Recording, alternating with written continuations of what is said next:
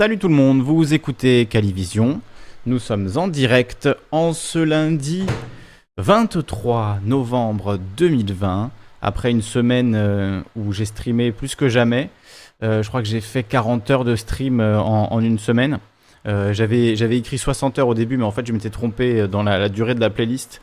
Voilà, j'étais un peu fatigué, il y avait des doublons en fait, donc j'ai fait le ménage dans la playlist. Maintenant, elle est clean, donc euh, juste pour ceux qui nous ont pas suivi la semaine dernière, de quoi je parle Je parle évidemment du suivi de euh, la dystopie globale, euh, donc de cette loi sécurité globale. Vous le voyez ici, toutes les émissions réalisées la semaine dernière. Donc ces dix derniers jours sur, cette loi sécurité globale, le suivi intégral des débats réalisés sur la chaîne Calivision. Je vous mettrai le lien dans le chat et dans la description, sachant encore une fois que euh, c'est extrêmement long. Euh, euh, on parle de, voilà, de, plusieurs dizaines d'heures de live la semaine dernière, donc on a bien rigolé quand même. On a trouvé un moyen de, se détendre avec le chien Poupi qui, nous accompagnait pour ces moments difficiles, le, voilà, le niveau de dystopie qui augmentait de minute en minute, donc c'était assez terrible. Regardez, là encore le chien Poupi, il est là.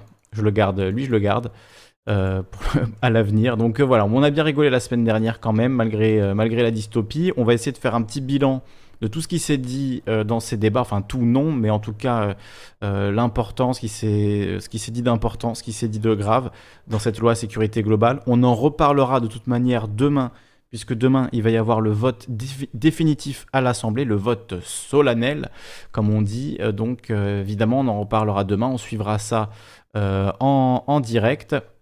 Euh, bienvenue à Tobio qui nous rejoint. euh, oui, tu es toujours, euh, tu es toujours modo, Tobio. Et voilà, peut-être que je nommerai d'autres, d'autres prochainement. On verra bien. Alors voilà, donc pour, pour ce qui s'est passé la semaine dernière, on va y revenir un petit peu. Il y a d'autres actualités dont on va parler également.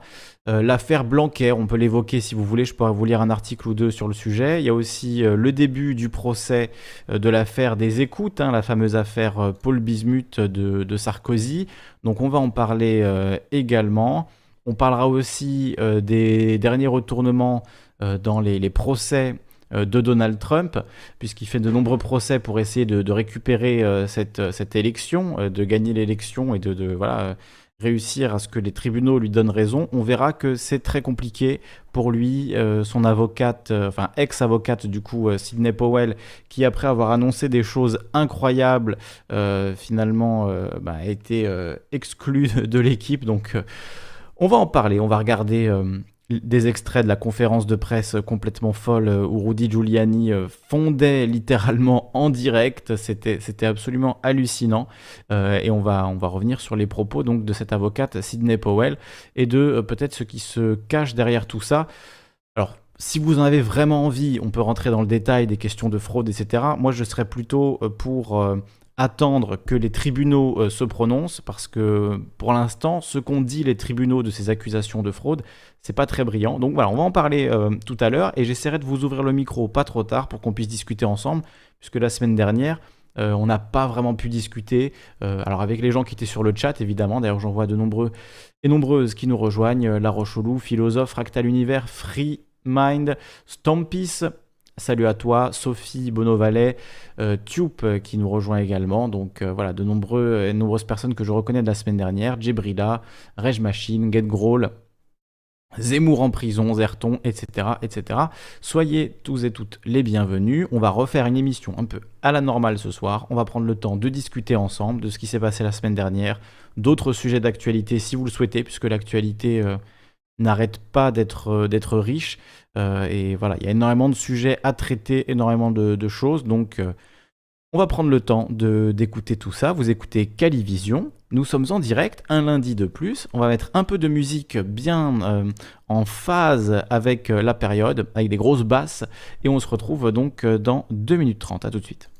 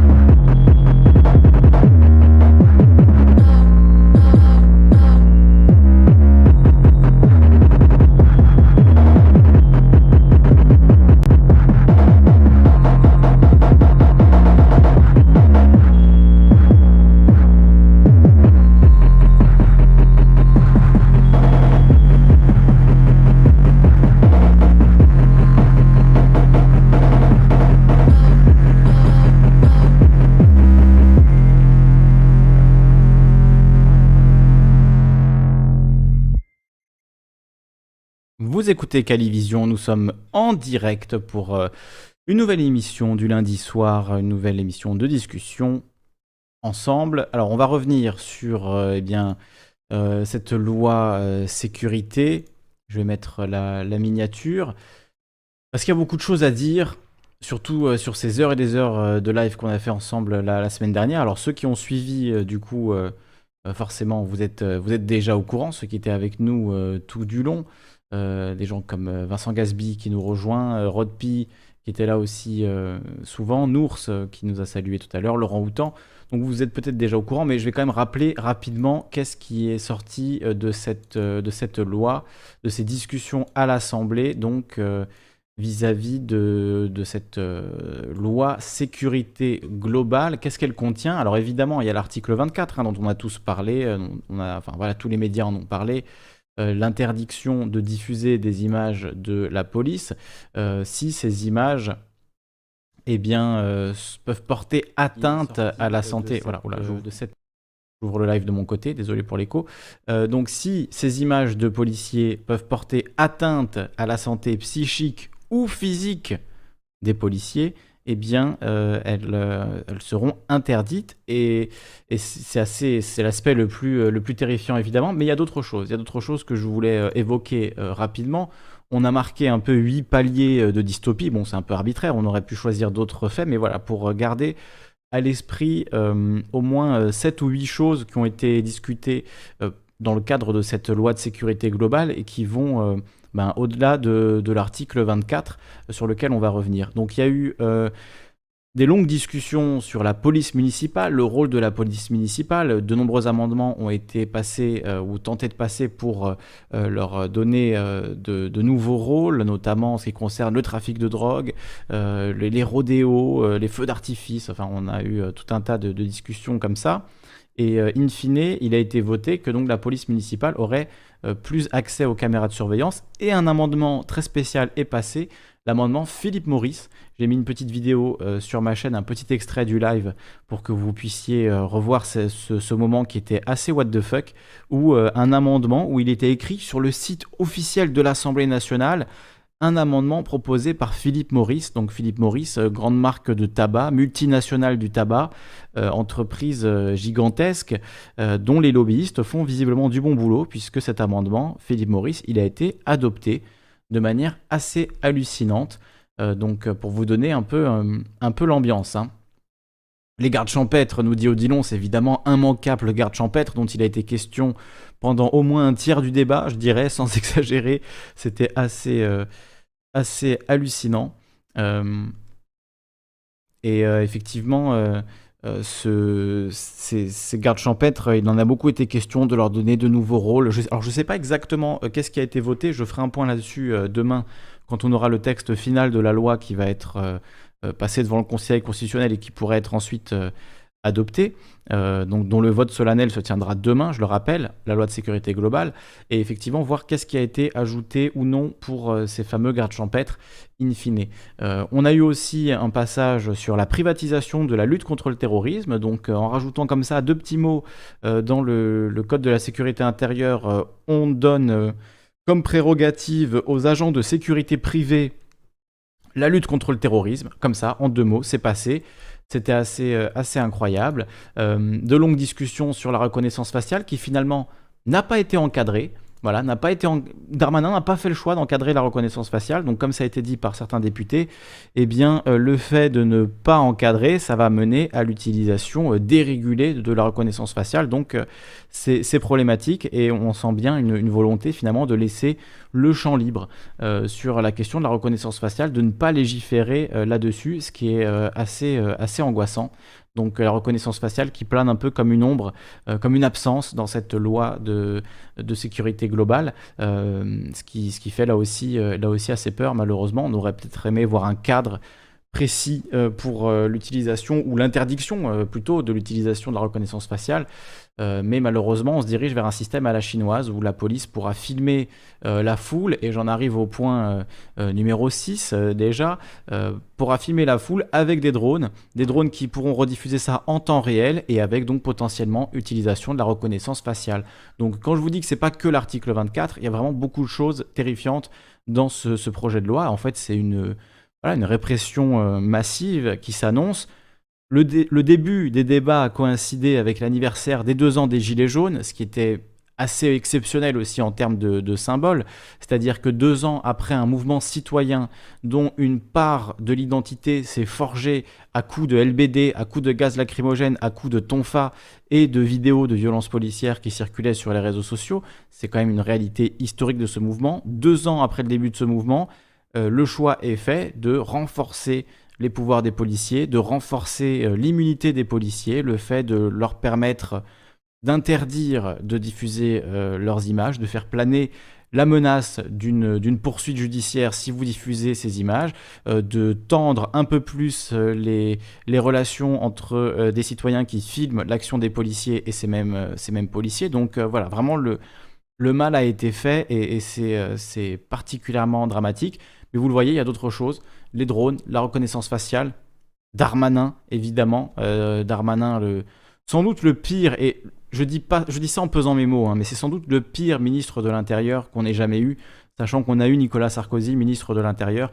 Euh, Darmanin, ne serait-ce que par son parcours, son histoire, ses casseroles, euh, c'est absolument inenvisageable en fait de le voir à ce poste, de le voir à cette place-là. Donc juste sa présence, ses propos, euh, sont, suffisants pour euh, voilà, nous faire passer un, palier, euh, un palier là aussi. Donc voilà, le timing, comme nous le dit Sophie, très révélateur de l'anniversaire des, Gilets jaunes et qui montre qu'en fait, il y a une vraie crainte du pouvoir envers ces, médias, alors que qu'on appelle parfois des automédias, des médias qui sont qui sont ben, pour l'instant pas, pas régulés. En fait, c'est le journalisme citoyen et on voit que le gouvernement est vent debout contre ce journalisme citoyen, et c'est de plus en plus clair. Hein. Avant, c'était un petit peu entre les lignes, maintenant, c'est de plus en plus clair, euh, que ce soit avec cet article 24, évidemment, ou que ce soit avec des déclarations hallucinantes, hallucinantes de personnes comme euh, Marlène, euh, Marlène Schiappa, Marlène Schiappa, comme on dit chez moi, donc relayée par...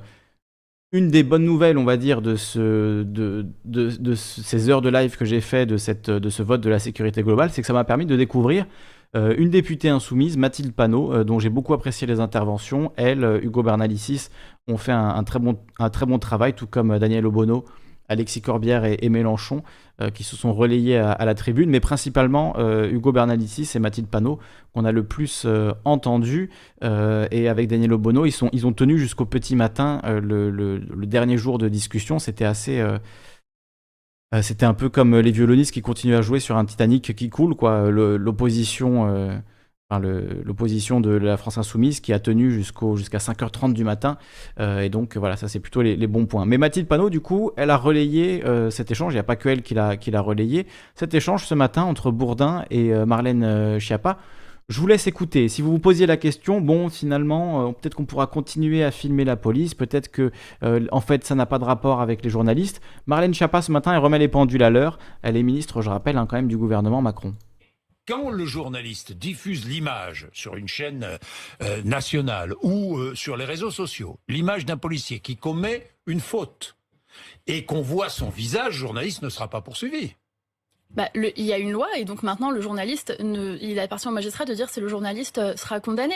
Chacun peut poursuivre euh, qui veut poursuivre sur la base des lois. On ne pourra plus montrer parce qu'on risque la condamnation. Quand le journaliste... Voilà, c'est coupé un peu, un peu brutalement, euh, mais vous avez bien entendu. Hein. vous avez bien entendu la la, phrase de, de Marlène Schiappa. Donc, euh, ben, un journaliste pourra être poursuivi, puisque maintenant c'est la loi. Donc, un journaliste pourra être poursuivi s'il diffuse des images de policiers. C'est au juge de décider. Donc, c'est bien. Nos craintes sont euh, totalement confirmées. Les craintes que, que Darmanin avait euh, très difficilement et à grand-peine et à mon avis sans succès essayé de dissiper. vous vous en souvenez, hein Mais oui, bien sûr, on pourra toujours filmer des policiers, ça ne changera rien.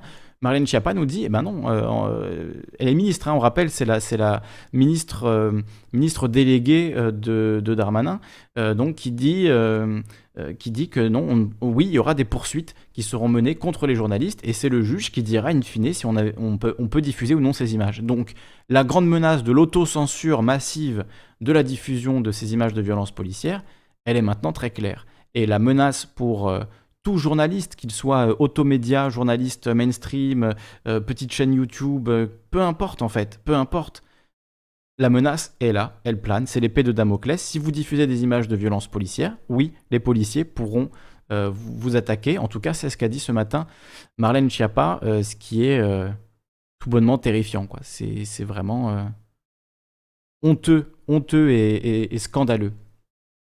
Donc, voilà pour le résumé très très rapide, hein, très bref de, cette semaine dernière où on a aussi eu des moments quand même de, de rigolade, d'ennui, euh, il y a eu un peu toutes les émotions qui se sont, euh, qui euh, succédées dans ces débats, beaucoup de colère évidemment.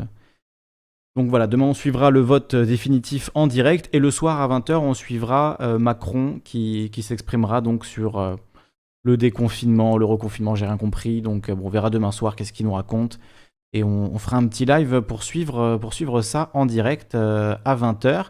Et j'ai pas regardé d'ailleurs l'heure du vote solennel. On va, on va jeter un œil en direct pour savoir exactement demain à quelle heure est-ce qu'il faut se, lever pour voir euh, le vote définitif euh, sur euh, le projet de sécurité globale. 15h. Là, on nous dit 15h. Question au gouvernement à 15h et ensuite sécurité globale. Donc après les questions au gouvernement.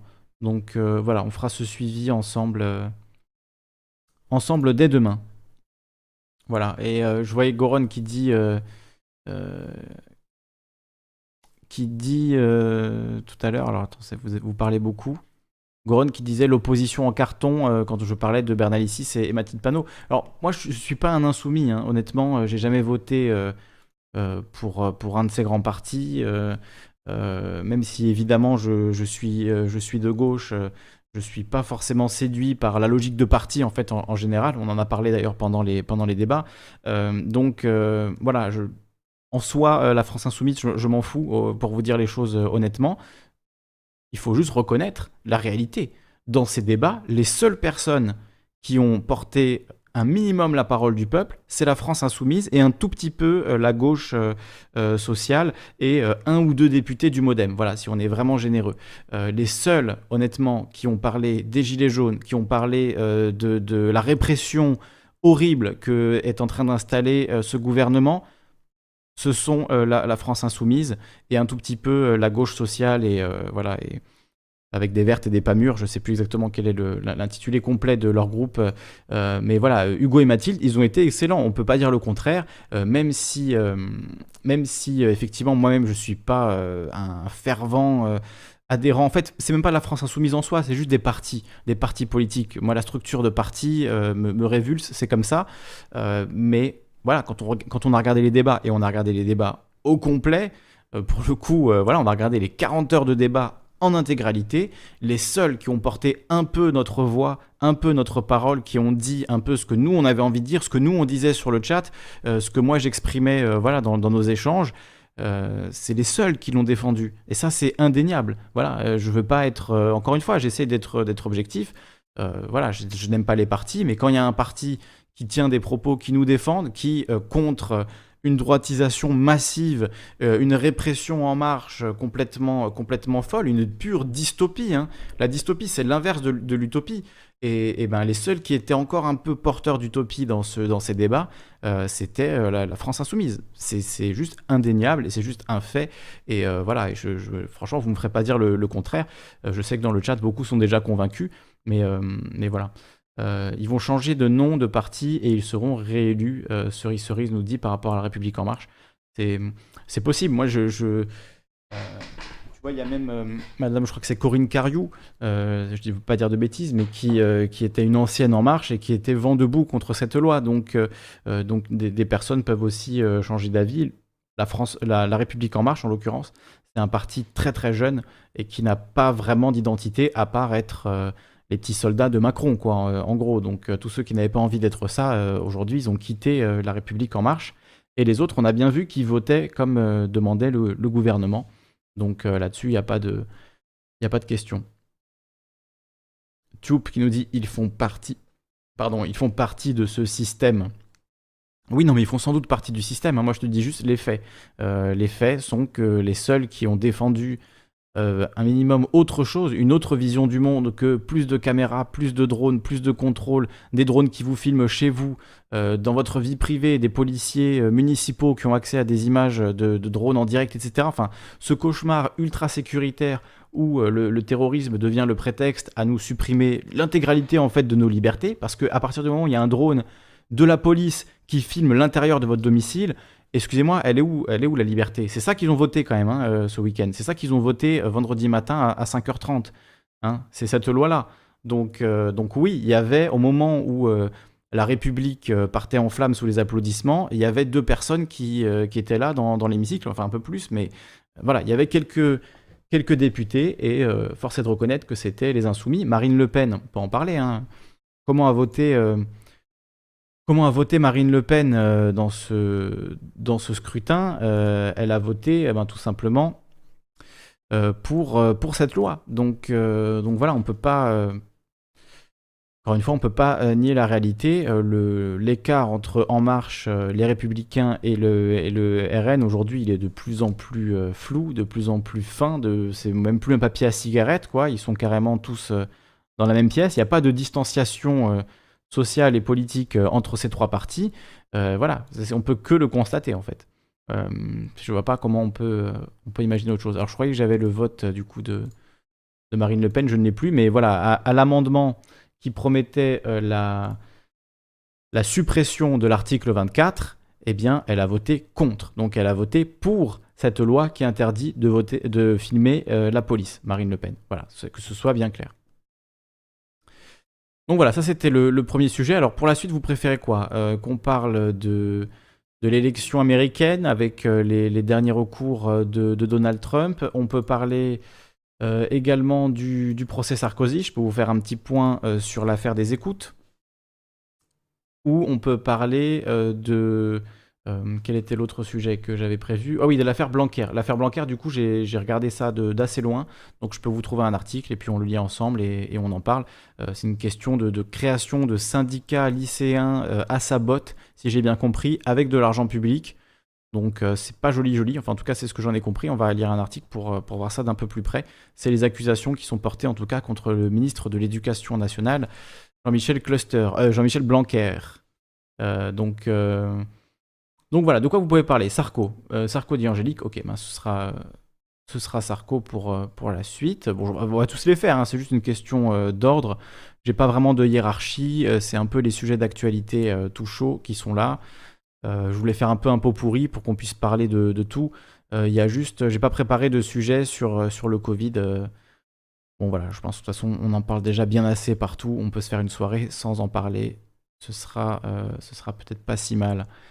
Donc Sarkozy, alors j'ai pas d'article là, je peux vous faire soit un, résumé un petit peu de l'affaire de tête, puisque en fait à la base le problème c'est que l'affaire devait être jugée aujourd'hui, le procès devait commencer aujourd'hui, mais il a été renvoyé au bout d'une heure euh, parce que euh, un, des, un des accusés, euh, Monsieur Azibert, eh bien, à cause du Covid, justement, ne souhaite pas se, rendre. Enfin, son médecin lui a déconseillé de se rendre à ses audiences. Donc, il y a maintenant une expertise médicale qui est, qui est à, ce, à ce sujet. Jean-Michel syndicalisé, nous dit, nous dit Oui, on va, on va en parler, on va en parler. Peut-être, oui, diffuser, comme le dit Marie, la deuxième deuxième moitié de la vidéo du canard pour qu'il nous résume cette affaire. Euh, moi, j'ai pas regardé celle-là aujourd'hui, j'ai regardé la vidéo du canard sur euh, Hold Up, qui était très très euh, très très bien, j'ai trouvé très intéressante, très bienveillante et, voilà intelligente. Donc sacré boulot que fait le, canard. D'ailleurs, on vous prépare des choses à l'avenir. Donc, ah, je l'ai là, mais vous le voyez pas, l'article donc sur, sur Nicolas Sarkozy. Hop. Faux départ au procès pour corruption de Nicolas Sarkozy.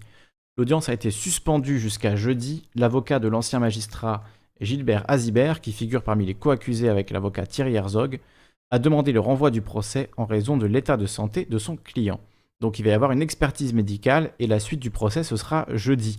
Donc cette affaire des, écoutes, euh, c'est un peu l'affaire l'affaire des affaires. quoi. C'est l'affaire qui réunit euh, plusieurs des affaires Sarkozy. Je dirais pas toutes parce qu'il y en a beaucoup et ce serait une exagération, mais plusieurs des affaires Sarkozy sont mêlées euh, dans cette affaire des écoutes, puisque tout est parti en fait d'écoutes donc qui ont eu lieu sur la personne de Nicolas Sarkozy. Donc ces téléphones ont été mis sur écoute par la justice en 2013 dans le cadre de l'affaire libyenne. Euh, donc l'affaire libyenne, je le rappelle, s'il y en a qui ne suivent pas, on a déjà parlé, mais, euh, mais voilà, petit rappel de, l'affaire libyenne, c'est des accusations contre Sarkozy euh, qu'il aurait financé sa campagne de 2007 avec plusieurs millions d'euros. La somme exacte, on ne sait pas, ça aussi entre 2 millions, 5 millions, jusqu'à 50 millions sur certains documents qui ont été reconnus comme étant comme n'étant pas des faux par, par la justice, des documents qui ont été révélés par Mediapart donc document qui attestait d'échanges entre Brice Hortefeux notamment euh, euh, et, euh, des proches de, de Muammar Kadhafi, dans le cadre effectivement qu'il y ait des versements de plusieurs millions d'euros pour financer la campagne de, de, Nicolas Sarkozy, donc des accusations extrêmement graves évidemment, et qui, parce qu'elles impliquent euh, sont, en font peut-être une des, une des affaires les plus incroyables euh, de ces dix dernières années euh, en politique française, puisque je rappelle quand même que Nicolas Sarkozy a attaqué le régime libyen, a provoqué la mort de, Kadhafi hein, par cette attaque. On sait qu'au moment où Kadhafi est mort, il y avait des agents français sur place, information du canard enchaîné. À l'époque, donc l'affaire libyenne, elle est tentaculaire, elle est complètement irréelle en fait. Hein ce que ça implique, j'entends. Si euh, Sarkozy est condamné pour euh, financement illégal de, campagne, euh, ce que ça implique derrière, ce pourquoi il n'est pas poursuivi d'ailleurs, ce qui est assez, assez dingue.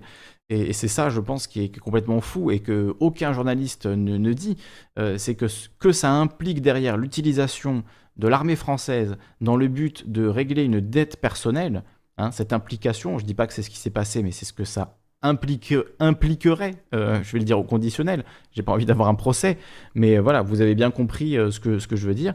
si Sarkozy est condamné dans l'affaire libyenne, ce que ça impliquerait quand on regarde dans le rétro et qu'on voit cette attaque par Sarkozy, Clinton, Obama, BHL à l'époque, une belle équipe de winners de, de, la Libye et la destruction de la Libye, forcément, si sa campagne a été financée à coups de millions par ce même Kadhafi, on peut se poser la question d'une utilisation mafieuse de l'armée française, ce qui est euh, voilà un délire. C'est du, pur délire. Je veux dire, même House of Cards n'a pas fait des choses comme ça, à ma connaissance. Donc euh, c'est absolument, euh, absolument délirant les implications de cette affaire libyenne. Et donc pourquoi je parle de l'affaire libyenne? Parce qu'elle est liée à cette affaire des écoutes. C'est dans le cadre donc de l'affaire de financement, de, suspicion de financement de campagne de Nicolas Sarkozy, de financement illégal pour la campagne de 2007 euh, que euh, eh bien Sarkozy est, écouté euh, par, la, par la justice française, par la police française.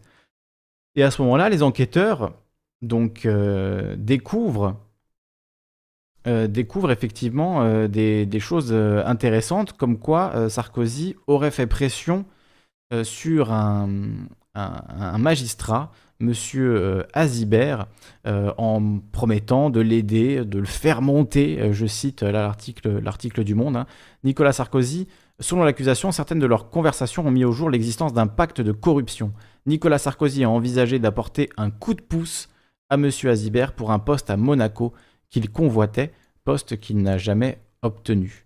Donc effectivement, vu qu'il ne l'a pas obtenu, Sarkozy se défend en disant mais comment j'aurais pu l'aider alors qu'en fait il n'a jamais été, euh, été aidé. Bon, la promesse peut suffire hein, en termes de corruption. Euh, donc bon voilà, c'est une affaire aussi là assez complexe qui malheureusement ne commencera pas aujourd'hui mais commencera jeudi, enfin dont le procès commencera jeudi. Et effectivement, je dis c'est l'affaire dans l'affaire parce qu'il y a aussi l'affaire Bettencourt hein, qui, est, qui est liée à ça, même si finalement dans l'affaire Bettencourt, Sarkozy n'a pas été condamné. Et je rappelle qu'il y a aussi une énième affaire qui, va commencer en février 2020, dont le procès va commencer en, février 2020, c'est l'affaire euh, Big Malion, affaire du financement de la campagne de 2012, cette fois. Donc euh, voilà, on n'a pas fini de parler de Sarkozy. Euh, c'était l'occasion, là, le, faux départ de ce procès pour faire un petit point sur les différentes affaires qui sont encore en cours. Et voilà, donc l'ancien président, premier président, premier ancien président à se présenter devant un tribunal, puisque Jacques Chirac, lui, ne s'était jamais présenté devant le tribunal. Sarkozy eh ben, est entré euh, dans l'histoire euh, par euh, la toute petite porte, aujourd'hui en étant le, premier président, premier ancien président de la République à se présenter au tribunal, en l'occurrence pour des faits de corruption et trafic d'influence également. Donc voilà le petit point Petit point Sarkozy. Si vous avez des questions euh, sur l'affaire Sarkozy, on peut essayer d'y répondre, euh, d'y répondre ensemble. Vincent nous dit Pour moi, le plus incroyable ces dix, dernières années, c'est Macron élu président alors que le gars a créé son parti juste six mois avant. Alors, ça, c'est clair que c'était fou, hein.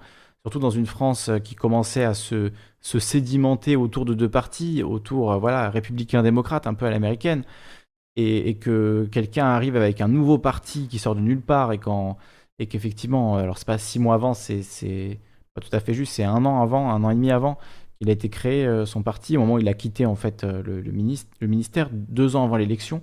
mais c'est très très court, enfin c'est rien du tout. Toujours aujourd'hui, La République en marche est le parti le, plus jeune à n'avoir jamais gouverné, je pense, hein, à ma connaissance. Donc c'est voilà, effectivement c'est assez assez délirant.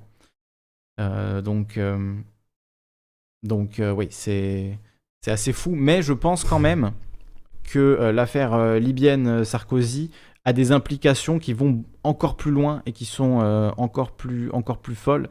le fait que, enfin voilà, si, imaginez un film, imaginez un film de fiction où il y a un président de, la République, hein, de n'importe quel pays, qui se fait financer sa campagne par un, par un dictateur et qui ensuite utilise l'armée de son pays une fois qu'il a été élu pour faire la guerre à ce même dictateur. Je veux dire, dans un SAS, ça, passerait pas, ce serait trop gros. Et pourtant, c'est ce que c'est ce qui implique euh, cette affaire libyenne. Et je dis bien implique parce que parce qu'on n'a pas euh, encore euh, de jugement sur lequel lequel s'appuyer définitivement. Mais voilà, lisez les, les enquêtes de Mediapart. ils ont eu de nombreux procès, ils n'en ont perdu aucun. Jamais aucune des informations qu'ils ont révélées n'a été prouvée fausse. Donc voilà, hein. après, à vous de vous faire votre avis. Euh, sur tout ça. Mais je trouve que juste l'implication déjà euh, est délirante, est complètement délirante. Et, Sarkozy, avec tous ses, tous ses défauts, euh, on n'oserait même pas imaginer en fait que ça puisse aller, aller aussi loin. Et, malheureusement, c'est l'implication, en tout cas, nous, semblerait, je suis très prudent, hein, voilà, impliquerait, nous dit moi citoyen lambda. Oui, je je suis prudent. Je suis prudent, évidemment. On verra quand il y aura des, procès, tout ça, et à prendre évidemment euh, au conditionnel pour l'instant. Et moi, c'est une de mes, prédictions, entre guillemets, depuis longtemps, c'est que je pense que Sarkozy, il a trop d'affaires et il finira par, euh, même si c'est à la Balkany pendant 15 jours et ensuite il sort en dansant, euh, finira par mettre, passer une petite nuit en prison, à mon avis, une ou deux, ça, ça lui pend au nez. On verra si ça arrive. Tout le monde me dit mais non, impossible. Je suis sûr dans le chat vous êtes déjà en train d'écrire mais qu'est-ce que tu racontes? Impossible que Sarkozy aille en prison. Moi j'y crois, j'y crois. Euh, je crois que vu les accusations, s'il est reconnu coupable, ce serait absolument normal qu'il aille, euh, qu'il aille en prison. Euh, vu les accusations, la lourdeur des accusations qui pèsent sur lui, après, on verra. Est-ce que ça va être des non-lieux? Euh, Est-ce qu'il va être innocenté? Est-ce qu'il va avoir euh, du sursis et qu'il va pouvoir euh, profiter dans sa villa comme Cahuzac avec un bracelet électronique? C'est possible également. C'est possible également. Salut Choupette. Je t'ai vu sur le live de Mediapart, Choupette, tout à l'heure. comme j'ai regardé un peu en retard, j'ai pas pu te, te parler, mais j'ai vu que tu y étais. J'ai vu aussi Nours et quelques autres. Donc voilà, sur le procès Sarkozy, je ne sais pas ce qu'il y, a, euh, ce qu'il y a à dire de plus. Je ne sais pas ce qu'il y a à rajouter euh, de, de plus. Si vous avez des questions, s'il y a des choses que vous voulez rajouter, je pense que j'ai résumé euh, plus ou moins cette affaire donc de, des, écoutes et j'en ai, profité pour parler de l'affaire libyenne. Il y a aussi l'affaire Big Malion hein, de, financement, là aussi frauduleux, de campagne, de campagne électorale. Le lotophage nous dit c'est incroyable que ce soit les journalistes qui dénonce les magouilles. Que fait l'administration fiscale? Ben, L'administration fiscale, elle ouvre des enquêtes une fois que Mediapart a écrit un article. En ce moment, ça se passe comme ça. Et ouais, c'est assez hallucinant, mais effectivement, le, le fisc aujourd'hui, euh, il se met en branle quand, quand Mediapart euh, sort, une, sort une, une, affaire. Euh, voilà, comme par exemple l'affaire l'affaire libyenne. Alors je ne sais pas du coup si Tracfin a, enquêté là-dessus suite à, l'affaire Mediapart, mais je sais que c'est arrivé plusieurs fois, ben, notamment euh, l'affaire Cahuzac. Voilà, je parlais de Cahuzac, c'est ça l'exemple que je cherchais. Euh, quand euh, Mediapart a révélé l'affaire Cahuzac, ben, le parquet financier a ouvert, a ouvert une enquête. Voilà, donc les journalistes font le travail des, des magistrats, effectivement.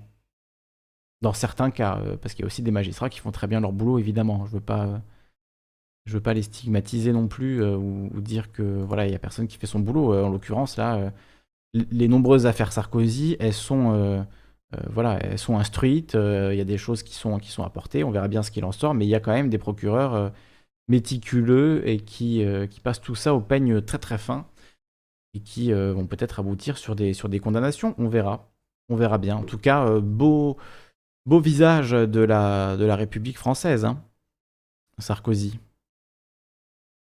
Alors lui, évidemment, hein, pour sa défense, il dit que c'est une cabale contre lui. Alors, je ne sais pas si tu le mot de cabale, mais en tout cas que c'est une, forme de d'acharnement euh, médiatique, euh, de médias euh, de caniveau. Hein. Mediapart, c'est donc le média de caniveau. Ah, si c'est un média de caniveau, je pense qu'il y avait moyen de le faire condamner. S'il racontait vraiment n'importe quoi, Mediapart, il y aurait eu moyen de les faire condamner. En l'occurrence, sur les dossiers Sarkozy, n'ont pas été condamnés une seule fois. Au contraire, Sarkozy les a attaqués pour faux et usage de faux, et, euh, Mediapart a gagné. Mediapart a gagné. Donc ça veut dire que le document en question, le document, euh, document qui était présenté comme euh, un officiel du régime libyen, document officiel du régime libyen, avec l'entête, les dorures, les, filigranes, tout ce que vous voulez. et ce document dit qu'il y a eu des discussions entre un proche de Sarkozy. Alors j'ai dit Hortefeux tout à l'heure, je veux pas dire de bêtises, je suis pas sûr à 100% que ce soit Hortefeux. Peu importe, euh, en réalité, quelqu'un qui était proche de Sarkozy, qui est allé en son nom négocier, euh, alors un don, un prêt, euh, je ne sais pas, mais en tout cas une avance d'argent d'une d'une hauteur de 50 millions d'euros. C'est ce qui est dit dans le document. Alors ça ne veut pas dire que Sarkozy derrière a reçu 50 millions d'euros, mais en tout cas, ce document, il n'a pas été prouvé qu'il est faux. Et attention, hein, quand on reprend cette information, il faut vraiment être précis ce document de Mediapart, la justice a dit ce n'est pas un faux. Mais la justice n'a pas dit il est authentique.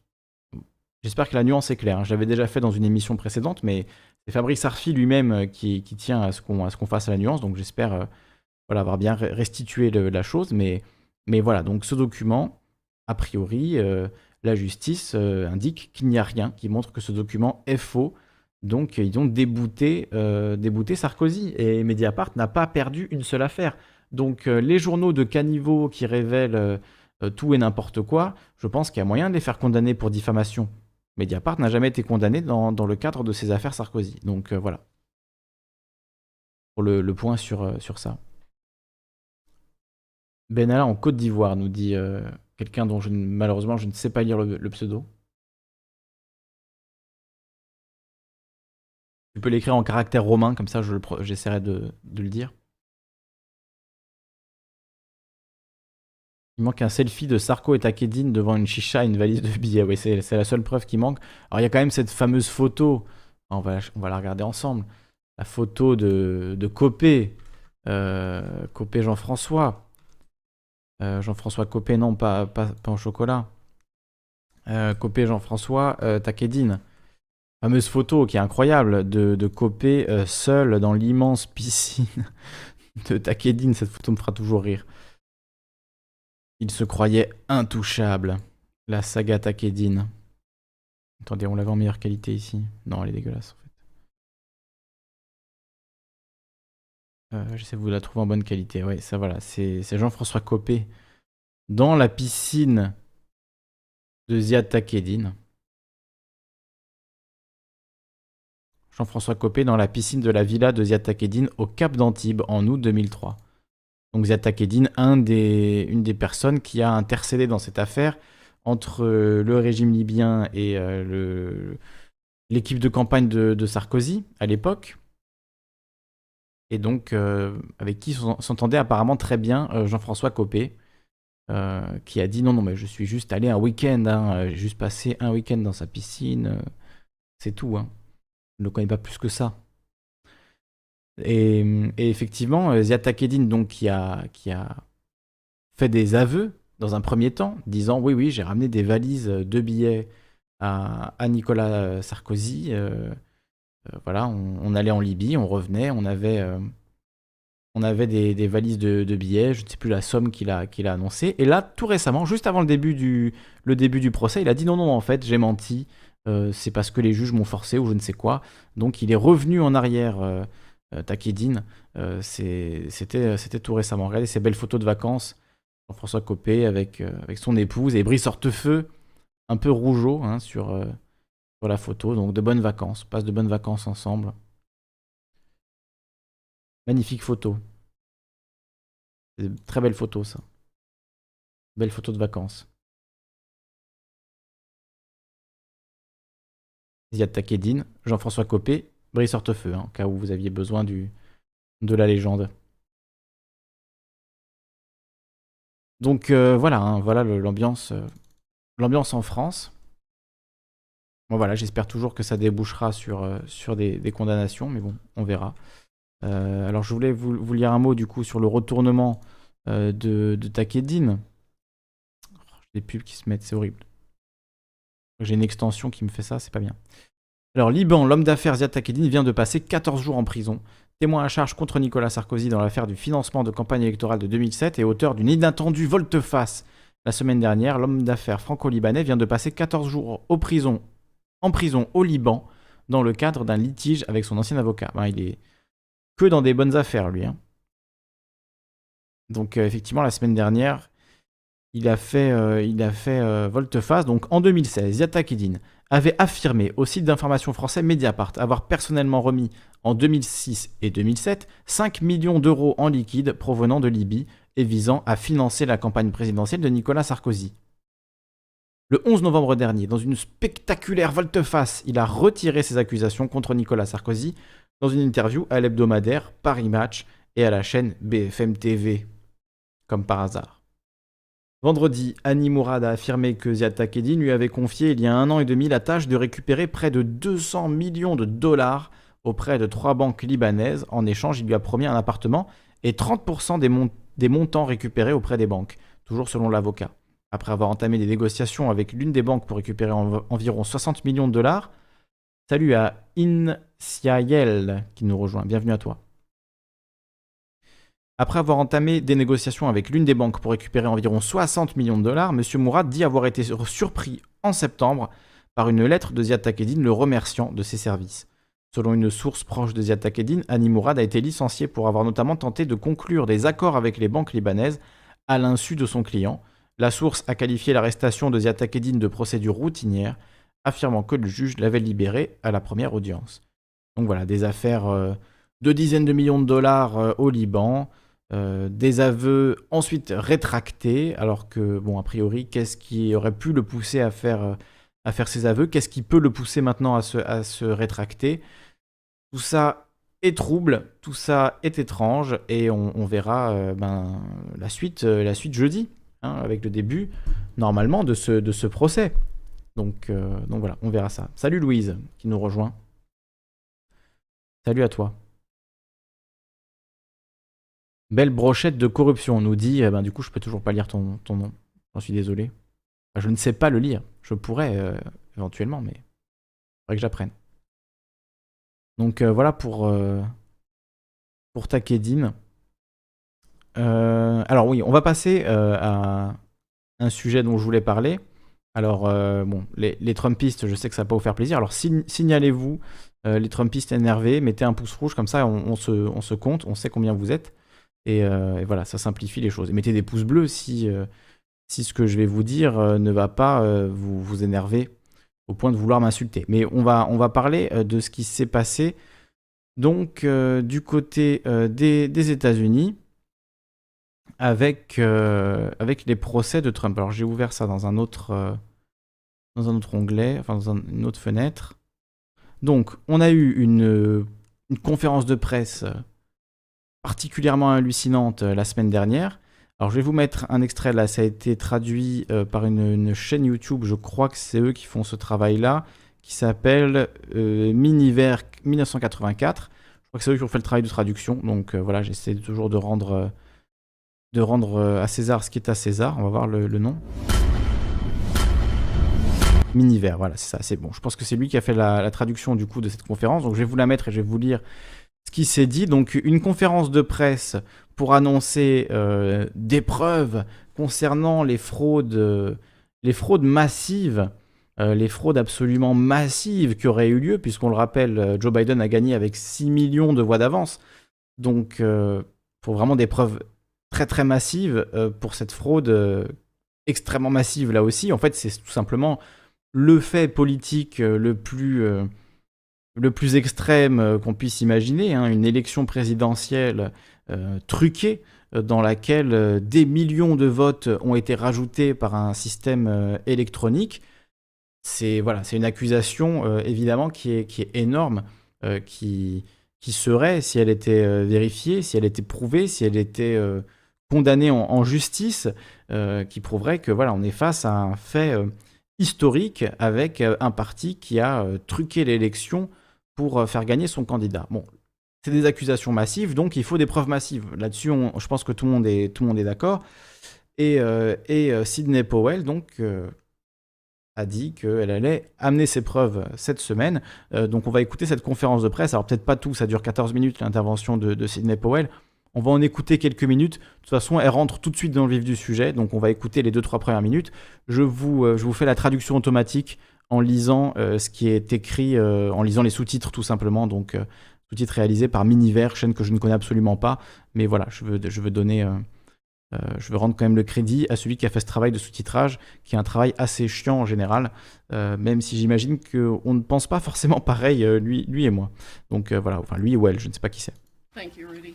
Donc euh, Rudy Giuliani qui, euh, au passage, pendant cette conférence, se, décomposait en direct, était littéralement en train de fondre euh, en, direct avec sa teinte qui lui coulait dans le, long des tempes. C'était assez dégueulasse, honnêtement. Et donc dans cette même conférence de presse, il fait intervenir Sidney Powell, donc une avocate proche de l'équipe de Trump, mais vous allez voir, c'est pas très clair.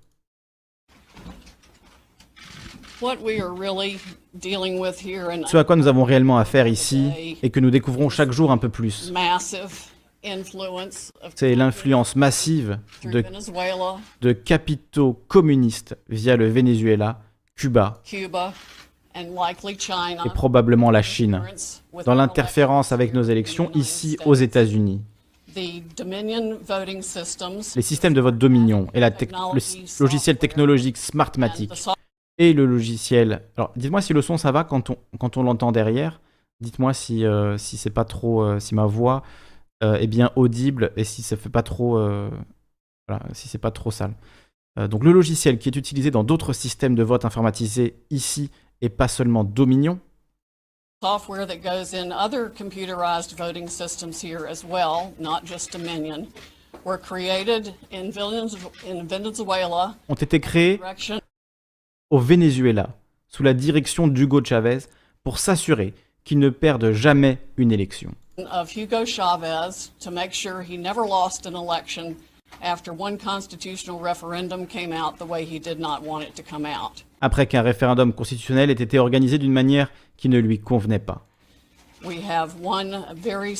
Nous avons un témoin très fort qui nous a expliqué comment tout cela fonctionne. Ces déclarations sous serment sont jointes aux plaidoiries de Linwood et au procès qu'il a intenté en Géorgie. Il s'agit d'une déclaration sous serment très détaillée. Il était avec Hugo Chavez lorsqu'il a été informé du fonctionnement il était avec Hugo Chavez quand il l'a vu opérer pour s'assurer que l'élection se déroule à sa façon.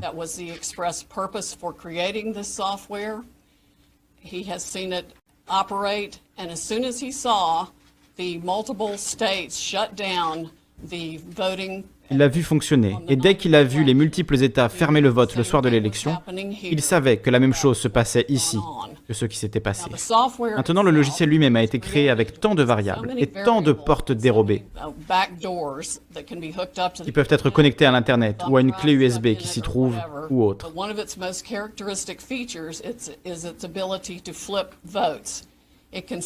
Mais l'une de ses caractéristiques les plus incroyables, je ne sais pas quel mot elle a utilisé, pardon, euh, c'est sa possibilité de renverser les votes.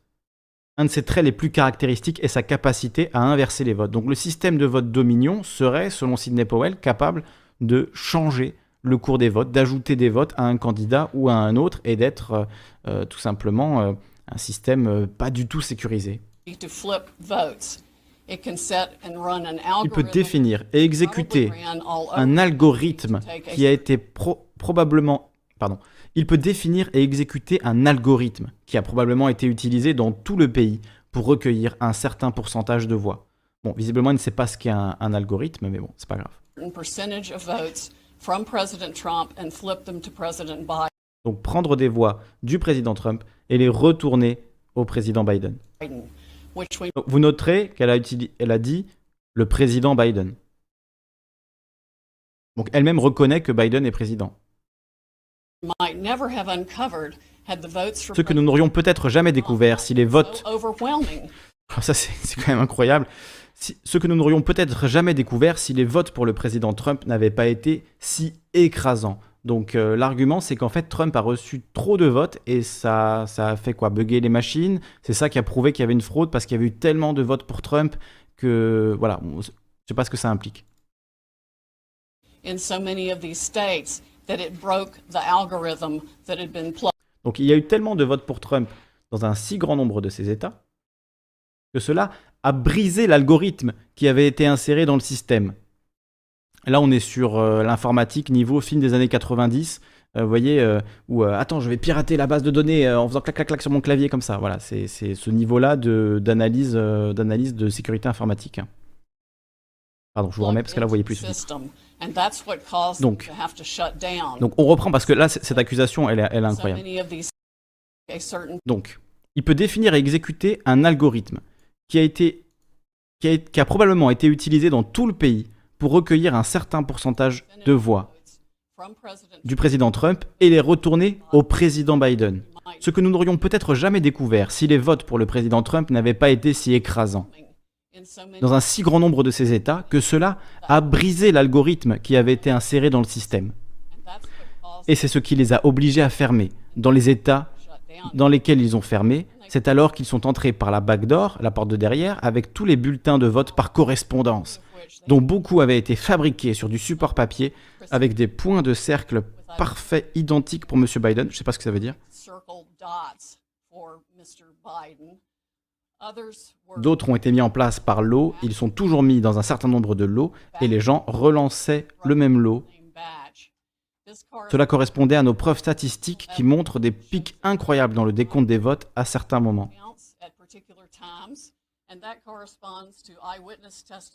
Et cela correspond au témoignage de nombreuses personnes qui étaient présentes et ont dit avoir vu les bulletins de vote arriver par la backdoor à ce moment-là.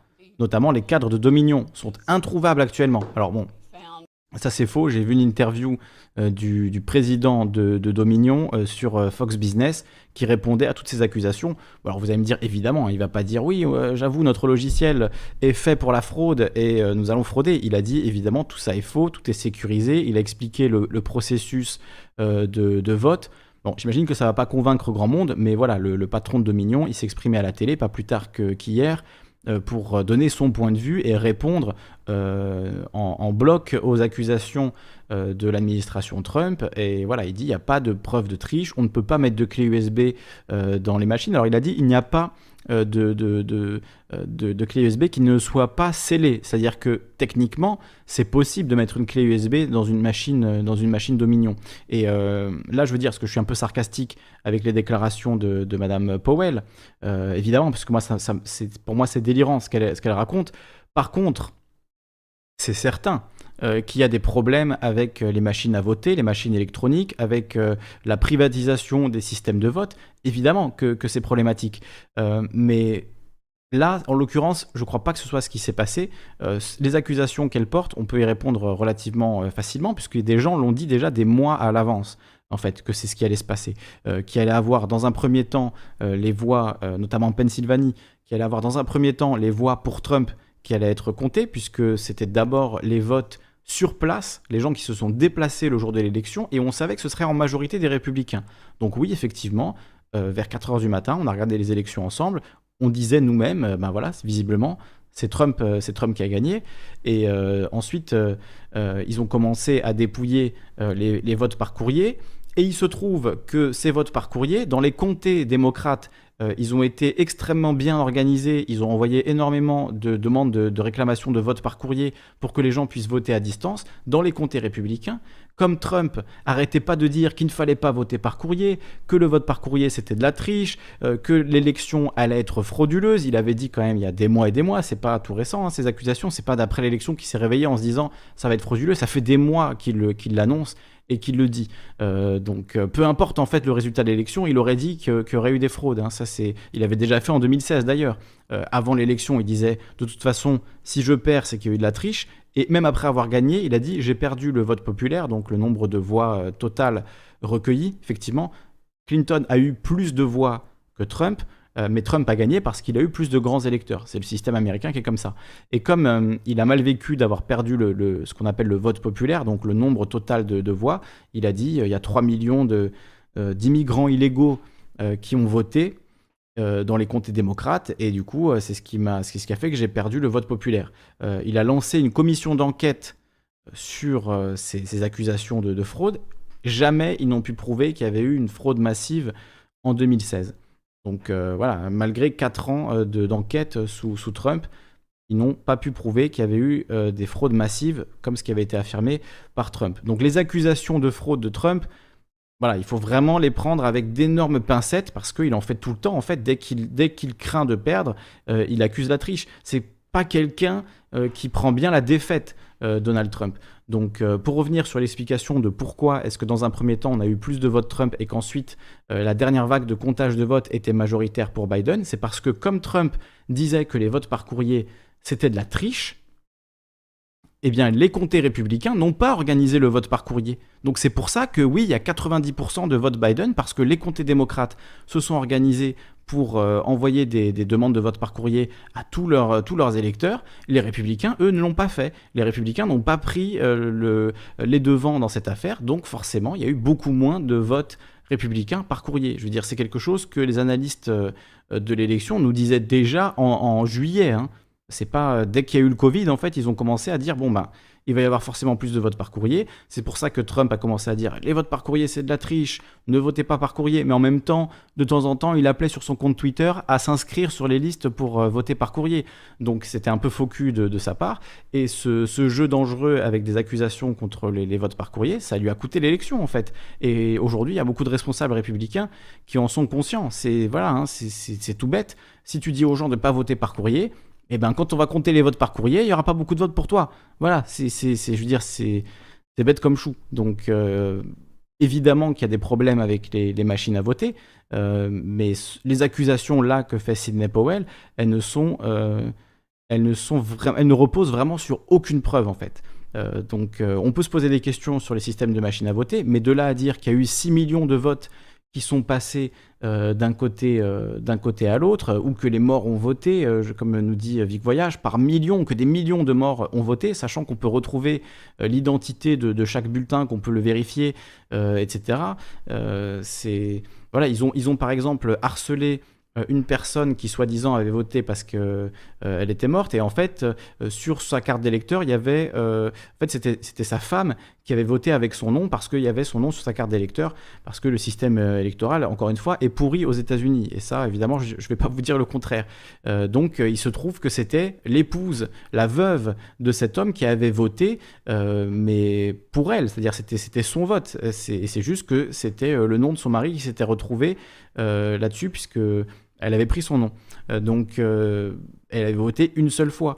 Euh, il n'y a pas eu de fraude. Et en fait, il y a eu des cas de fraude, mais c'est quelques dizaines de voix. Au maximum, je crois, c'est en Géorgie. où ils ont retrouvé quelques centaines de voix qui n'avaient pas été comptabilisées et dont une partie effectivement était pour Trump, ce qui l'a rapproché de 800 voix, alors que l'écart est de plus de 10 000. Hein. Je ne sais plus combien il est l'écart exactement en Géorgie au dernier comptage, il faudrait regarder, euh, mais ça ne fera pas la différence. Je veux dire, les, preuves qui ont été trouvées, les, éléments qui ont été trouvés, ils sont tellement marginaux que c'est terminé. Je veux dire, Trump ne peut pas, ne peut plus gagner cette élection. Euh, ni devant la justice, ni avec des comptages de voix. C'est terminé. Donc on va écouter la, suite euh, quand même un petit peu de la conférence de Sidney Powell. Je vous montre un extrait aussi de quand euh, Giuliani était en train de fondre en direct. on, regarde la fin de Sidney Powell, je vous lis les sous-titres.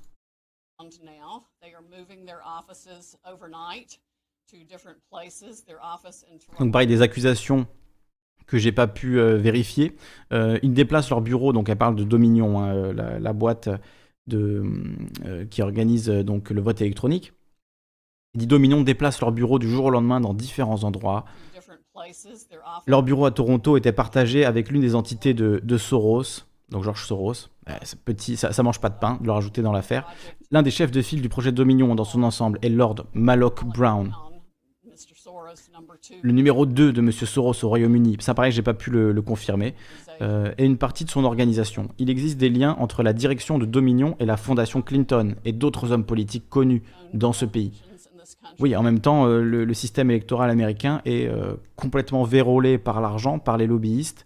Donc ça ne m'étonne pas non plus, non plus tant que ça. Mais encore une fois, ça ne prouve pas qu'il y a eu une fraude massive.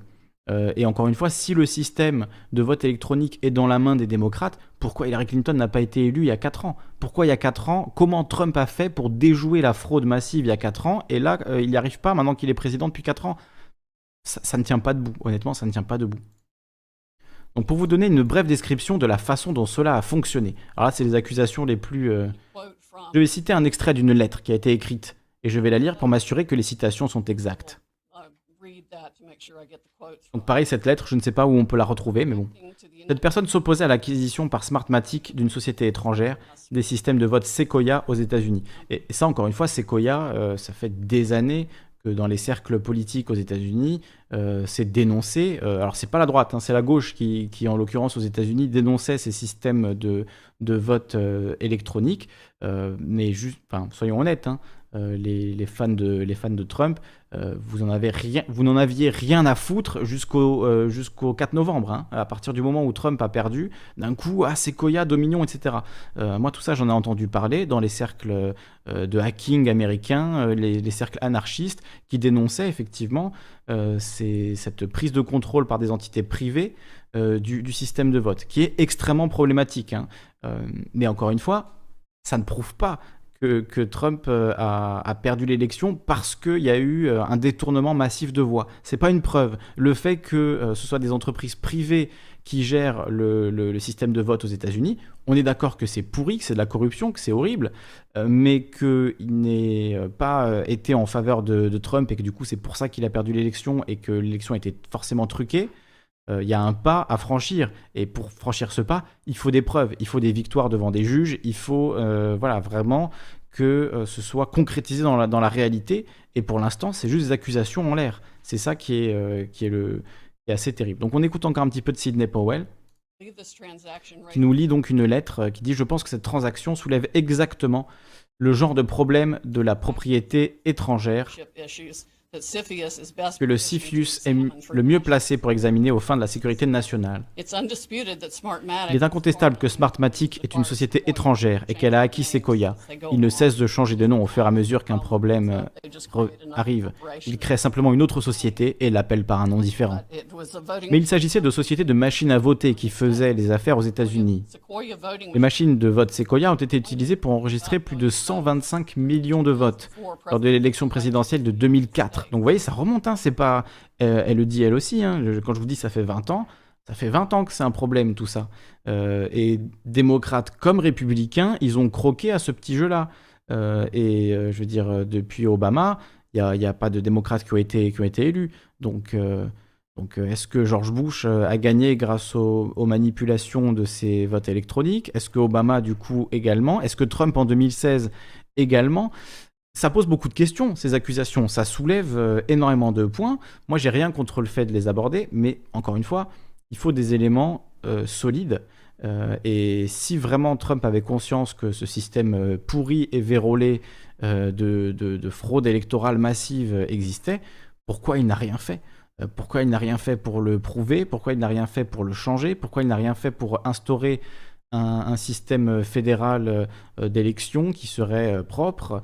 la réponse est peut-être que si le système des grands électeurs est, changé, le collège électoral, si le collège électoral est, aboli et qu'on en vient à un système de vote populaire, donc du nombre de voix, voilà, euh, tu as 70 millions de voix, l'autre en a 60 millions, et ben tu gagné. Euh, pas de collège électoral, pas de grands électeurs, pas de, distribution de points par État, comme ça, ce système euh, antidémocratique et, absurde. si on en vient à un système comme ça, ben Trump ne peut pas être élu en fait. Il ne peut pas gagner la majorité des voix. C'est ça la, réalité politique en fait de, de, la candidature de Trump. Il est beaucoup trop clivant pour avoir la majorité des voix. Donc, euh, donc évidemment, ça ne l'arrangeait pas de réformer ce, ce système. Smartmatic now acknowledges that Antonio Mujica, a Venezuelan businessman, has controlling interest in Smartmatic, but the company has not revealed who all the Smartmatic owners are. According to the press, Donc la, la compagnie apparemment n'a pas euh, révélé qui sont les propriétaires de, de Smartmatic, qui sont cachés par un réseau d'entités privées offshore. Owners are hidden through a web of offshore private entities. Et c'est bien vrai. Et c'est bien vrai. Smartmatic a été associé par la presse au gouvernement vénézuélien dirigé par Hugo Chavez. Alors ça, pareil, j'ai pas, j'ai pas pu le prouver. Euh, et bien sûr, comme nous le savons tous, communiste et brutalisant vraiment son propre peuple. Alors c'est, moi je trouve ça euh, complètement euh, surréaliste. L'accusation, c'est vrai que je l'ai même pas évoqué parce qu'elle a dit au tout début, l'accusation que cette entreprise donc si j'ai bien compris, lié à la CIA et à l'État profond, aurait aidé Chavez à se maintenir au pouvoir, sachant que Chavez, tous les dirigeants américains l'ont toujours haï, ont toujours voulu se débarrasser de lui, qu'ils ont mis en avant Juan Guaido, qui, n'est rien, quoi, qui ne représente rien du tout, qui, qui s'est autoproclamé président du Venezuela avec le soutien de la CIA, de Trump, du Parti démocrate et républicain. Je veux dire, les deux étaient à fond derrière Guaido l'État profond euh, ne rêve que de, détruire le Venezuela. Et si on veut vraiment rentrer en mode conspi euh, à fond, certaines personnes pensent que Hugo Chavez a été tué euh, par une arme, une arme à cancer, qu'il a été empoisonné en fait par, par la CIA. Alors j'ai pas de, preuves là-dessus, c'est des accusations qui, traînent, qu'on entend parfois.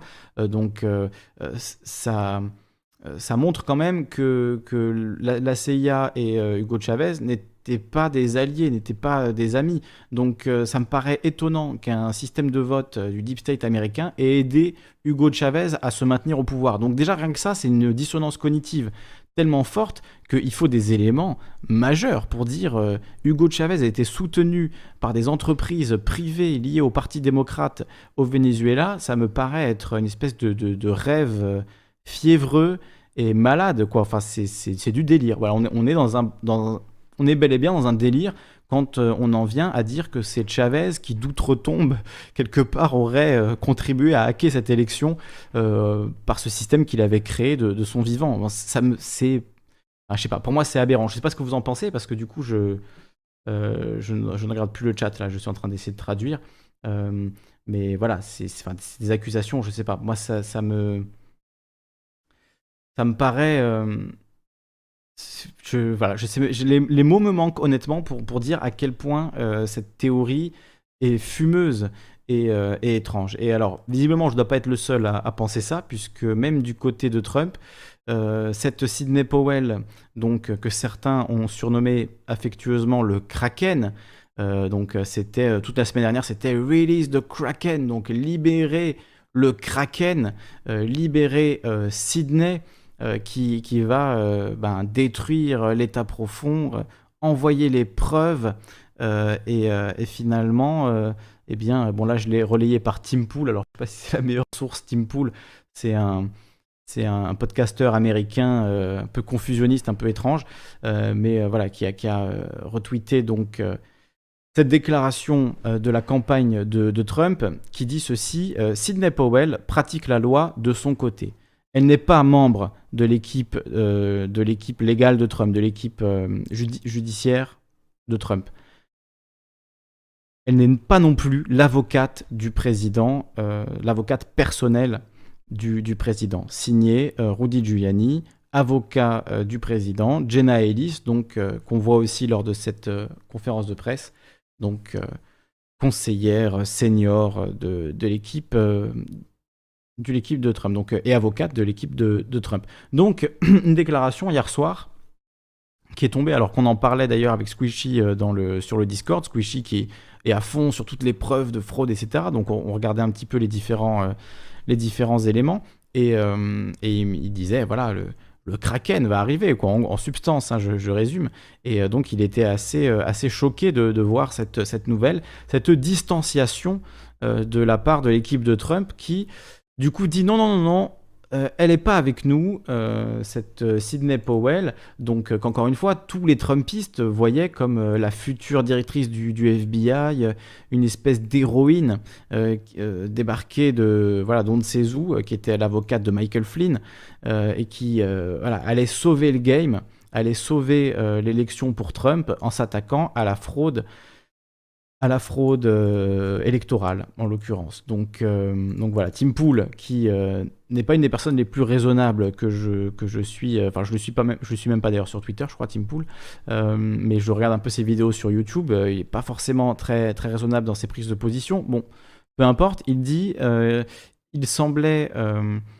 ça semblait de plus en plus sûr que Sidney Powell allait trouver ses preuves sur des forums de conspiration en ligne.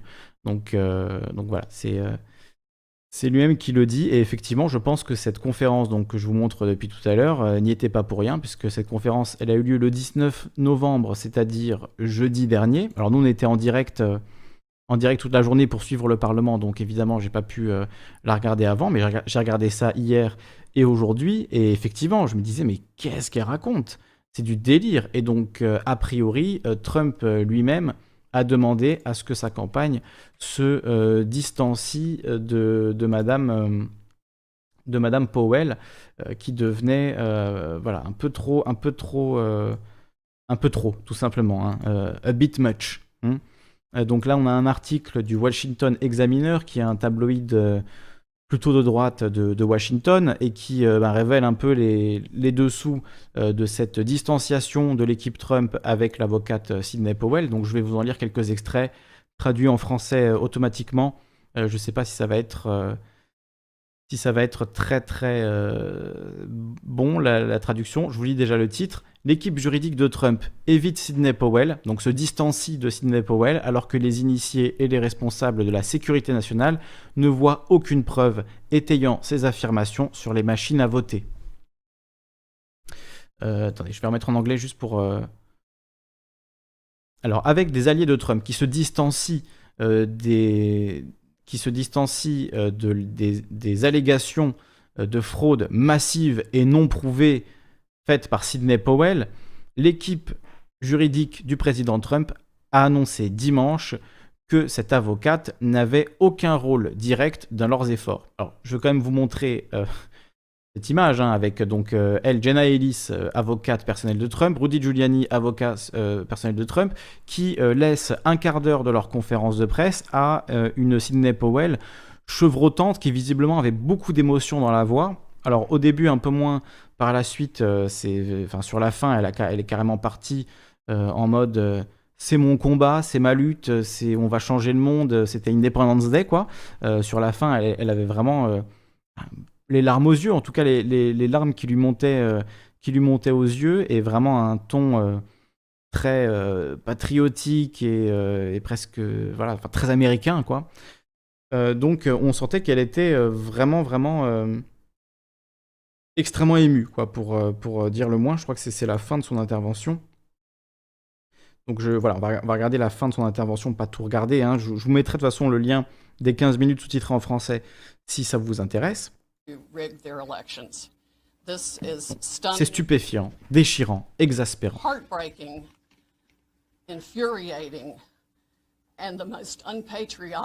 Et les actes les plus antipatriotiques que je puisse imaginer de la part d'habitants de ce pays. Qui ont participé d'une manière ou d'une autre, ou de quelque façon que ce soit. Je veux que le public américain sache dès maintenant.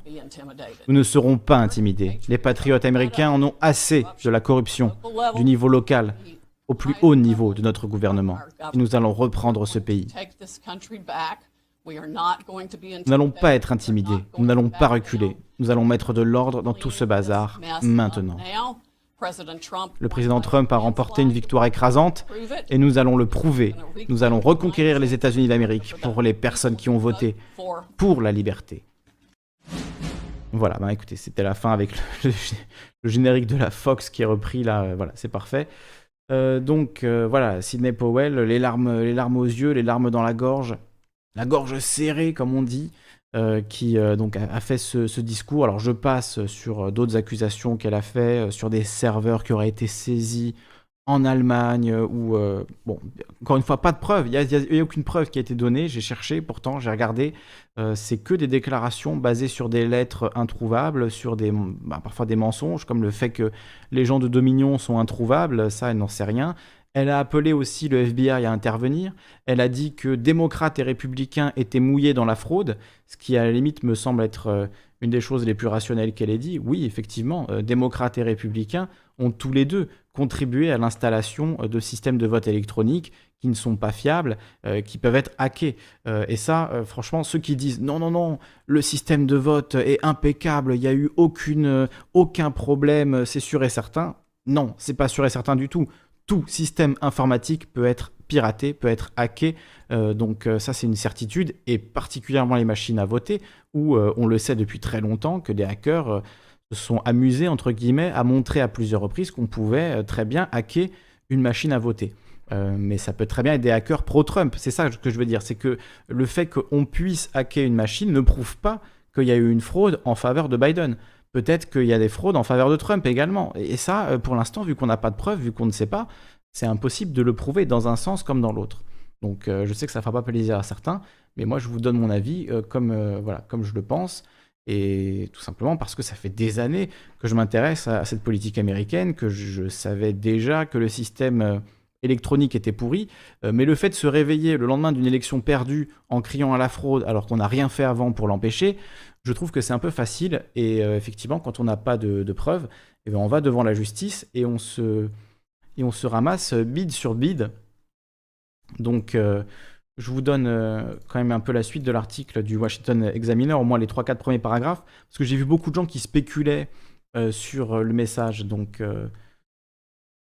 ce message hein, de, la, de la campagne Trump, donc, euh, qui disait euh, oui, mais peut-être que Sydney euh, s'est écartée parce qu'elle avait besoin de lancer ses attaques de manière indépendante, etc. Bon, beaucoup, beaucoup de, spéculations sur la raison pour laquelle la campagne Trump s'est écartée. L'article du Washington Examiner, donc, c'est des journalistes qui sont au contact de, ses proches de Trump, de ses proches conseillers, et qui ont donc des informations de première main. Et c'est quand même ça qui nous intéresse.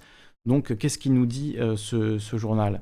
Encore une fois, un tabloïd de Washington, donc qui qui parle ben, des, euh, de toute cette euh, comédie, comédie humaine qui se joue à la Maison Blanche, voilà, avec le président, ses conseillers, les ministres, les députés, etc., etc. Donc, des sources, des sources proches du président ont déclaré au Washington Examiner que ni la Maison-Blanche ni la campagne Trump n'avaient vu les preuves qu'elle prétend avoir liées aux affirmations selon lesquelles des machines à voter transféraient des millions de voix du président Trump au président élu Joe Biden. Elle aussi d'ailleurs, elle a dit président Biden. Ils ont soutenu que ces affirmations éclipsaient ce qu'ils considèrent comme des préoccupations légitimes concernant le processus de vote par correspondance. Donc euh, voilà, ce que dit l'équipe Trump, c'est Sydney, elle avance des choses, on n'a toujours pas vu la moindre preuve.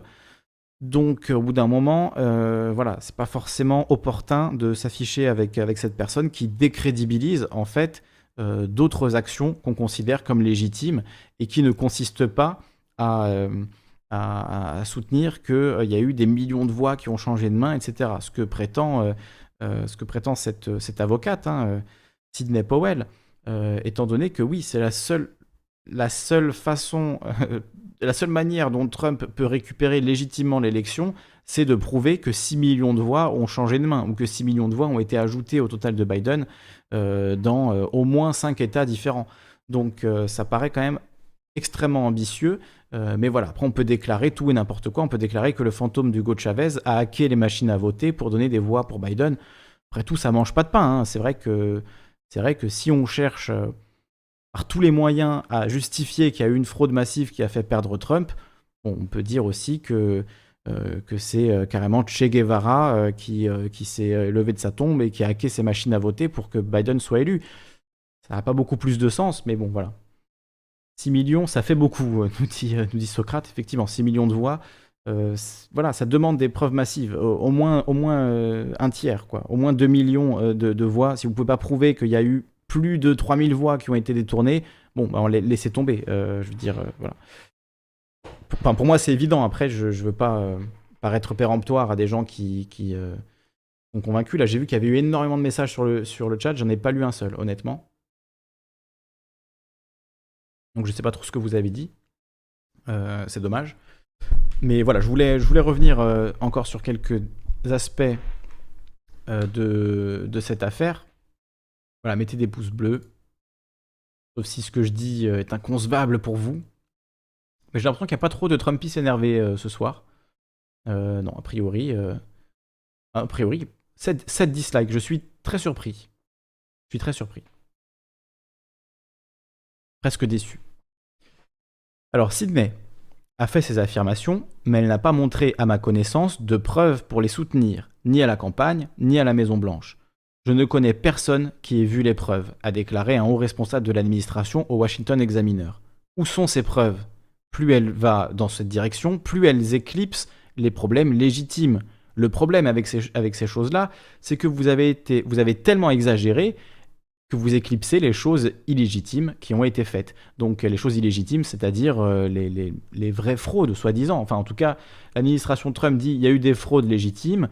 Sidney Powell, avec ses histoires de Hugo Chavez, euh, et de, Dominion, en fait, elle nous, décrédibilise. Vous vous rendez compte euh, quand même de, l'ampleur euh, de. Pour, être, pour décrédibiliser Trump et Giuliani aujourd'hui, faut y aller fort quand même. Ben, Sidney Powell, elle a réussi. C'est en soi une sorte d'exploit. Hein. C'est en soi quelque chose d'assez exceptionnel. Et d'ailleurs, un, dernier mot sur, sur Sidney Powell. Je voulais vous montrer son site.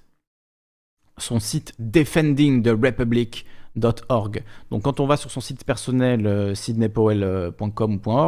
euh, il y a une bannière avec un lien vers ce site Defending de République avec ce magnifique euh, mème avec la tête de Sidney Powell et écrit Kraken Releaser, c'est-à-dire la libératrice de Kraken. Donc superbe. Et tout de suite, tout de suite après, il n'y a même pas de texte, il y a écrit tout de suite faites un don. Faites un don immédiatement. Alors évidemment, faites un don à Calivision. Euh, si, possible pour vous. Euh, mais Sidney Powell, elle n'hésite pas un seul instant. Il y a sa photo, Kraken, faites un don. Et euh, ensuite, donc un petit texte qui nous dit Defending the Republic a été établi par Sidney Powell pour défendre et protéger l'intégrité des élections aux États-Unis. S'il vous plaît, contribuez en dessous en utilisant notre système sécurisé. Votre don supporte notre mission, soutient notre mission et le bien-être de la République américaine. Euh, je ne sais pas si c'est ultra bien traduit, mais vous avez compris euh, l'idée. Euh, donc si vous voulez envoyer un chèque, il y a l'adresse pour envoyer un, chèque à Sydney. Et vous avez ensuite les montants 25 dollars, 50 dollars, 100 dollars, 500 dollars, 1000 dollars, 2500 dollars. Tout de suite, on vous demande votre crédit. Il n'y a pas de. Voilà, vous cliquez sur 2500 dollars, crédit. Allez, hey, crédit card number, donc carte de crédit. Vite, vite, vite. Les sous, les sous, les sous. Et en plus, c'est dégueulasse, puisque je lui fais un don de 2500 dollars et il faut que je paye des frais de 75 dollars. C'est à moi de les payer. Donc je lui fais un don de 2500 dollars, elle ne m'offre même pas les frais. Donc en fait, c'est 2574 dollars. Voilà, c'est. Bon, je vais pas euh, m'étendre plus longtemps là-dessus, mais ça me semble euh, quand même sentir très très mauvais tout ça. Euh, quand il y a ce genre de choses qui se mettent en place, le but, ça devient plus de gagner de l'argent que de faire triompher euh, la gloire de la vérité, de la beauté, de, de l'innocence, euh, de l'Amérique, du patriotisme, de tout ce que vous voulez. Euh, là, ça sent la, la, grosse arnaque, tout simplement. Et le but, ça va être de prendre un maximum de pépettes dans cette affaire. Donc, effectivement, peut-être que l'administration Trump n'a pas trop apprécié que Sydney plutôt que de rediriger ces demandes de dons vers les efforts légaux de l'administration Trump, puisque Trump il est milliardaire, mais apparemment il a besoin de sous pour payer ses frais de justice. Apparemment, Rudy Giuliani, ça lui coûte quelques, quelques milliers de dollars par jour. C'est des honoraires très très chers. Donc euh, voilà, évidemment, pour aller s'humilier devant le, monde entier, il faut quand même être payé un minimum. Donc, euh, donc euh, Rudy, malheureusement pour lui, a dû se séparer de, du Kraken. Sidney Powell, peut-être parce qu'ils appréciaient pas que qu'effectivement elle ait son petit business de, de son côté, quoi, que sur son site, elle récupère de l'argent par, par le biais du coup de Defending the Republic pour l'intégrité des élections. Donc euh, défendons la République. Sidney Powell. Voilà, un sketch, hein. franchement, c'est extraordinaire. Je ne pensais pas que Trump nous apporterait euh, autant de divertissement jusqu'au bout, mais visiblement, on y est. Euh, donc, un dernier mot sur. ben, moi, en fait, ce qui m'intéresse vraiment, hein, je veux dire, c'est ce qui va déterminer si cette question de fraude, elle est sérieuse ou pas.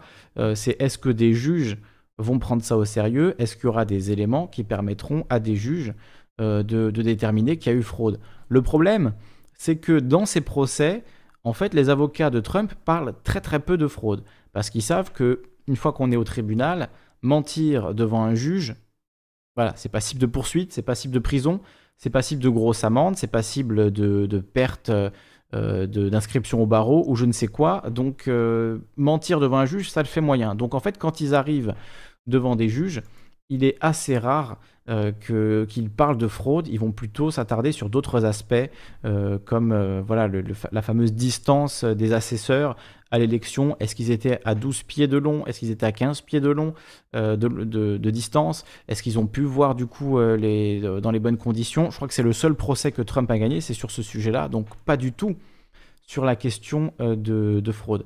Euh, Christian nous dit ça va se terminer à la Cour suprême. Et eh ben on verra si ça va jusqu'à la Cour suprême. C'est majoritairement républicaine, effectivement. Ben, du coup, euh, grâce à Trump, hein, c'est lui qui a mis, euh, qui a mis trois républicains hardcore dans la Cour suprême. Donc effectivement, cette Cour suprême, elle lui est acquise, mais a priori, c'est pas certain que qu'on aille jusqu'à jusqu'à la Cour suprême.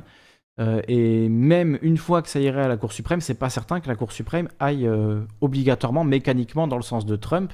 Euh, encore une fois, s'il n'y a pas d'éléments, s'il n'y a pas de preuves, ça paraît plus juste, ne serait-ce que voilà, d'un point de vue de la légalité, ben de, ne pas retourner cette élection en faveur de Trump. À titre d'exemple, la dernière élection qui a été décidée par la Cour suprême, c'est la fameuse élection de 2000, où tout s'est joué à l'État de Floride. Et euh, la Cour suprême a fait arrêter le recompte en Floride, et il se trouve que George Bush avait 500 voix d'avance. Et il a, du coup remporté l'élection, alors que Al Gore avait euh, plus, de, voix. C'est là qu'on se dit qu'effectivement, cette élection euh, de 2020, en termes de, de résultat final, euh, ça n'a rien à voir. Je veux dire, la distance est tellement incroyable. Il faudrait que, Trump retourne la Géorgie et la Pennsylvanie au minimum. Euh, et l'Arizona aussi d'ailleurs, je crois. Il faudrait que voilà, il retourne au moins trois de ces États. Euh, donc clairement, le Wisconsin, ça paraît très compliqué. La Pennsylvanie, c'est là où il y a encore des, possibilités. En Géorgie, ils vont refaire un recompte qui, le dernier recomptage était en faveur de Biden. Donc euh, voilà, hein, ça, paraît vraiment, vraiment très compliqué. Euh, alors Marise Canadienne qui nous dit allez voir The American Dream pour les élections. Le mec il est là-bas et c'est de quoi il parle. Alors très bien, c'est bien que tu dis ça. On verra hein, euh, qui est élu président en janvier. Et à ce moment-là, peut-être que tous les Trumpistes qui disent ce genre de choses dans mes commentaires viendront me dire désolé Kali, on s'était trompé. En fait, t'avais raison. Mais d'ici là, euh, ben voilà, d'ici là, moi je, vais arrêter d'en parler tout simplement parce que voilà, j'ai dit ce que j'avais à dire sur, euh, sur l'affaire euh, Powell. Si vous voulez qu'on en discute, il n'y a aucun problème. Intervenez en direct sur le Discord et venez en discuter avec moi. Moi, je ne pense pas honnêtement refaire des, émissions. Je vais me consacrer maintenant à Biden. donc, à moins qu'il y ait des énormes retournements du côté de la campagne Trump, qu'ils apportent des preuves sérieuses euh, je ne compte pas en reparler, en fait, j'en reparlerai. Une fois que Biden aura été intronisé président, comme ça, vous arrêterez de me casser les pieds avec euh, la Cour suprême, le Kraken et je ne sais quoi. Puisque The American Dream, je regarde ses vidéos également, la semaine dernière, il disait Vous allez voir le Kraken, elle va révéler des choses de fou, elle va dire des trucs incroyables, ça va être, ça va être taré. Enfin, j'exagère, j'exagère, je, voilà, j'ai bien conscience que je, caricature son propos. Euh, mais euh, effectivement, c'est ce discours-là. C'est le discours euh, Vous allez voir, tout va changer.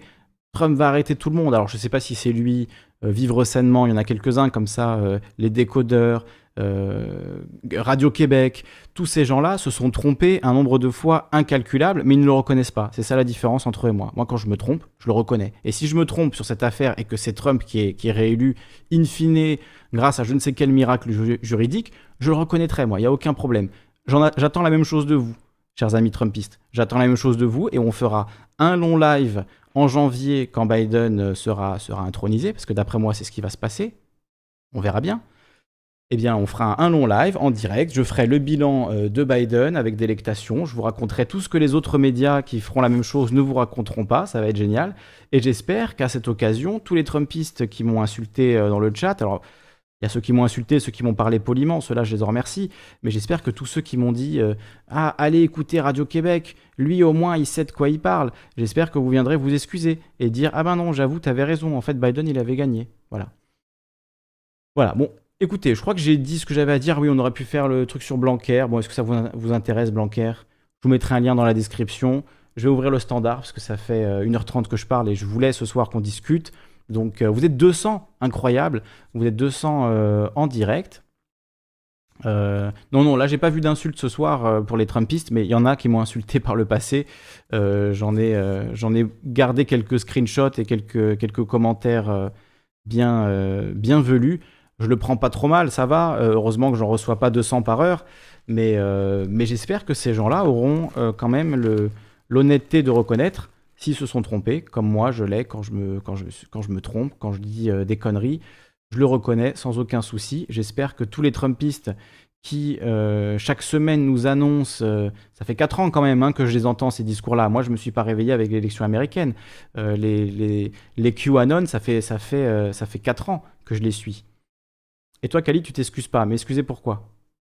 Dis-moi, hein, si j'ai dit de la merde, je m'excuse, hein, a pas de souci. Qui parle du Blanker Gate Ah, parle du Blanker Gate. Vous voulez que j'en parle? Parce que honnêtement, j'ai pas grand chose à dire. Je voulais juste vous lire un article dessus. Euh, j'ai pas, euh, pas grand chose à dire. Et, bon, euh, écoutez, je vous mettrai ce lien du coup de NPR que je vous ai pas lu. Je l'ai traduit en français, mais la traduction en français, elle est pas, elle est pas terrible. Nous sommes 11 millions, Kali. Faisons attention à ce que nous disons comme d'hab.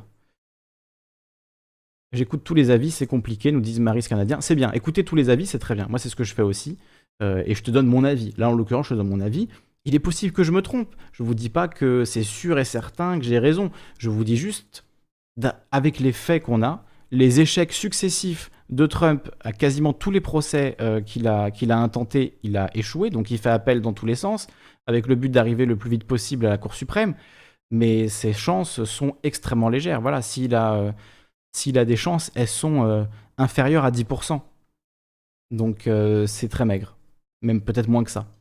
Donc c'est très maigre et à mon avis, il n'y aura pas de changement. Biden va être intronisé et Biden sera un ignoble président. Biden est déjà en train de choisir. Je voulais vous en parler, mais j'ai pas eu le temps de faire des recherches vraiment dans le, dans le détail. J'ai juste vu passer plusieurs, annonces de choix euh, de Biden pour, euh, pour la suite euh, donc, de, ces, de ces élections, enfin de, de son mandat, quoi, pour le début de son mandat, pour quand il sera intronisé président, qui, va, qui vont être ses ministres. C'est horrible. Les gens qui l'annoncent, c'est tous des gens pro-guerre d'Irak, tous des gens corporatistes, c'est les républicains modérés de l'ère Obama. voilà, c'est AGRB. Donc, bon, on s'en doutait, hein, moi je ne m'attendais pas à autre chose de la part de Biden. Euh, mais voilà, malheureusement, c'est c'est ce qui nous attend. Donc, euh, donc en janvier, euh, ça va arriver relativement vite, hein, c'est dans deux mois. Je vous ferai cette émission pour l'intronisation de Joe Biden et on fera l'intégrale du bilan de Joe Biden. On parlera de tous ses choix pour, le, ministre, sauf évidemment retournement de situation incroyable auquel voilà, il va falloir beaucoup d'arguments quand même pour me convaincre. Bah justement, si vous en avez des arguments, si vous avez envie de me convaincre et si vous avez envie euh, qu'on discute ensemble, eh bien je vous ouvre le Discord. Il y a déjà Karim et Zerton qui sont avec nous. On va les écouter dans quelques secondes. Je vous envoie un lien sur le Discord pour, euh, intervenir.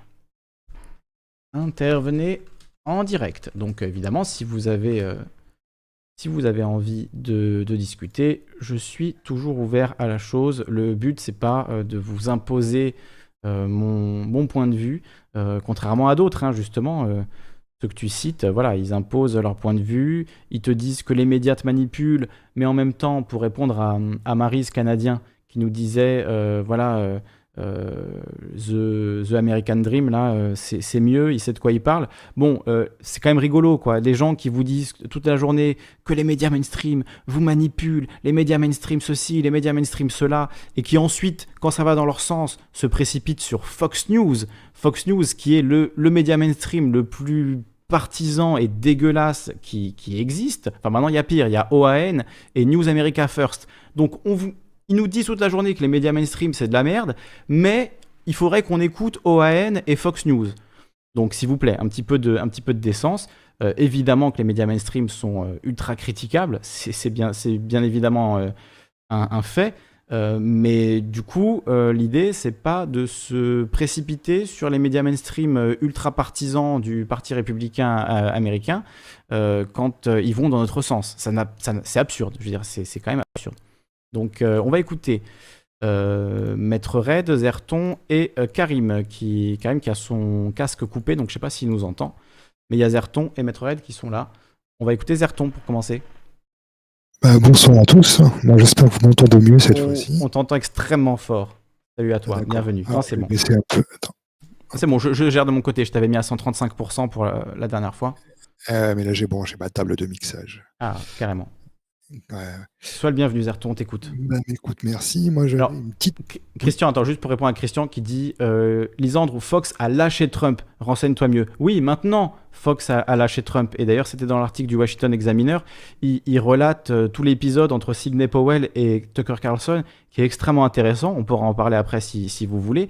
Effectivement, aujourd'hui, même Fox News, face à l'absence de preuves de fraude massive, effectivement, lâche Trump. Tu as raison de le préciser. Je préfère le préciser. Mais ça n'empêche pas euh, les gens euh, comme Vivre sainement, American Dream, euh, Radio Québec et qui, et qui sais-je encore, euh, de nous prendre des extraits de Fox Business, de Fox News quand ça va dans leur sens. Voilà, c'est tout ce que je dis. Et de ne voir que ce qui va dans leur sens, en fait. C'est ça le problème. C'est que moi, je, lis des, médias qui sont pro-républicains, pro-démocrates. Je lis des médias de gauche antidémocrates, euh, des jacobins, des libéraux, des anarchistes, des communistes. Je lis euh, des nationalistes, euh, voilà, je regarde des vidéos de nationalistes, patriotistes, extrémistes. Je, regarde tout le monde en fait. Je regarde la, la, diversité des points de vue et je ne me ferme pas instantanément à tout ce qui ne me caresse pas dans le sens du poil ou ne va pas exactement dans mon sens. Voilà, c'est ça le et c'est ça l'effort intellectuel que je demanderais à, à certains. Pardon, je commence à m'énerver. Je vais respirer et on va écouter Zerton. Zerton. Ah, prends une camomille. Oui, oui, je bois un peu d'eau et ça va aller, ça va aller. non, voilà, écoute, moi je voulais parler d'un peu autre chose. Je voulais avoir une petite pensée pour Monique Pinson-Charlot. Mhm. Mm -hmm. Donc, euh, à la suite euh, du. Euh... On en a parlé la semaine dernière dans le Malango de chat de samedi dernier. Enfin, sam ouais. Samedi il y a 10 jours. Ah, je l'ai, ouais. Enfin, par Parce qu'on a évoqué Hold Up, oui. Par, par Hold Up, en fait, mm. elle s'est faite défoncer par tous les éditorialistes et humoristes que j'ai pu croiser depuis, quoi. Oui. Eu... Même des youtubeurs, zététiciens euh, comme la Trochambier qui, euh, qui ont parlé de hold up et qui en ont profité. Enfin, c'est vrai, elle, elle, est dans le documentaire. C'est vrai qu'elle parle d'extinction, de, d'extermination de l'humanité, euh, ou même de génocide, je crois. Je sais plus quel mot elle utilise ça, dans le documentaire. Ouais, le terme génocide. En fait, moi, ouais. ce qui me fait chier le, le, plus dans tout ça, c'est qu'elle s'est expliquée. Alors, bon, quand un humoriste, bah, il y a eu par exemple Sophia Aram, qui, et puis il y a eu aussi Guillaume Meurice qui l'ont taillé. Bon, c'est des humoristes. Ils n'ont pas de boulot d'enquête à faire, mais j'avais vu comment elle s'appelle ah, euh, la directrice de Marianne euh, ah, Polony. Natacha Polony. Natacha Polony qui, qui, qui l'a démonté. Euh, elle, elle est quand même censée avoir fait un minimum son boulot. Enfin, tu vois, voilà, elle est quand même à la tête d'un journal. Donc voilà, une petite pensée pour Monique Pinson-Charlot qui s'est faite complètement avoir parce qu'elle s'est expliquée. En fait, elle parlait de la fin dans le monde. Mm -hmm. Donc, du coup, oui, et de, et de l'écologie aussi, de l'environnement et de. Oui. Oui, enfin, l'Holocauste, là, je vois, il y a Christian Cassard qui, sur le chat qui dit euh, par rapport à l'Holocauste, oui, elle a utilisé le terme Holocauste, elle s'en est excusée Oui. par la suite, mais en fait, le sujet qu'elle abordait quand elle parlait de ça, euh, c'est la fin dans le monde qui s'est fait, fait des ravages et tue, euh, Oui. Et tue la, une quantité. et la manipulation un peu, un peu perverse du, du réalisateur de ce documentaire, c'est dans l'effet de montage de sous-entendre qu'elle parle du Covid. Exactement. Et c'est ça, et c'est ça qui fait chier, c'est que tout le monde a repris ça en cœur, Mm. alors que Alors qu'elle ne dit pas euh, le Covid a été fabriqué par les élites pour nous exterminer. Elle ne dit aucunement ça. Son propos est quand même polémique et subversif, hein, mais moi je pense que c'est une, c'est un sujet sur lequel il faut réfléchir. Euh, et je sais que je vais peut-être me prendre des, voilà, des, des insultes pour ça, mais vraiment je pense que la question euh, de l'extermination, le mot est extrêmement fort, on est d'accord, mais la question en fait de l'inutilité, euh, c'est ce que disait Laurent Alexandre, la question de l'inutilité euh, des masses euh, laborieuses dans un monde automatisé avec des Tesla automatiques et des usines robotiques, etc., la question se pose en fait. Que fait un Jeff Bezos qui a 200 milliards sur son compte, des 7 milliards d'autres êtres humains qui lui piquent des ressources? Tu vois ce que je veux dire? Oui, oui, je vois parfaitement. Après, c'est un petit peu un miroir aux alouettes, tout ça, hein, parce qu'en fait, euh, c'est un espèce de mythe. Hein, faut pas, faut pas rêver, quoi. hein. Mm. Ces gens, enfin, il y a- le- le- le- la planète ne tiendra pas longtemps à ce rythme-là, Oui. et puis euh, tout ça finira par se péter de la gueule. hein. Ça reste que Mais- des chiffres dans un ordinateur. Bien sûr, mais quelque, quelque part, ce- ce- cet état de fait aussi, il correspond à ce que raconte Monique Pinson-Charlot. Le fait que les milliardaires soient tellement accrochés au système qui nous envoie collectivement à notre perte, c'est aussi une forme de génocide euh, collectif, tu vois. Enfin, génocide, le mot est pas le bon, mais d'extermination euh, de l'humanité dans son ensemble, en fait. Et on est tous co-responsables euh, à certaines échelles, mais on sait bien que, évidemment, les tenants du système, c'est pas Jojo le gilet jaune, pour reprendre l'expression de l'autre, ou, voilà, ou les gens qui, galèrent et qui essaient de s'en sortir. Euh, et c'est pas eux qui, qui poussent des quatre, enfin voilà, de, tous les moyens pour qu'on aille encore plus vite vers cette extinction des ressources. Donc, euh, Ouais. Enfin voilà. En tout cas, je Ouais. voulais faire rendre un petit hommage à Monique Pinson-Charlot et pouvoir passer le mot. euh, Si bah, je, te rejoins aussi et j'assume, j'assumerai la, la vindicte populaire avec toi parce que là-dessus, je la défends. Elle s'est fait manipuler pour le coup du documentaire, euh, mais la, la violence de ses propos euh, fait vraiment écho à en fait une, une problématique réelle euh, et sur laquelle, à mon avis, on devrait se, se questionner. En fait, c'est juste que Monique Passon-Charlot, ça fait des années qu'elle étudie ça. Elle se, elle, elle se lève le matin. Euh, c'est pour aller rencontrer des milliardaires, pour écrire des livres sur les relations entre les aristocrates. Donc, elle a tellement connu ce monde-là, elle ne peut pas détourner le regard, elle ne peut pas faire euh, semblant que ça n'existe pas. Et puis, pour rejoindre un petit peu la thématique que tu avais abordée au début par rapport, enfin, que tu abordes depuis un moment pour cette histoire de dystopie, je pense qu'on rejoint aussi également, enfin, là, il y a vraiment, j'ai l'impression que cette classe hyper privilégiée euh, voit ça arriver et commence à se claquemurer et commence à préparer les outils pour, pour, garder, le, pour, pour garder leur position, quoi. Mm. Voilà, Mm, mm. tout simplement. Voilà, je vais passer la, la parole aux autres et puis, euh, ça, c'est c'est effectivement la, la loi de sécurité globale dont on a vu. euh, voilà, je pense qu'en fait, ouais, c'est ça, ils se préparent à, à nous en foutre plein la gueule si jamais on vous réclamait notre part, quoi.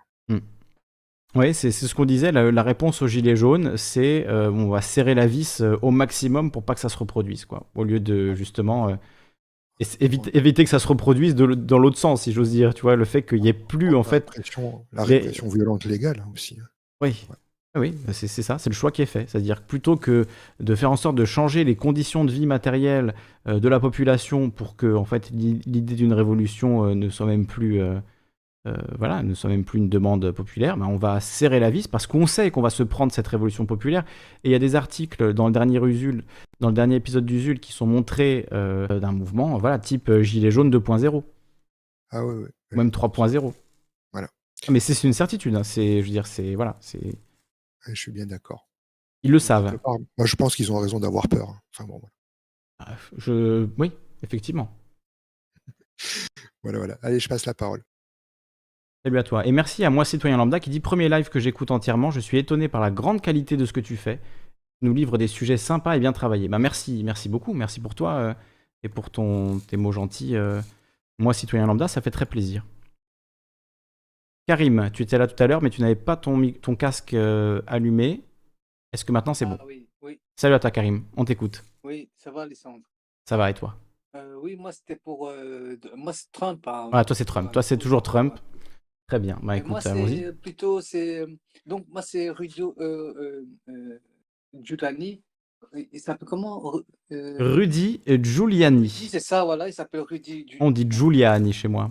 J'avais une prof en CM2 qui s'appelait comme ça, Giuliani. Oui, c'est il est italien d'origine. Ouais, italien. Ben lui, en fait, euh, c'est ben voilà, là, on, est en train de voir la déchéance totale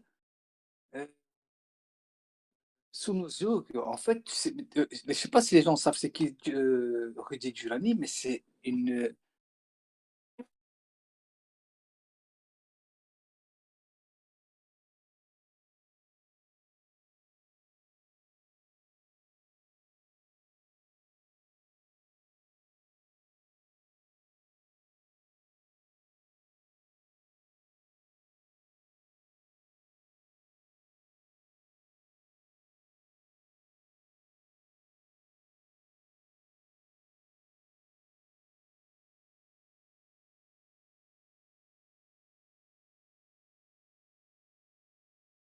Mais voilà.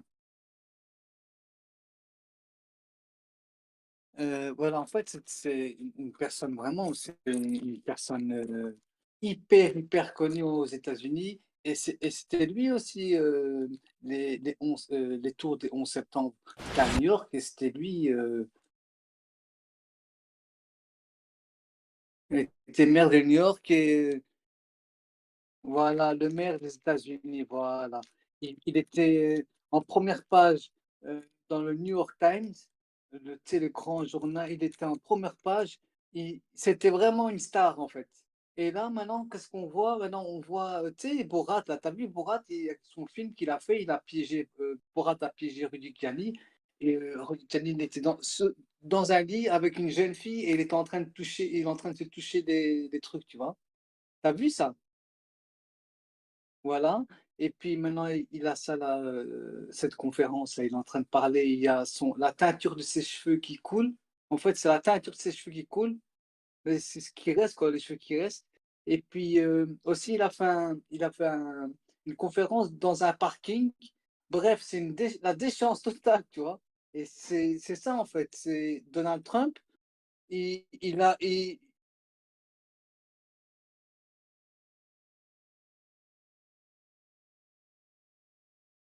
Et voilà. Et puis après, euh, c'est un grand avocat. Hein, c'est un très, très grand avocat et tout.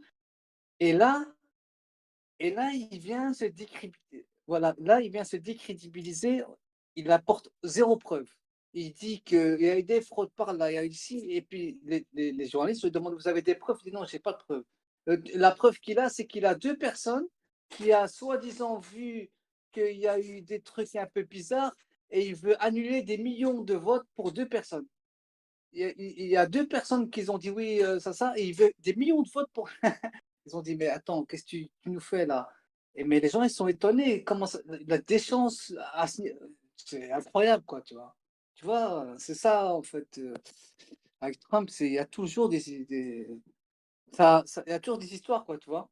Ouais, ouais, c'est, bah, je trouve, cette, je trouve cette image-là de, de Rudy en train de fondre en live avec sa teinture qui lui coule le long des, joues. Je trouve que symboliquement, moi, vous le savez, je suis pas trop dans l'analyse symbolique, mais là, pour ceux qui sont dans le symbolique, honnêtement, euh, on voit une déconfiture en direct. En fait, on assiste à vraiment la pourriture du système Trump euh, en, direct. Quoi. Je comprends pas comment on peut voir euh, une quelconque grandeur à ces, personnages-là, qui sont juste, enfin, c'est une farce, quoi. C'est des, clowns.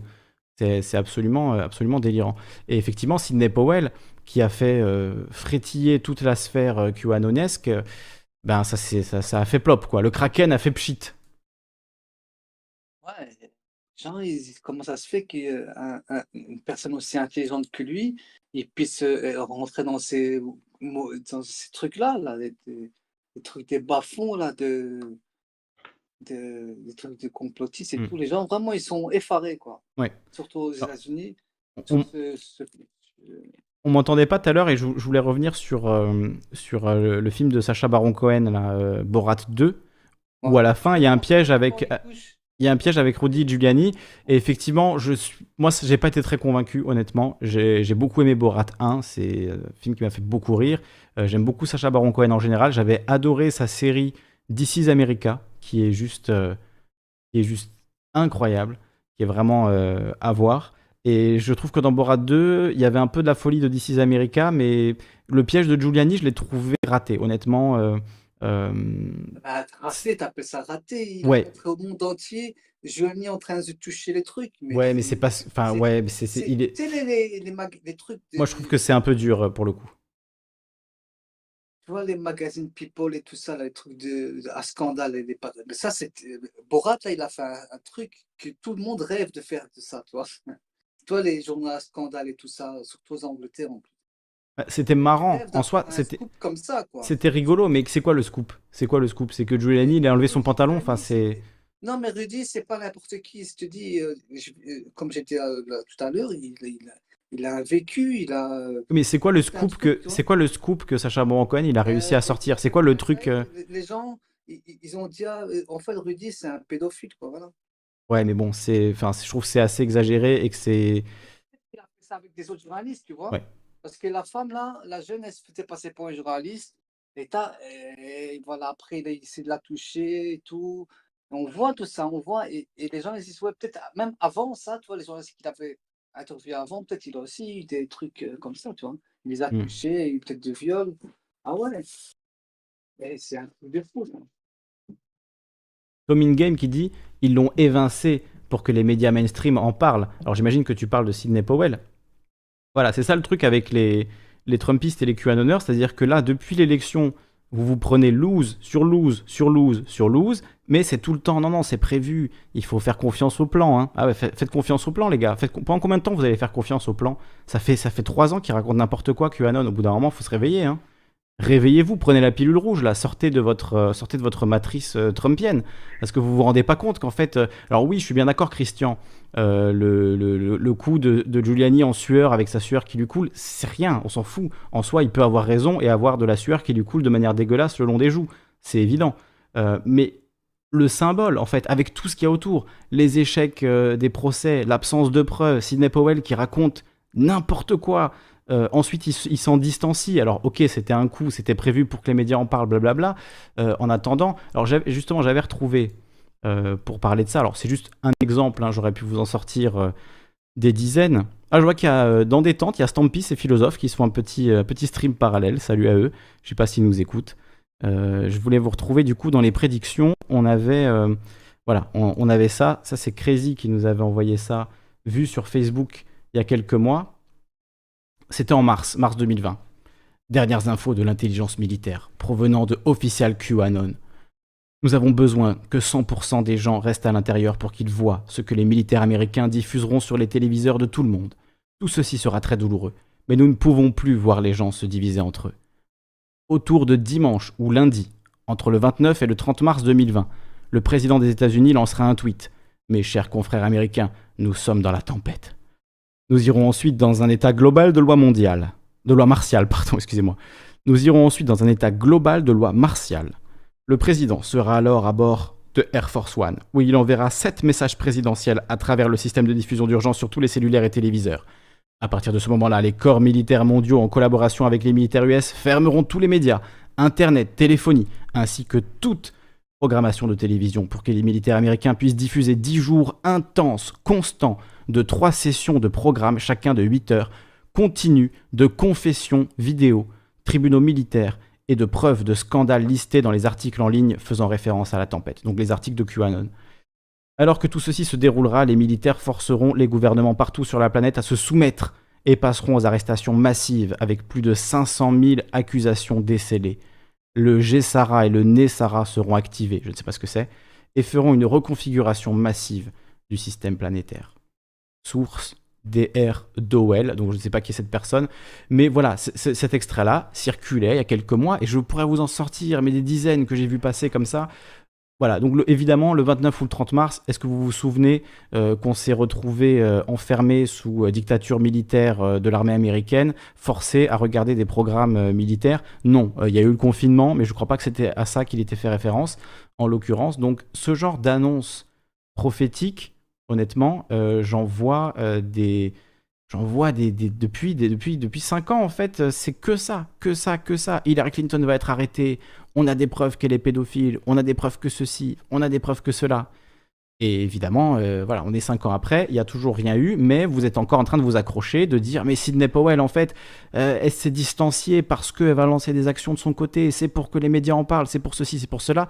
Non, c'est parce que Sidney Powell, sur son site, elle a euh, un système de donation qu'elle ramasse un paquet de pognon et que l'équipe de Trump euh, trouvait ça euh, un petit peu gênant, à mon avis, qu'elle détourne comme ça de l'argent et de prêter donc de l'attention à quelqu'un.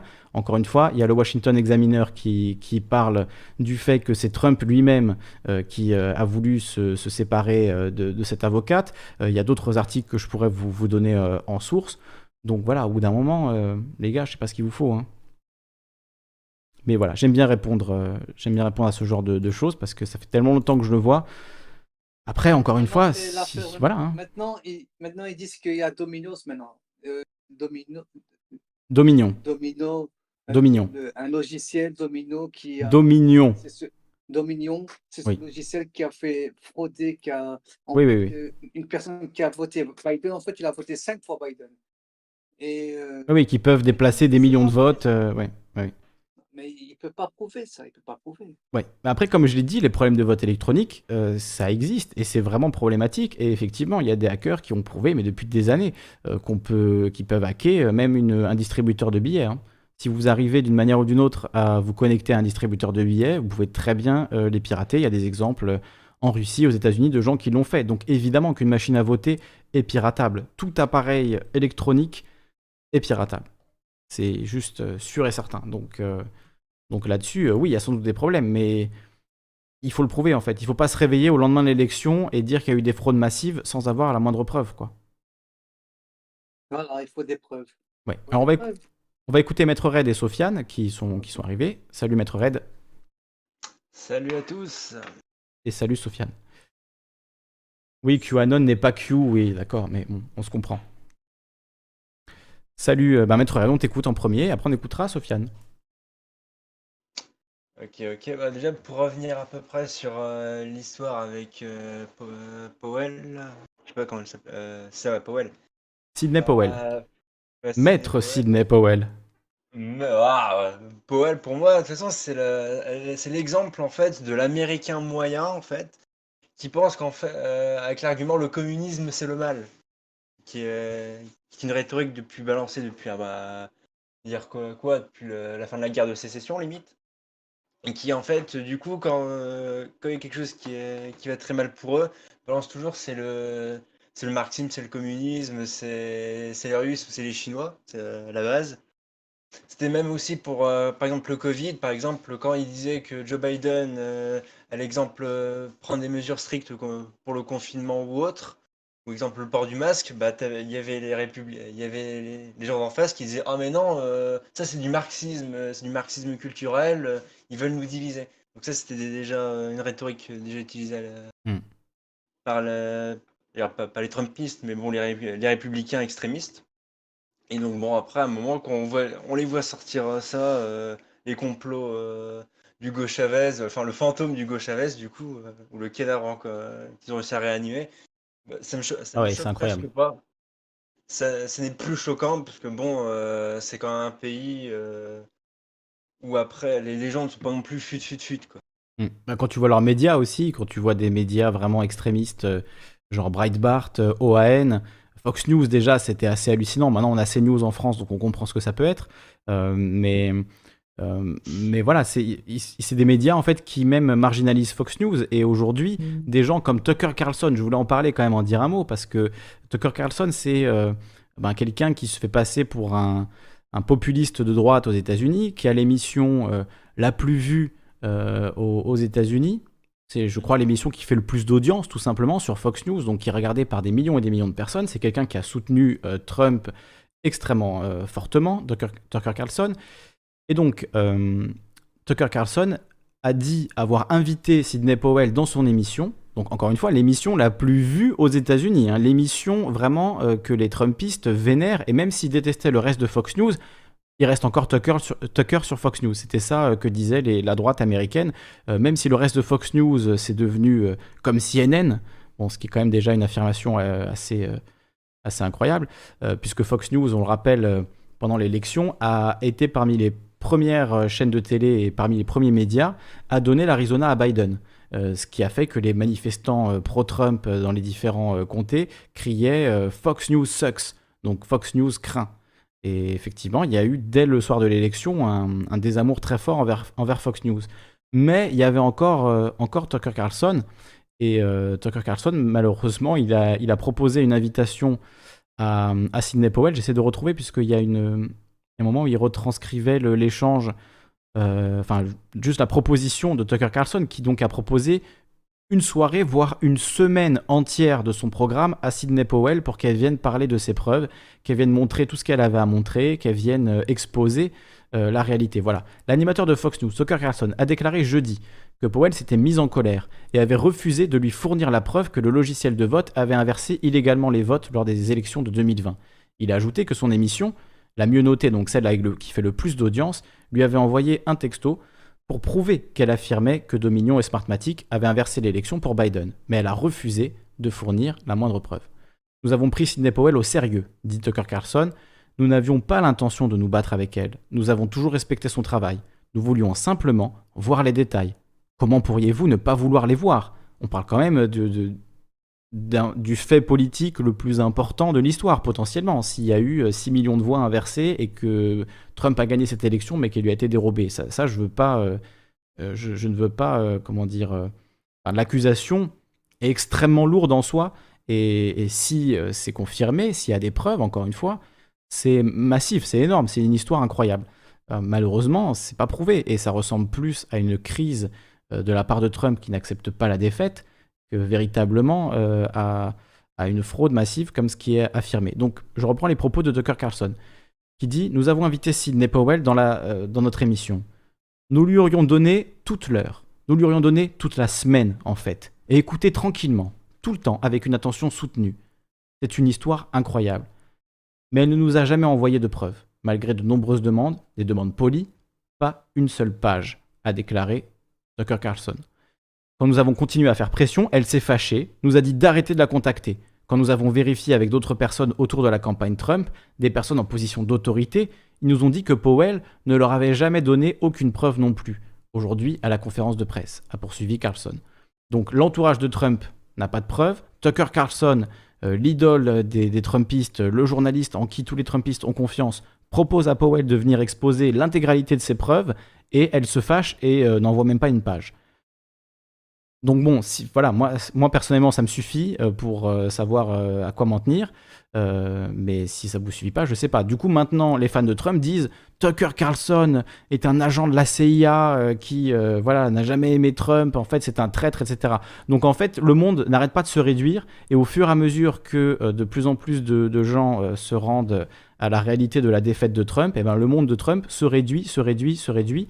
Euh, et le fait d'avoir écarté Sidney Powell, qui avait redonné tant d'espoir euh, aux Trumpistes, c'est encore une fois ce, cercle qui se restreint de plus en plus et vraiment euh, les murs qui se referment sur, sur Trump. En tout cas, moi, c'est comme ça que je le vois et c'est vraiment une forme de, de décadence, de chute de l'empereur Trump, quoi. Voilà une chute de l'Empire. Euh. C'est comme le film, euh, le, film euh, sur l'Allemagne nazie à l'époque, la chute. La chute, oui, c'est vrai, c'est vrai, c'est pas faux. Le, le ouais, il y, a de ça, il y a de ça, il y a ce côté tout, tout est en train de s'écrouler, quoi, tu vois. C'est ça. Il y a moyen de faire un photomontage, mais en fait, on remplace le Führer et tu mets Donald Trump, tu vois, avec la tête baissée, la chute. Nickel. Hmm. la, chute. Ouais. Bah, la chute qui était devenue un énorme mème d'ailleurs. Hein. que Rudy Gianni, c'est la déchéance. La, déchéance, la décadence. Euh, voilà, tout part en couille comme. Euh, Alors Christian nous dit c'est mort, ils viennent de certifier le Michigan pour Biden. Bon, le Michigan déjà c'était sûr qu'il allait aller pour Biden, mais c'est vrai que l'espoir des Trumpistes euh, tenait encore un peu à ça. Donc voilà, une claque de plus. Mais bon, c'est sans doute parce qu'en fait le Michigan ils en ont pas besoin ou je ne sais quoi. Hein. c'est ils sont déjà en train de, retourner la chose, mais, mais voilà, c'est au bout d'un moment, faut quand même se rendre à la raison. je ne vous en voudrais pas de vous rendre à la raison, mais alors lâcher l'affaire. Hein. Oh bah, moi j'ai vu euh, depuis un bon moment déjà. Depuis, euh, oh, depuis la, la chute des deux États Michigan, Wisconsin, et puis après que ça allait commencer à basculer en Géorgie, je me dis mm. bon allez, euh, les élections c'est déjà plié quoi. Mm. Bien que j'ai continué à maintenir l'espoir, je dis bon allez, trop tard. Bah, en fait, tant que la Pennsylvanie restait dans la balance et que la Géorgie n'était pas encore définitivement Pour Biden, c'était encore possible, mais sans la Pennsylvanie, sans la Géorgie, c'est terminé. Bah non. Et du coup, euh, bon, je, je- je pense qu'on fera l'émission euh, le jour de l'intronisation de Biden, qui va durer des plombes et des plombes. On fera une, une longue émission euh, avec le bilan de Biden, tous les gens qu'il a, qu'il a choisis pour gouverner.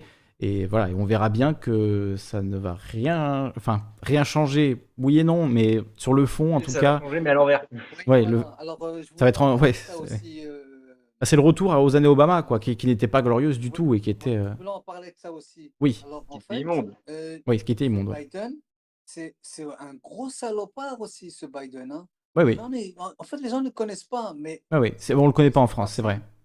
il était pour euh, l'Irak en 2001. Il, Hmm. il a signé, il a voté, il a dit oui, allez en Irak euh, tuer le- l'Irakien. Il a, euh, il, il a fait voter des lois. euh, tu vois là, on, on parle du, euh, du, du- du racisme sys- systémique aux États-Unis. Alors, euh, il y a des personnes, par exemple des Noirs, qui se font euh, tout le temps euh, en prison. Et, et c'est Biden, c'est lui, c'est à cause de lui que ces lois sont passées. C'est lui qui a fait ces lois. Des lois de racisme systémique. C'est-à-dire qu'il y a, des- et- et un, un Noir qui se fait attraper, il prend 20 ans. Et il, euh, un- tu sais, les gens, fait- il a du, de la drogue sur lui, c'est 20 ans. Automatique, hein. Il n'y a même pas moins de chercher et tout, il n'y a rien. hein. 20 ans On peut même prendre euh, perpétuité. les, hein. les- les prisons sont remplies, c'est grâce à Biden qu'ils sont remplies en- aux États-Unis. Il y a plus de, il y a, il y a- il y a des millions de prisonniers. euh, Si La tu vas fameuse, euh, là-bas, tu connais. hein. La fameuse crime bill de Biden, dont il dit lui-même, c'est la loi qui a, qui a tout euh, condamné de la peine de mort, sauf traverser en dehors des clous. Et encore, il a pas osé aller jusqu'au bout. Donc, ouais, c'est euh, ça. Voilà, euh, Biden, c'est un gros. C'était une blague d'un journaliste qui reprenait dans son discours pour dire voilà, moi je suis un dur. Moi je suis un dur. Moi je te mets la peine de mort partout, je te mets en prison à vie euh, parce que t'avais un joint dans la poche et, et- et Voilà. c'est comme ça quoi. Voilà. Kamala Harris a fait son boulot aussi. hein. Kamala Harris a fait le, boulot, a fait le sale boulot aussi. Elle, ouais. elle, c'est une procureure de la République. Elle était connue Voilà, pour euh, pas être tendre le non plus. ouais. Non, non, c'est clair.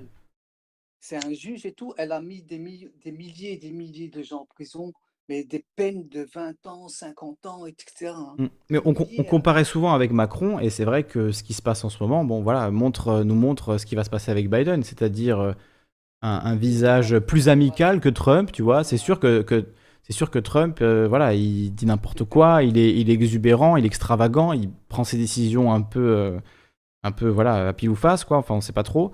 Euh, tandis que Biden, lui, il a un visage plus cordial, entre guillemets, plus poli, mais ça va être la même politique de merde, hein, comme, euh, comme un Macron en France, quoi. Le fascisme a bon, vi- a bon visage. Alors que Trump, c'est le fascisme un peu plus assumé, quoi, voilà. Trump n'est pas arrivé là par hasard. hein. C'est à force de se faire euh, enfler par les politiciens les uns derrière les autres. euh, je veux dire, bon, le choix c'était Trump euh, et puis, et puis comment elle s'appelait? Ah mince, j'ai des trous de mémoire sur les noms. Trump et Clinton. Et Trump et Clinton, Mm. enfin franchement, Et- euh, moi j'ai pas écrasé une arme quand, quand j'ai que Clinton, elle me faisait super peur quoi. hein. Pareil, pareil. Non, mais d'ailleurs, je, On je en pense que. euh, Je pense qu'après 4 ans de Biden, et essayons de penser un peu au, au futur, mais après 4 ans de Biden, euh, quelle raison on a de penser qu'ils vont pas élire un Trump bis? Alors peut-être même Trump lui-même s'il se représente en 2024, on fait un peu de spéculation, mais Alors, c'est possible. qu'il n'avait pas, a pas exclu la possibilité de se représenter en 2024. hein. Ah ouais, mais lui, Ça- euh, il- Là c'est loin, de- c'est loin 2024, mais on, on verra bien. Peut-être Trump lui-même, ou peut-être sera vivant d'abord. Est-ce qu'il peut-être quelqu'un d'autre. En 2024. Euh, on parle de sa fille vivant? aussi, Ivanka. Oui, il y a sa fille, mais il y a plein de gens. Il y a Tucker Carlson que j'évoquais, le. enfants de Trump, ils vont rien faire. J'ai j'ai un peu regardé, ils sont tous un peu teubés en fait, les enfants. Ça c'est pas, pas faux. Oui, euh, aller. Non, non, c'est pas comme. Non mais quelqu'un comme, comme Tucker Carlson, ce, ce journaliste à la peau, euh, à la peau si douce de, de Fox News, euh, tu vois, c'est... Non, vraiment, quand tu regardes Fox News euh, avec Tucker Carlson, il est, d'une, il est lisse. Alors c'est vrai que sur les photos, il est moins lisse, mais sur Fox News, il est lisse, hein, vraiment. Et donc euh, lui, par exemple, Tucker Carlson, il pourrait très bien se présenter à la place de Trump. Et il est beaucoup plus intelligent que, Trump. Et je pense que c'est pour ça d'ailleurs que Sidney Powell n'a pas accepté d'y aller, parce que c'est quelqu'un qui est, très intelligent, même si politiquement je suis en, désaccord sur à peu près tout. On peut pas lui enlever que c'est quelqu'un qui est beaucoup plus fin euh, que Trump intellectuellement, et donc euh, quelqu'un de potentiellement beaucoup plus dangereux. Et effectivement, euh, quand aujourd'hui les fans de Trump se réveillent en disant Tucker Carlson, en fait, il est de la CIA. Oui, oui, Tucker Carlson est, de la CIA. Tucker Carlson a, voulu rentrer à la CIA quand il était jeune. il a des liens. c'est, ce serait un agent dormant. Alors, j'utilise le conditionnel, mais effectivement, Tucker Carlson est un personnage extrêmement dangereux et qui, voilà, qui potentiellement pourrait prendre la place d'un Trump il a la popularité, euh, il vient de la télé lui aussi, euh, il est plus sérieux en plus, et, clairement, il a ses accents populistes qui, qui pourraient lui donner un, beau rôle dans une primaire républicaine et peut-être un futur président des États-Unis, qui sait. Donc je pense que la suite après Trump, si en face la seule opposition c'est des Biden, des Clinton et des, des merdes comme ça, forcément, bah voilà, c'est. Oui, Hillary Clinton ou même Chelsea Clinton, qui tu veux, hein, je veux dire, ou ou Kamala Harris, euh, ou euh, des gens, euh, voilà, ou des Pete Buttigieg, ou des gens du Parti démocrate comme ça qui ne changeront rien, tant que ce ne sera pas une alternative vraiment populiste de gauche, voilà, à la Bernie Sanders et consorts, ça, ça sera compliqué. En de ça, est-ce qu'il y a quelqu'un qui reprend un petit peu la lignée de Bernie Sanders bah, la, plus, la plus populaire, c'est AOC, Alexandria Ocasio-Cortez, qui est, qui est, voilà, qui est la cible aussi de beaucoup, beaucoup d'attaques, qui est extrêmement critiquée par les républicains, euh, parce que pour euh, voilà, c'est la, la communiste mexicaine qui, euh, qui vient foutre le bordel. Bon, c'est une, personne du peuple, en fait, a aussi. Hein. Elle était serveuse, elle n'a pas fait des grandes études, elle a, connu la galère. C'est quelqu'un de normal, en fait, qui est rentré en politique et qui défend effectivement un, voilà, un point de vue du peuple pour, pour l'augmentation des salaires, pour une éducation gratuite, pour une santé gratuite, des choses qui ne sont pas du tout acquises aux États-Unis. Et, effectivement. Euh, Beaucoup trop communiste, faut pas déconner. Ah, c'est socialiste, tu te rends compte? Socialisme. ils, arrivent à transformer socialiste en insulte, quoi. C'est quand même. Ah oui, oui. Socialiste, là-bas, c'est une. Ah ça, ça, date euh, de la guerre de sécession, là. Mais c'est carrément Satan pour euh, socialisme. Hein, le, père de. Comment ça s'appelle l'actrice, là, Jolie, là. Lui-même, c'est un acteur. Il a dit que c'est c'est pour eux, les Américains, le socialisme, c'est Satan. C'est Satan en personne, quoi. Mais ils sont sérieux quand ils disent pas, ils sont pas là en train de parler comme ça. Euh, ils disent sérieusement, pour eux, tout ce qui est rapport de socialisme, communisme et, tout ça, tout, tout, la gauche, pour eux, c'est Satan. Bah, euh, déjà, les sociodémocrates, déjà, pour eux, c'est trop communiste.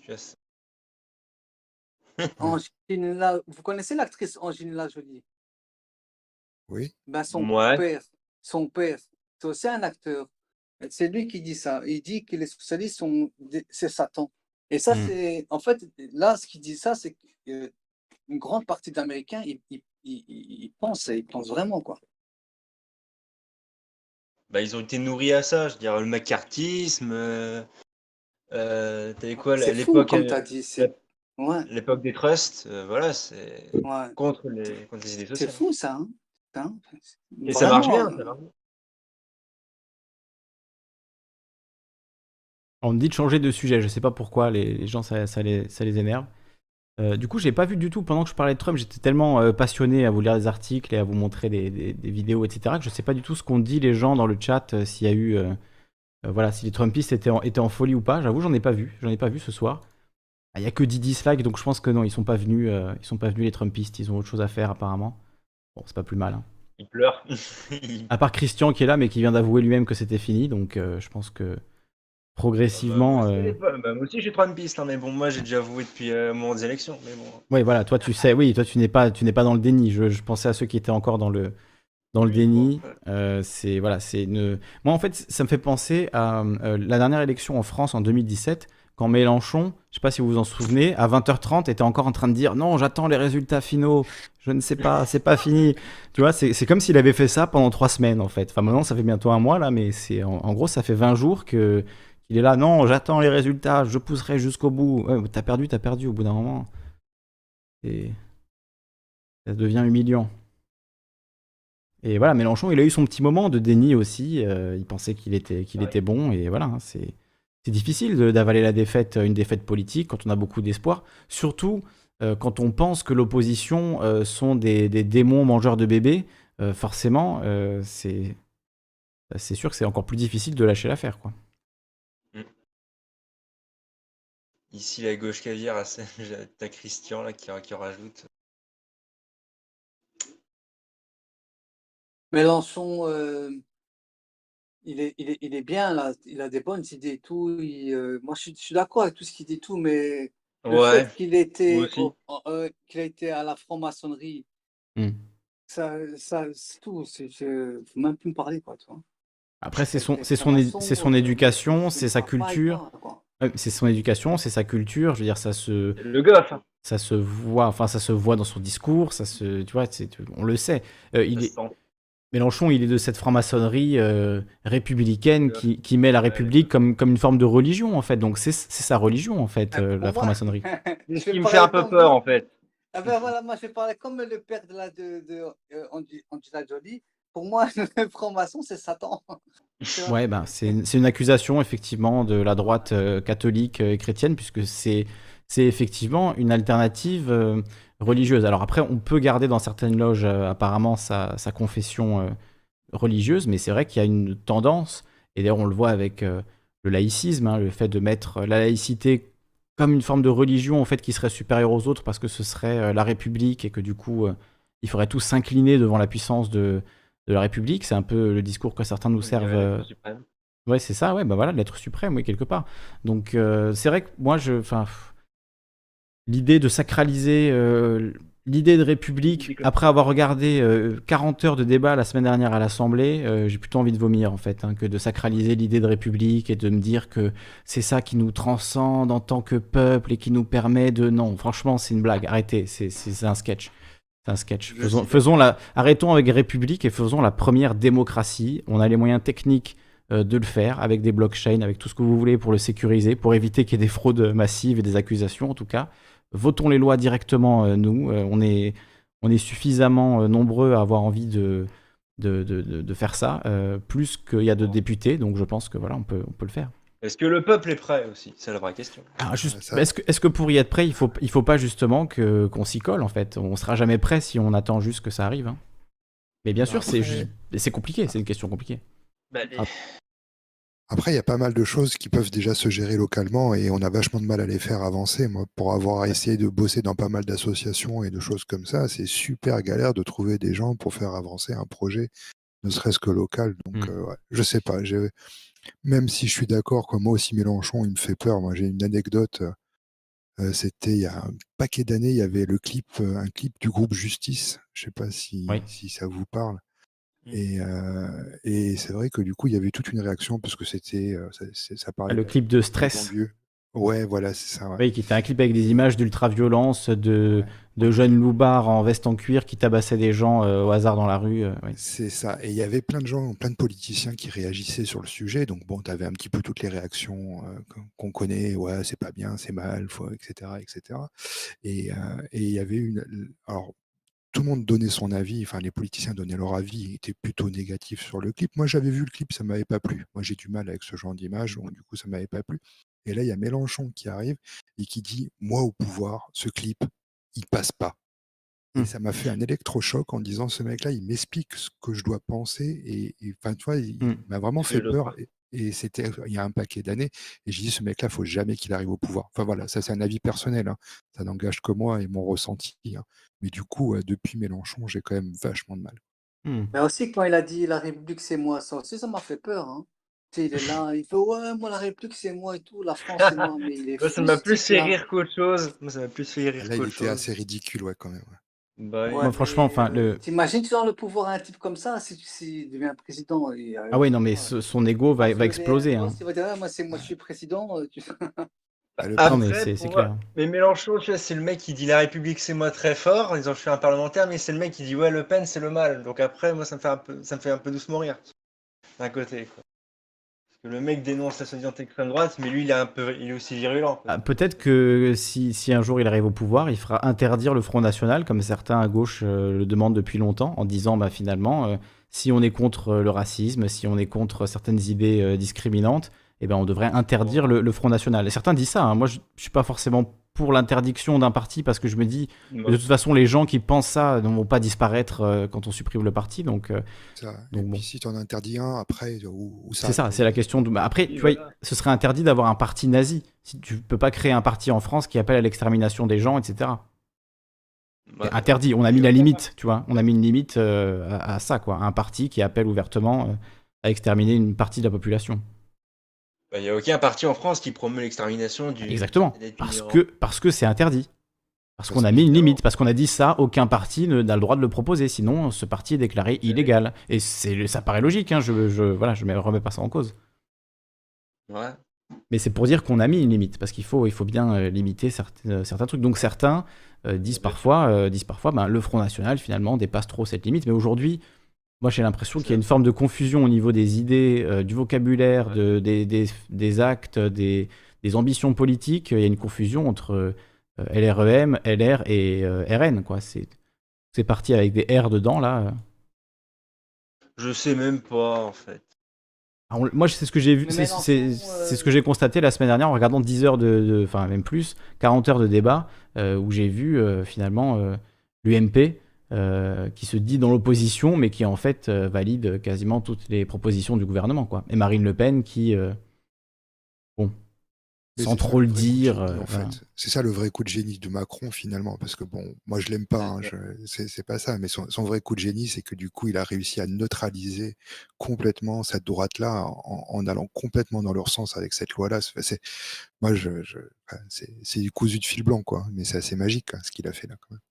Bah, euh, techniquement, d'un point de vue de, de ce que je discutais, parce que je, dis- je discute souvent avec des gens d'extrême droite, ils ont dit euh, le, le pouvoir, la petite minorité, a réussi à neutraliser la gauche en la rendant inefficace. Maintenant, il reste plus que la droite qui a un gros bloc, donc là, euh, n'y a plus que ça à faire.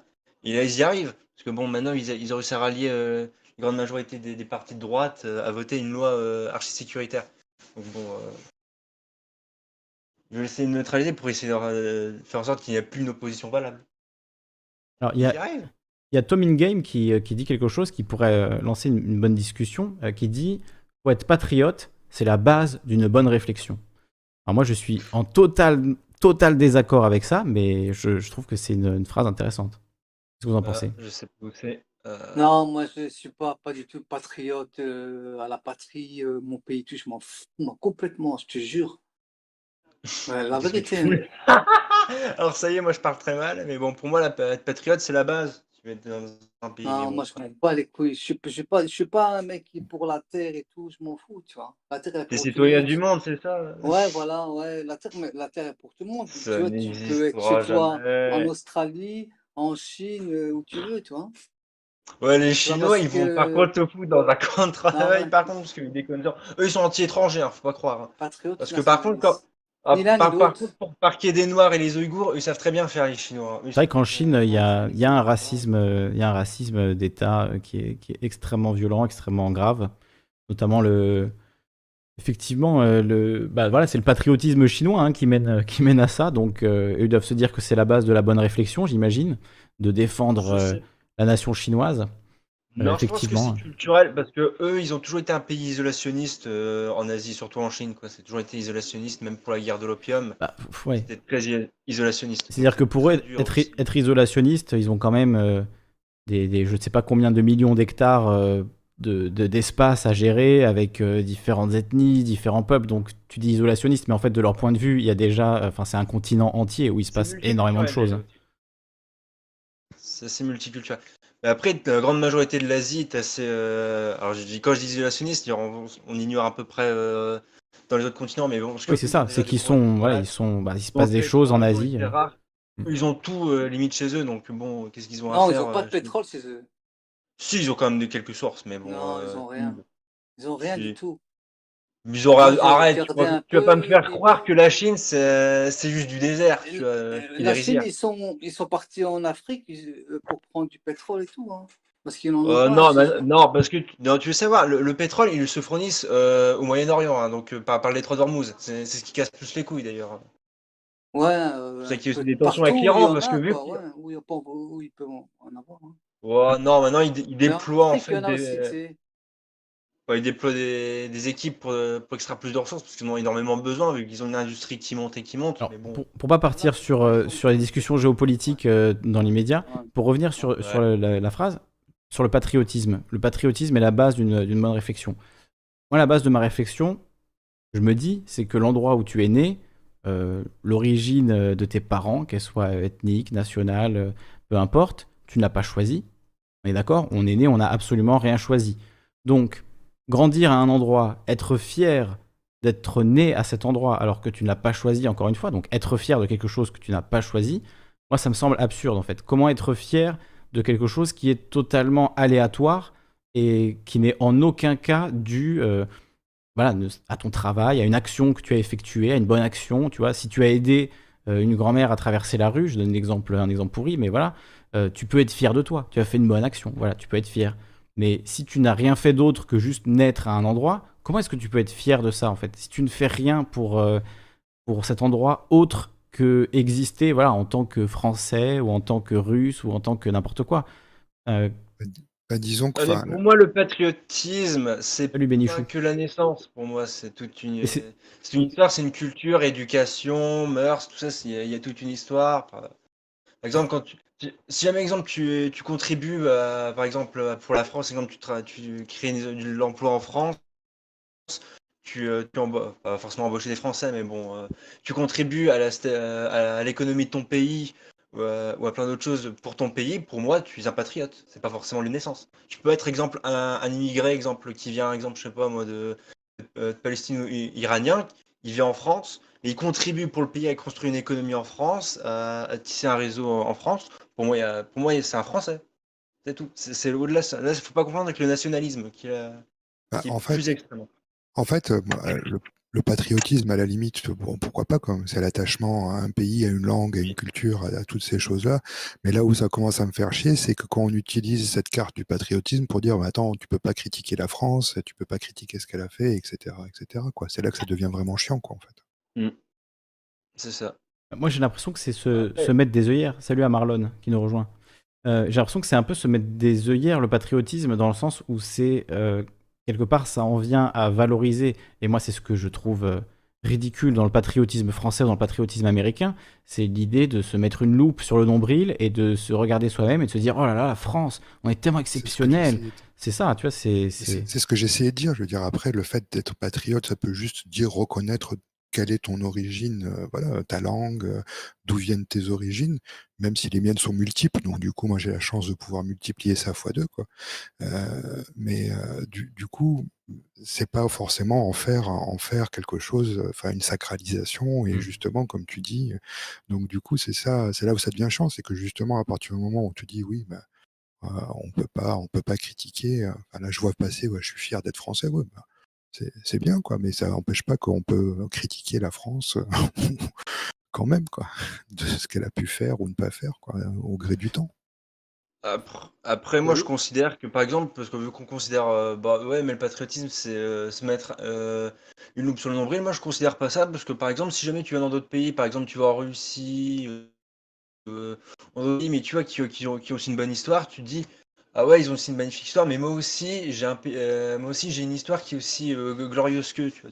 Et, et aussi, ça, ça renforce aussi ses convictions. Parce que, bon, exemple, quand tu vois l'histoire du Japon, bien de certains pays africains. euh, euh, ou autre, tu dis euh, ouais, ils ont aussi une bonne histoire. En fait, tu vois, ils mettent en valeur le- leur histoire et je dis ouais, moi aussi j'ai une bonne histoire. Euh, ça renforce aussi les convictions parce qu'en même temps, on découvre aussi d'autres choses. Parce qu'on n'est pas Salut. seul.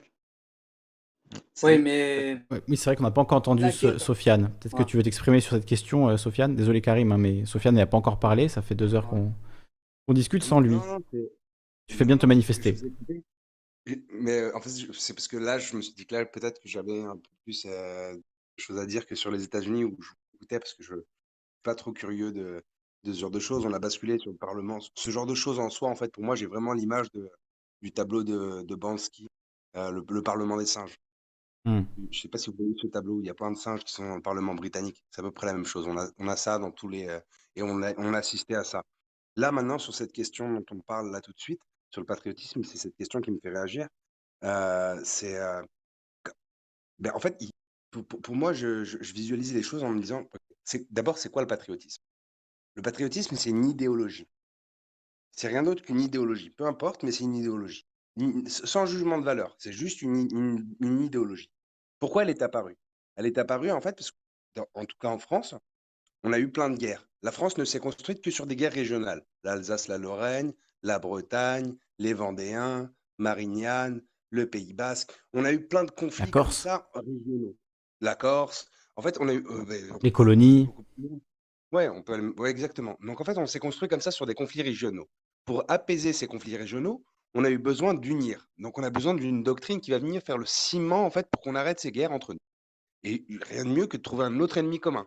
Donc du coup, bah, on va créer le ciment d'une nation par le sang. Et on va faire des guerres à droite à gauche.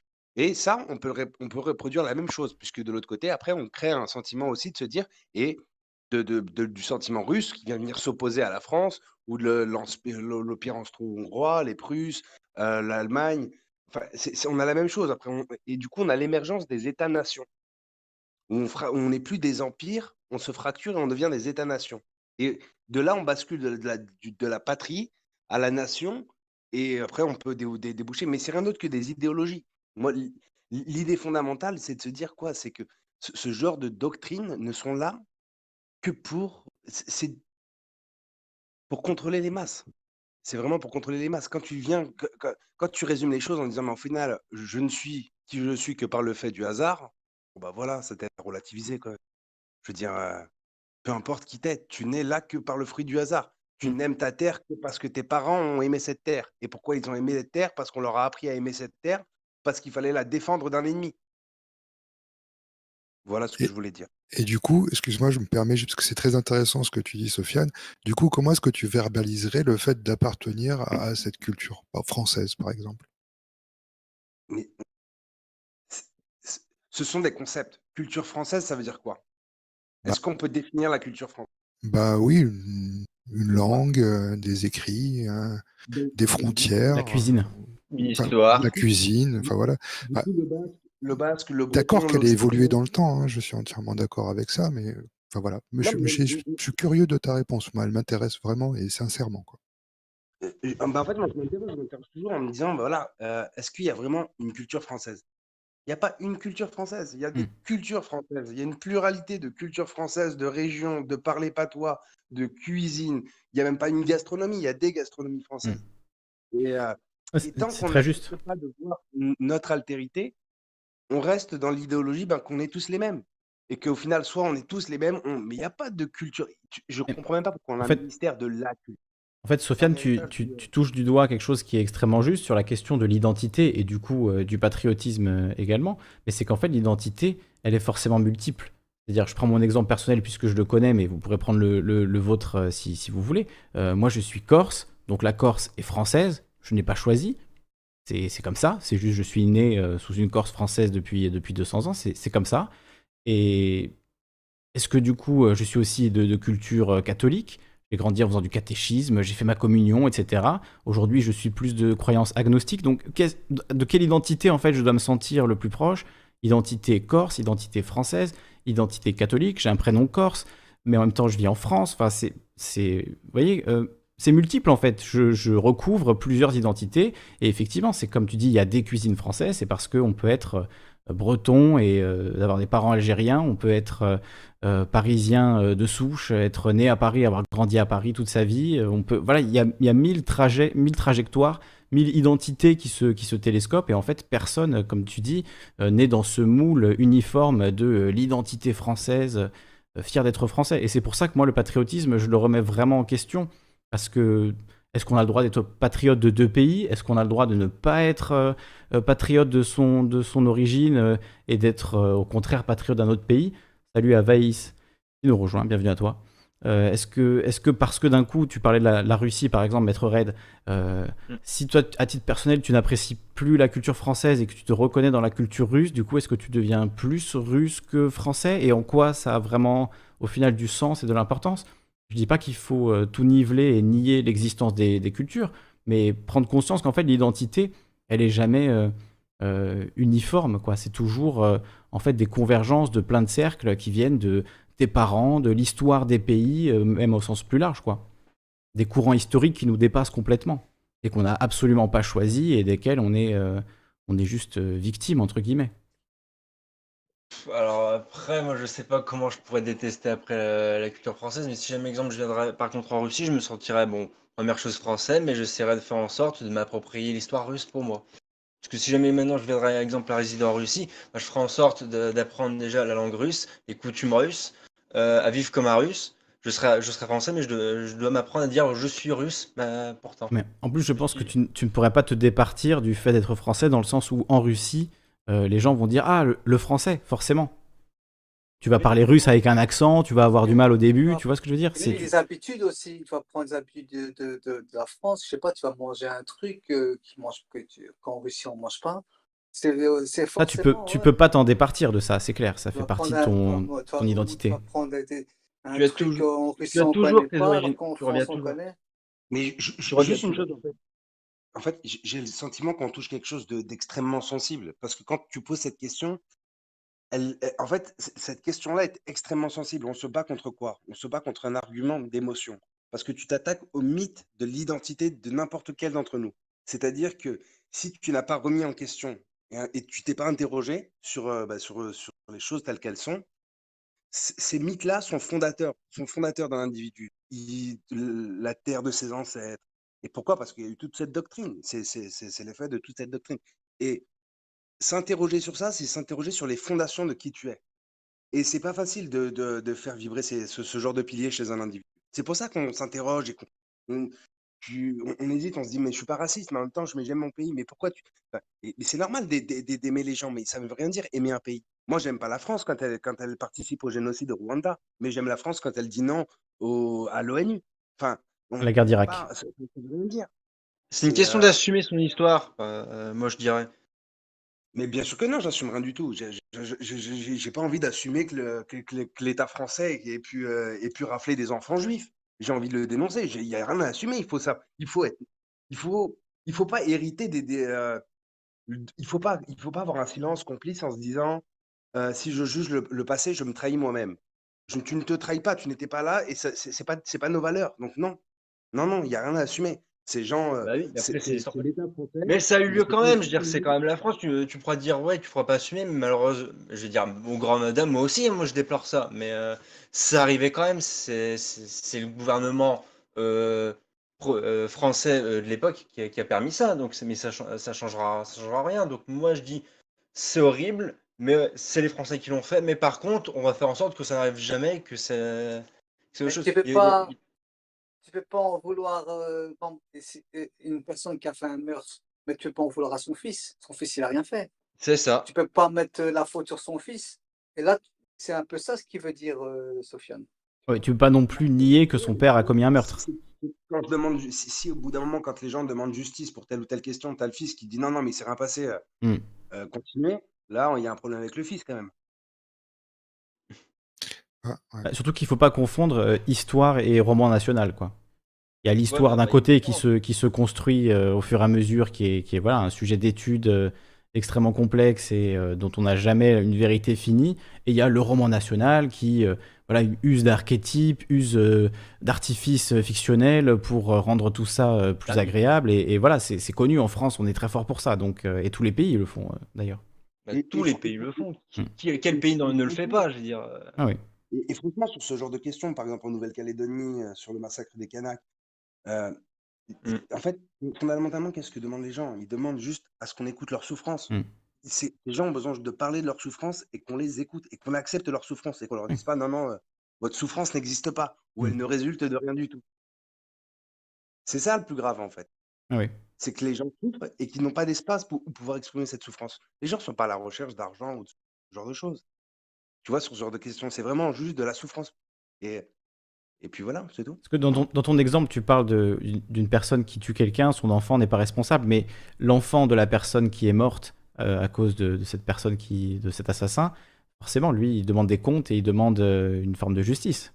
Et son petit, et son petit enfant aussi, peut-être, euh, tu vois, on lui transmettra ce, chagrin, ce fardeau. Et enfin voilà, c'est malheureusement comme ça que l'histoire avance. Et donc, faut prendre conscience de ça. Moi, mon discours, c'est pas du tout de dire, voilà, enfin évidemment citoyen du monde si vous, si vous voulez, comme l'a, comme l'a dit Karim, mais de dire euh, il n'y a pas de culture ou euh, il faudrait pas qu'il y ait de culture, on est tous pareils, etc.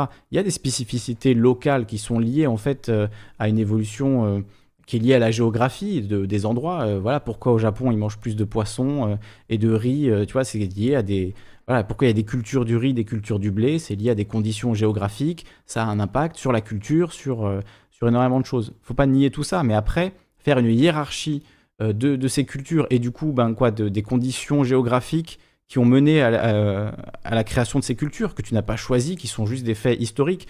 Moi, c'est avec ça que j'ai plus de mal, l'idée de hiérarchiser et qu'il y aurait, euh, euh, y aurait des cultures voilà, qui seraient, qui seraient supérieures à d'autres, même s'il y a des pratiques, on va dire, culturelles. et après, je vais laisser la parole à, Choupette O et, Christelle qui, qui sont là. Je, je, viens de voir, je vais allumer leur micro. On va les écouter il y a des pratiques culturelles que je trouve odieuses, comme par exemple l'excision. Euh, je ne peux pas me résoudre à me dire, bon, bah, c'est culturel, donc euh, voilà, je, trouve que l'excision, c'est quelque chose d'abominable. Euh, mais après, à part ça, si on parle de cuisine, si on parle de littérature, si on parle d'art, etc., je ne pense pas qu'il y ait de hiérarchie à faire entre, entre les cultures, juste apprécier les différentes conditions et déterminations qui ont mené à ces, à ces créations. Bon. On va écouter Choupette euh, qu'on n'a jamais entendu, qu'on entend beaucoup dans le chat, qu'on lit beaucoup dans le chat, mais qu'on n'a jamais entendu. Choupette, est-ce que tu es avec nous? Est-ce que tu as un micro? Ou est-ce que tu veux juste nous écouter?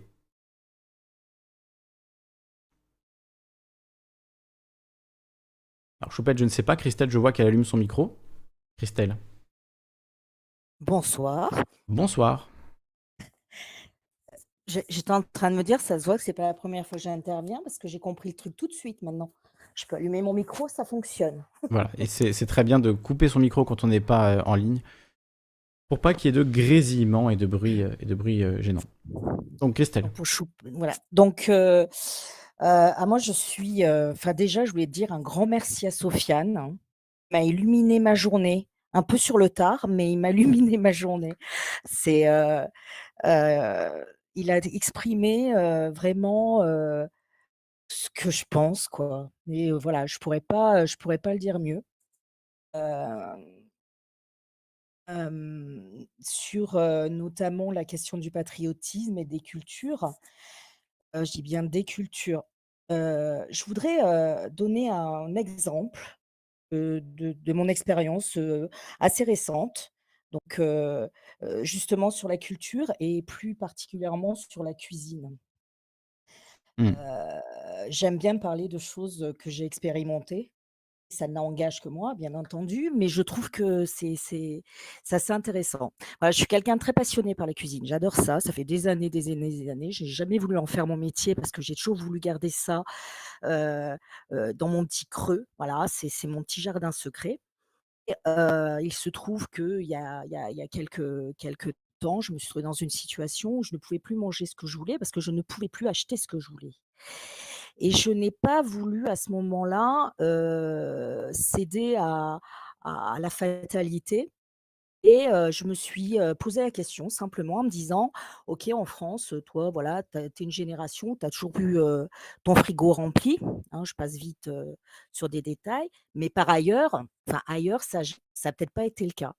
Et donc, dans ma petite tête, je me suis dit, bah, allons voir hein, dans les pays qui, justement, se sont, entre guillemets, modernisés sur le tard me disent, voilà, ils sont, ils sont vivants, ils ont mangé, c'est que quelque part leur nourriture était certainement appropriée. Donc, je me suis intéressée aux cuisines diverses et variées autour du monde.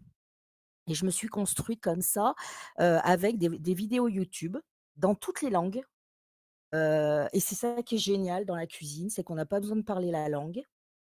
Et, je les ai regardés, écoutés. Je suis passée par l'Inde, la Corée, la Russie, la Mongolie. Enfin bon, je suis allée, mais c'est ça qui est génial hein, avec le web.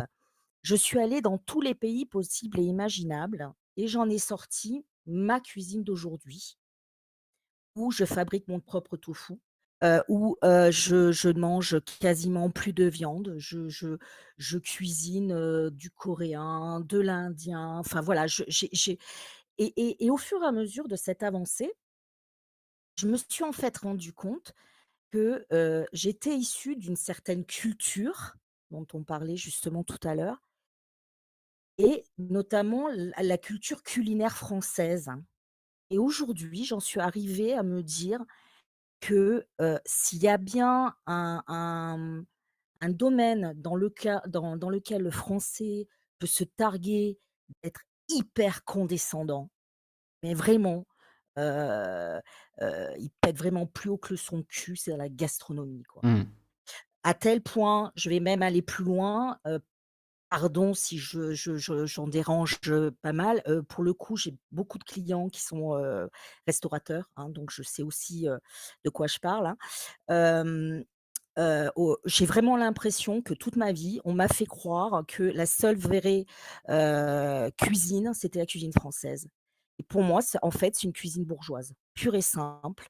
On a créé cette espèce de schéma, la bonne bouffe française avec, les bons plats, l'entrée, le plat, les poissons, enfin, voilà, on a truc, mais hyper, standardisé alors que, les chefs nous disent: «Non, ça passe par plein, plein de goûts». Non, moi, j'ai vraiment, là, ces derniers temps, en fait, je me suis totalement extraite de cette cuisine-là. Voilà, donc c'était c'était, mon exemple personnel pour dire que, pour moi, le patriotisme n'existe pas. C'est effectivement, heu, quelque chose qui, qu'on nous inculque et qu'on et ça nous enferme.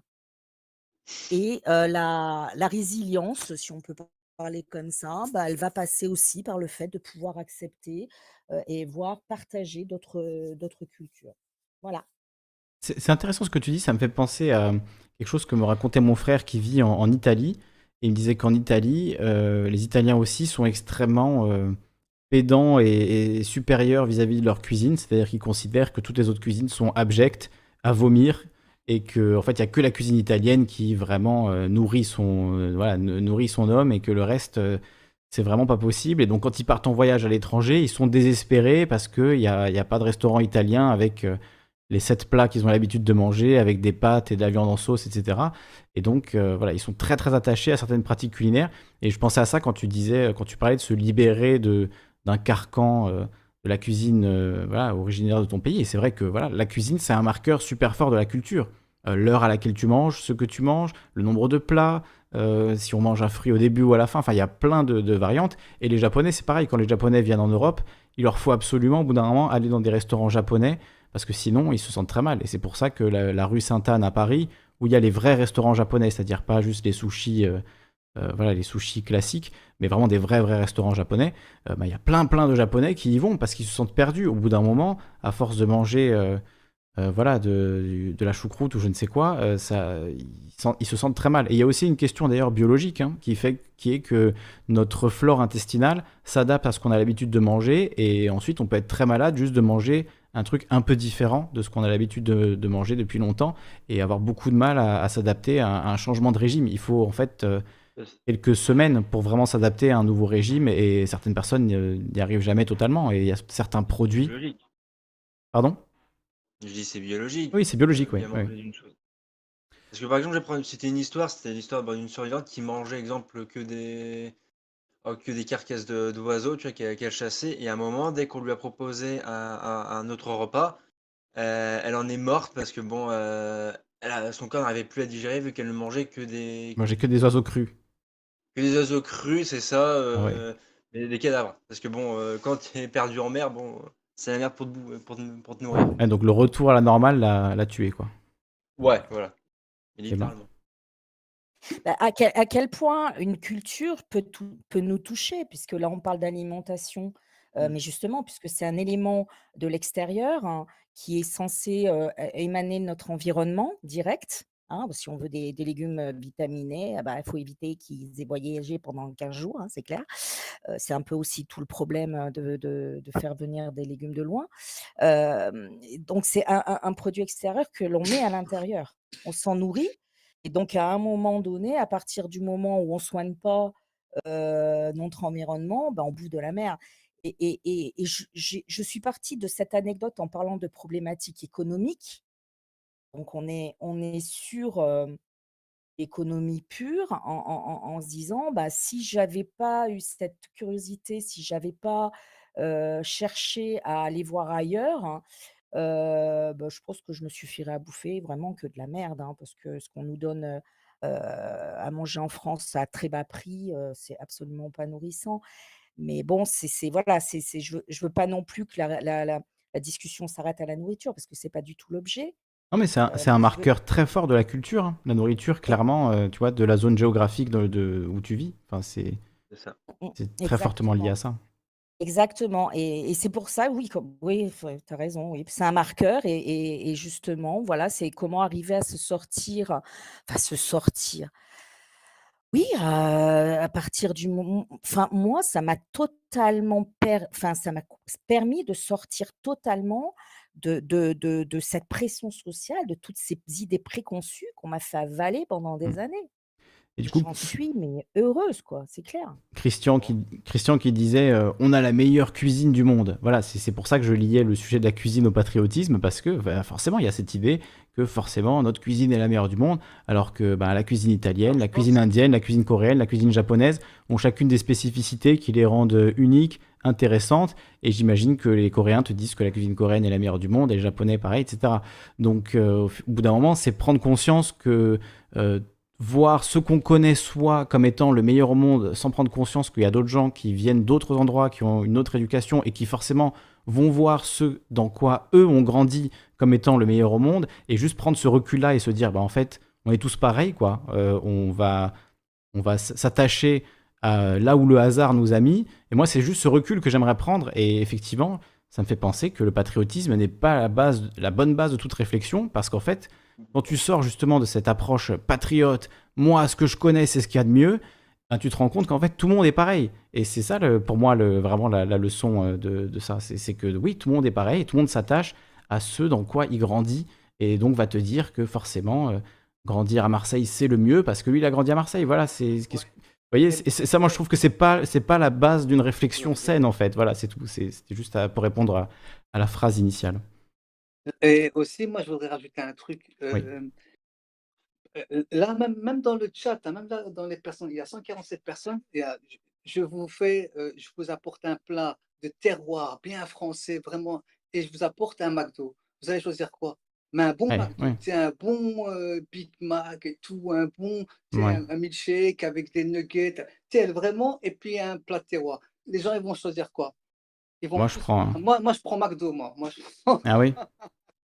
Ah ouais, moi, moi je te jure, moi, euh, tu- les trucs là, des plats, des... je m'en- moi je préfère euh, McDo. euh, Moi, je prends la Ligo. hein. Moi, je prends la Ligo tout de suite. La euh, euh, KFC, La Ligo, c'est trop bon. Hut, euh, euh, McDo, Quick, euh, T'es un Burger occidental. King. euh, moi, Mm. je fais- mais, mais tu m'apportes un truc Un Américain. purement et tout du, du Ouais, terroir, etc., du pays, je m'en bats. les- Enfin, ouais, voilà. Tu vois un peu. Ouais, t'es un occidental, quoi. Voilà. Mais c'est même si tu m'emmènes euh, au Japon, euh, Ah, je voudrais aussi manger un McDo. Dans le chat, dans le chat, ils sont pas d'accord. hein. Ah, C'est Mais, ma- un bon McDo, hein, pas un truc de, de schlag. Hein. Moi, C'est un bon truc bien. Mais ça existe pas un bon McDo. Franchement. Non, mais franchement, faites-vous. euh, Si, si mais vous aimez. Attends, excuse-moi. Moi, c'est Oui. pas le McDo, C'est moi, c'est le Quick. Toi, c'est Moi, je quick. préfère le Quick. Le Quick, C'est il est, encore pire. il est meilleur que McDo. je- Moi, je vais au Quick, moi, je vais au McDo. Mais bref. euh, Ah, c'est comme, c'est comme Trump et Biden. Je trouve que les deux, c'est de la merde. ouais. Voilà. Ce Bah ouais. Ce, libéral, bon. quoi, mais ce libéral. Non, mais c'est ouais, bon. entre Moi, deux entreprises, c'est c'est comme bon. si moi je me battais tu vois, entre Microsoft et Apple. Ouais, mais euh, ouais, Apple c'est mieux, tu vois. Ils sont très épurés. C'est même niveau, tu vois, pour la. Que tu nous Mais sors, Karim. euh, surtout que franchement, c'est mais mon truc à moi personnel, tu vois. franchement, Karim, si tu veux manger un bon burger, tu vas au supermarché, tu achètes des petits, des petits pains burgers, tu achètes des, des petits, enfin des steaks ou des steaks euh, végétaliens si c'est si c'est ce que tu ce que tu veux, tu vois, c'est très très bon avec des avec des steaks végétaux également.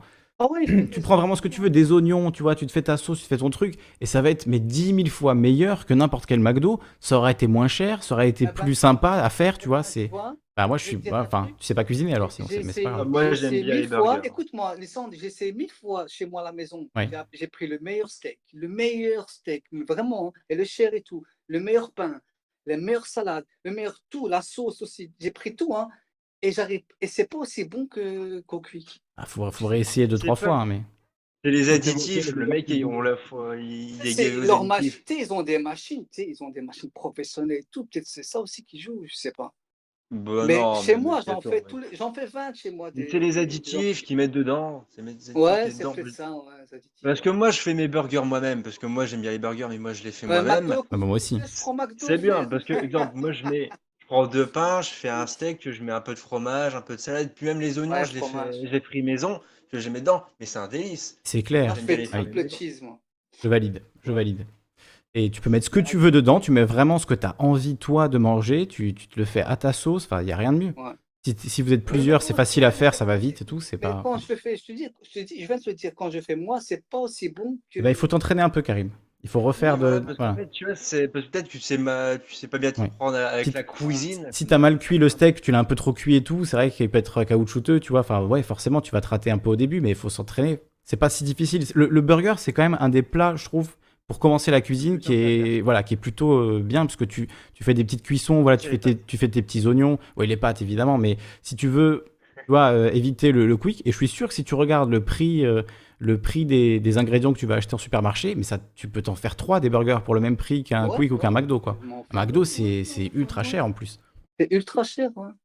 Mais c'est Ouais, très mais- bon, je sais pas, ouais. Comment moi, partir du patriotisme pour arriver au McDo? Moi, il est minuit, je suis allé Ben me voilà. coucher. Ah ben, bonne question, bonne question. Euh, comment on, re- on rejoint? Ben, Le, le patriotisme, en fait, ça n'a pas de valeur, quoi, finalement. Ça n'a pas de valeur. Il n'y a que la culture américaine du fast-food qui a de la valeur. Ouais. Non, ce qui est bon, le. Ouais, non, mais euh, critiquer le bon, patriotisme, mais- pour nous, fa- pour nous faire vendre. euh, Pour nous, ouais, nous mettre McDo derrière. Moi, ouais. je suis désolé, c'est culotté. Moi, je Ouais, c'est culotté. Non, mais- ben, je te jure, tu, me- tu, tu- je vais, tu vas me dire, je euh, tu vas me dire, je te- je t'emmène dans un restaurant, un restaurant magnifique, des trucs 5 étoiles, et tout, et je t'emmène au Quick. Je vais dire, je préfère aller au Quick, je te jure. Ça Non, c'est parce que t'as pas goûté, t'as pas goûté les restaurants. euh, Si, j'ai déjà fait, non, j'ai fait plein de restaurants.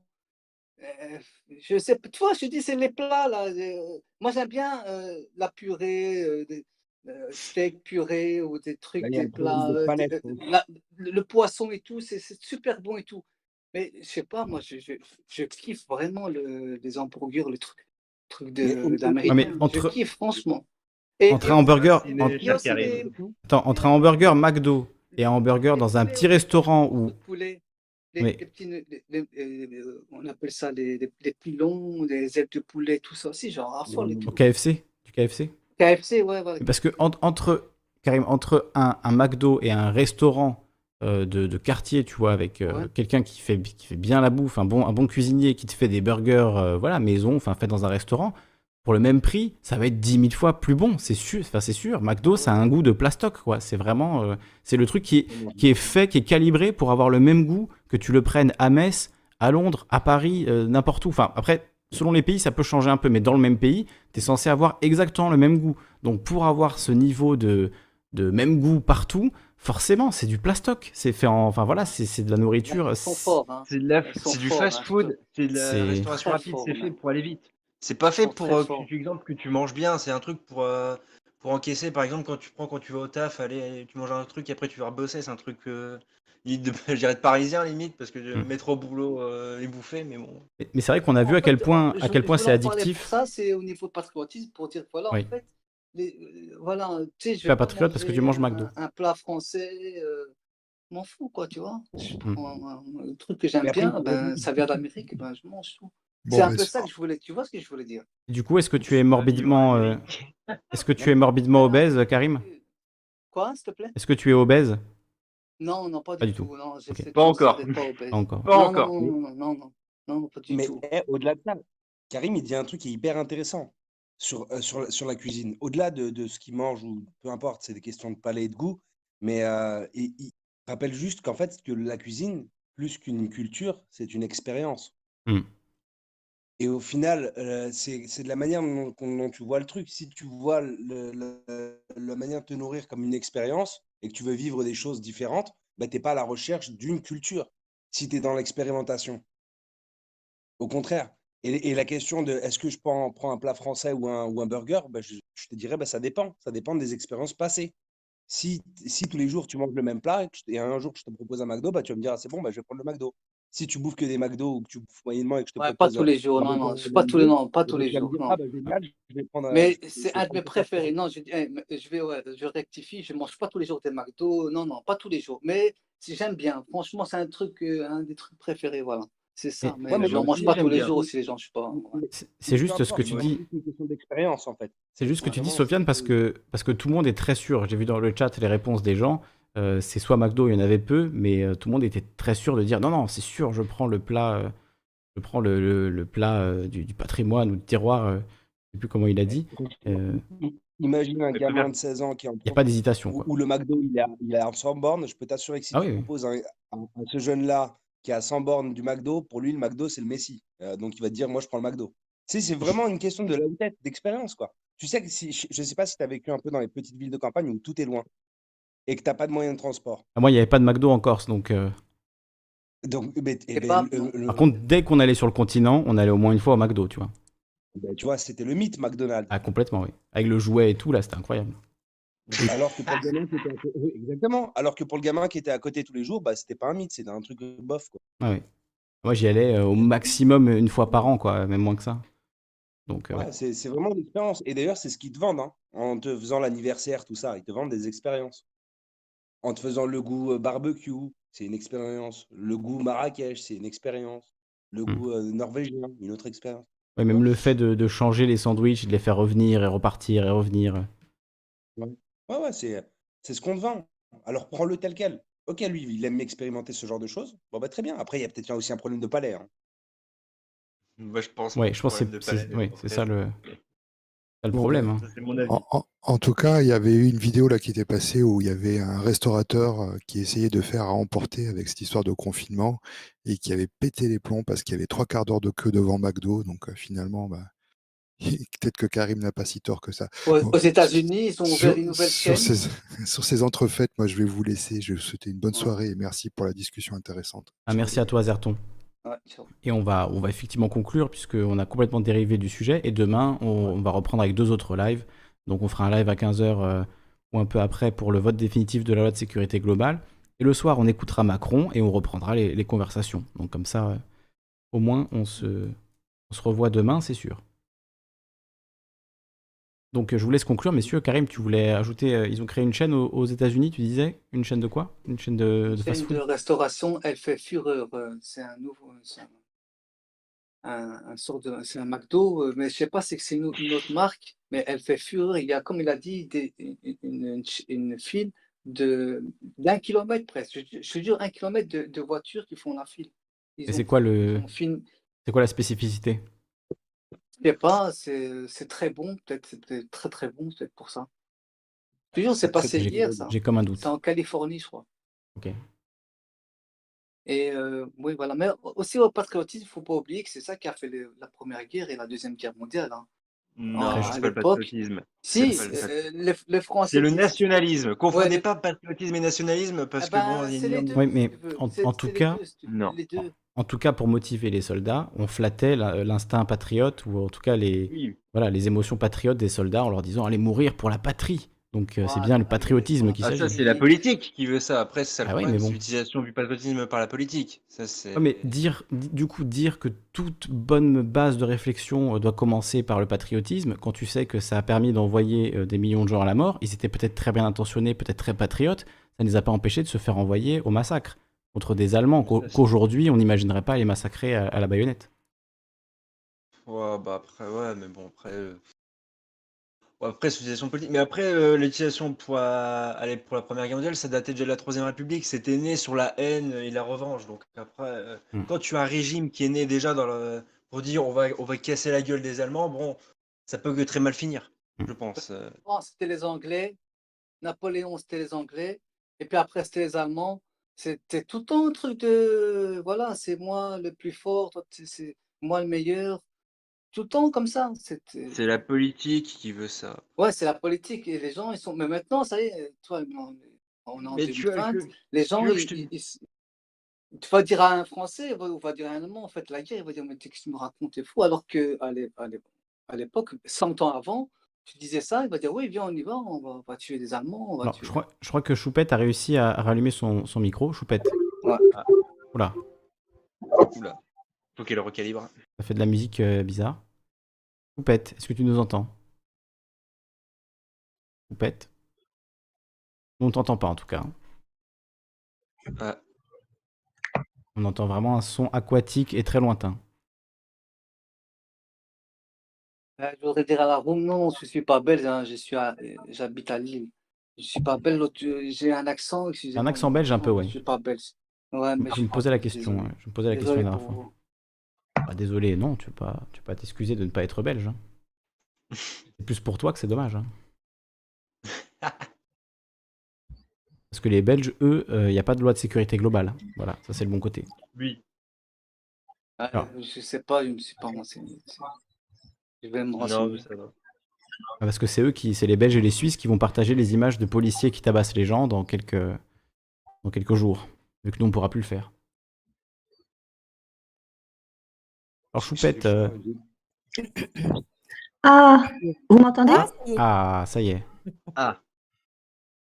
Ah, je règle un peu ton volume. On t'entend Choupette, bienvenue, bienvenue à toi pour ta première. merci, coucou. Bon, c'était juste pour faire un petit, un petit essai. C'était juste pour faire un petit coucou, dire que l'ambiance est bonne, euh, la philosophie est sympa. Voilà, j'ai pas d'autre chose à, à ajouter. Et Très ça bien, permis de, de régler mon micro. J'ai vu que tu taquinais gentiment les Trumpistes dans le, dans le chat, je, je valide. Oui, oh ben, on se, on se taquine tous un petit peu. C'est, Oui, c'est un mode C'est- de communication aussi dans lequel il faut pas se complaire non plus. Oui. Mais bon, tant que ça reste bon enfant, ça va. Mais c'est vrai que voilà, il faut essayer d'être constructif un, un maximum dans vos réflexions, les amis du chat. C'est bien. Ouais, voilà, C'est de mieux en mieux. j'essaye. J'essaye de Une- participer positivement à animer euh, ta chaîne. J'essaie de faire connaissance euh, des uns des autres. Vous êtes quand même assez nombreux, mais Oui, il y a du monde. Je t'ai vu sur le live de, de Mediapart, je te disais tout à l'heure, je t'ai vu à la fin du live, euh, sur le live de Mediapart. Ouais, bon, que j'ai quitté. J'ai quitté en fait le, le chat parce que les, les fachos arrivaient. Autant au début, c'était euh, intéressant d'échanger entre nous, de remercier l'invité, l'intervenant qui était de qualité, hein, Marc euh, Endeveld. Mm. Euh, autant après, bon, quand il y a des, des tacles euh, haineux, stériles, des gens qui veulent nous apprendre à, qui viennent sur le chat uniquement pour nous apprendre à vivre et à penser. Euh, bon, euh, c'est pas. J'ai quitté, j'ai quitté à la, à la fin, mais bon, voilà, le principal de toute façon, c'est, c'était de, de participer puis d'écouter le- l'entretien, le- l'interview de Marc Endeveld que j'avais déjà euh, entendu sur euh, Thinkerview.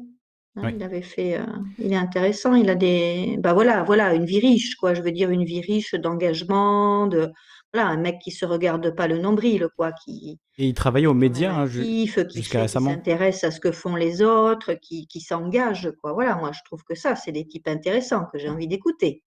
Voilà. Et je disais, il était aux médias euh, jusqu'à récemment, Euh, ben oui, il me semble, il faisait partie de l'équipe de, de Denis Robert. De Denis Robert? Ouais, bon, ben voilà, après c'est leur petite, c'est leur tambouille. Moi, je peux pas m'intéresser à tout. toute Non, mais je, disais ça. Il s'en est sorti de bien d'autres, il va s'en sortir de ça aussi. oui, oui, je me fais pas de soucis pour lui. Non, je disais ça dans le sens où euh, aux médias, justement, il avait fait des, des émissions intéressantes, des interviews euh, vraiment intéressantes sur euh, les coulisses de la Macronie. Et donc, a- ça fait des bonnes vidéos à, à aller regarder si vous connaissez pas le travail de Mark Endeveld.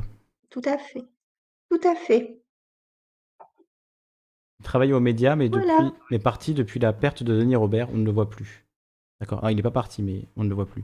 Bien, écoute, merci beaucoup, Choupette. Ben, ce sera la conclusion de, de cette émission. Je vais laisser quand même un mot de conclusion à Maître Red, Sofiane, Christelle et le philosophe qui nous rejoint également. Je vais allumer son micro. Euh, c'est sympa de t'avoir entendu en vocal, en tout À cas, bientôt. Choupette. Bonne soirée. Merci. Très bonne soirée à toi. À bientôt. Philosophe, bah, puisque tu nous rejoins, voilà, on va te dire bonjour et, et au revoir euh, d'un même mouvement et on va laisser tout le monde conclure gentiment. Je venais de dire laisser parler Choupette. voilà, c'est tout. D'accord. Eh bien, eh bien c'était sympa. euh, Il y, a- il y a eu un petit peu de, comment dirais-je, Euh, un peu, c'est pas un peu parti en cheveux, hein, comme d'hab, mais c'est sympathique. C'est toujours très bien ce que tu fais, euh, cette radio libre. C'est Oui. parfait. Laisse ce- parler, c'est superbe. Ce soir, j'avais vraiment envie de faire une radio libre et qu'on discute parce que la semaine dernière, on est resté euh, sécurité globale non-stop pendant, pendant 40 heures. Donc j'avais envie de pouvoir discuter un peu. Surtout que je suis confiné chez moi, je vois personne. Donc euh, voilà, c'est. Voilà, j'ai pas- j'ai peu de relations sociales ces temps-ci. Pareil que ma femme, quoi. C'est. Ah, désolé. Voilà, c'était pour dire une connerie avant de partir. Bon, bah bisous tout le monde. Bisous. Christelle, je te laisse ajouter un, un mot de la fin. Ah, moi, j'adore euh, parler, par- euh, par- parler de sujets euh, très graves, hein, comme là, on parle de patriotisme en partant d'un prisme ridicule, hein, comme la nourriture. Alors, pour le coup, en fait, c'est un- c'est hyper intéressant. C'est quelque chose que je fais très, très fréquemment. De la pure sociologie, je dis. Et j'adore ça parce qu'en fait, ça, ça, dénonce, ça, dé- ça dénonce, oui, beaucoup de choses. Oh, je Voilà. voulais quand même faire un petit coucou à Christelle que je, je trouve très sympathique dans ses, dans sa façon de, d'intervenir et dans le contenu de ce que tu peux dire. Je voulais, je, je voulais juste réouvrir mon micro pour te, te faire un petit coucou. Voilà. C'est gentil. C'est gentil. Merci. Et je- on dit bonsoir Non, à. je suis pas gentille, méfiez-vous. C'est, gentil. Mais je ne suis pas gentille. Allez, ciao, merci d'être là. À Salut bientôt. Choupette. Et salut Allez, à, bonne soirée à tous. à Daimon qui nous dit bonne nuit, je ne l'avais pas vu. Salut à toi Daimon. Et quelqu'un aussi qui vient de s'abonner. Son nom m'est passé sous, les, sous le nez. Je vais le voir dans quelques instants. Euh, du coup, Christelle, tu, as ajouté euh, ce que tu voulais dire sur la cuisine. Au final, la cuisine et le patriotisme, c'est lié. hein, je pense qu'on l'a on l'a montré. Et c'est intéressant d'aborder euh, le sujet du patriotisme justement par un angle qui est moins polémique. Sur, la, cuisine, a priori, on ne va pas s'étriper. Donc, on, peut, on peut en parler et amener ça d'une autre manière. Il y a plein de sujets que tu peux amener comme ça. Mais c'est vrai que la cuisine, c'est euh, c'est, euh, universel. C'est un peu ce que je disais tout à l'heure. Mm. On n'a peut-être même pas besoin de parler la même langue. Oui. C'est Après, c'est ça qui est très, très, tu, très tu parlais de cuisine coréenne. pour la cuisine coréenne, il faut des ingrédients spécifiques quand même. Donc, il faut aller trouver ce que c'est, les ingrédients mystérieux qu'ils mettent, pour faire du je fais, ma, kimchi. je, fais, je, je fais ma novatrice adaptes, parce que je m'inspire hein, et je m'adapte au, au maximum. Et notamment, là, je, je fais du kimchi. Enfin, je fais, je fais des, des, des choses d'inspiration kimchi en mettant un maximum de produits nationaux, on va dire locaux. Et, ça donne pas mal, en fait. Mais je rends à César ce qui appartient à César, notamment le kimchi qui appartient au kimchi. Donc, mais c'est hyper surprenant hein, et j'arrive à faire découvrir ça dans mon entourage et, et, ça, c'est que du bonheur. c'est que du bonheur. Notamment dans les euh, légumes la- lacto-fermentés. Enfin voilà, je, je, pas, je pourrais en parler des heures, donc il faut vite, vite m'arrêter.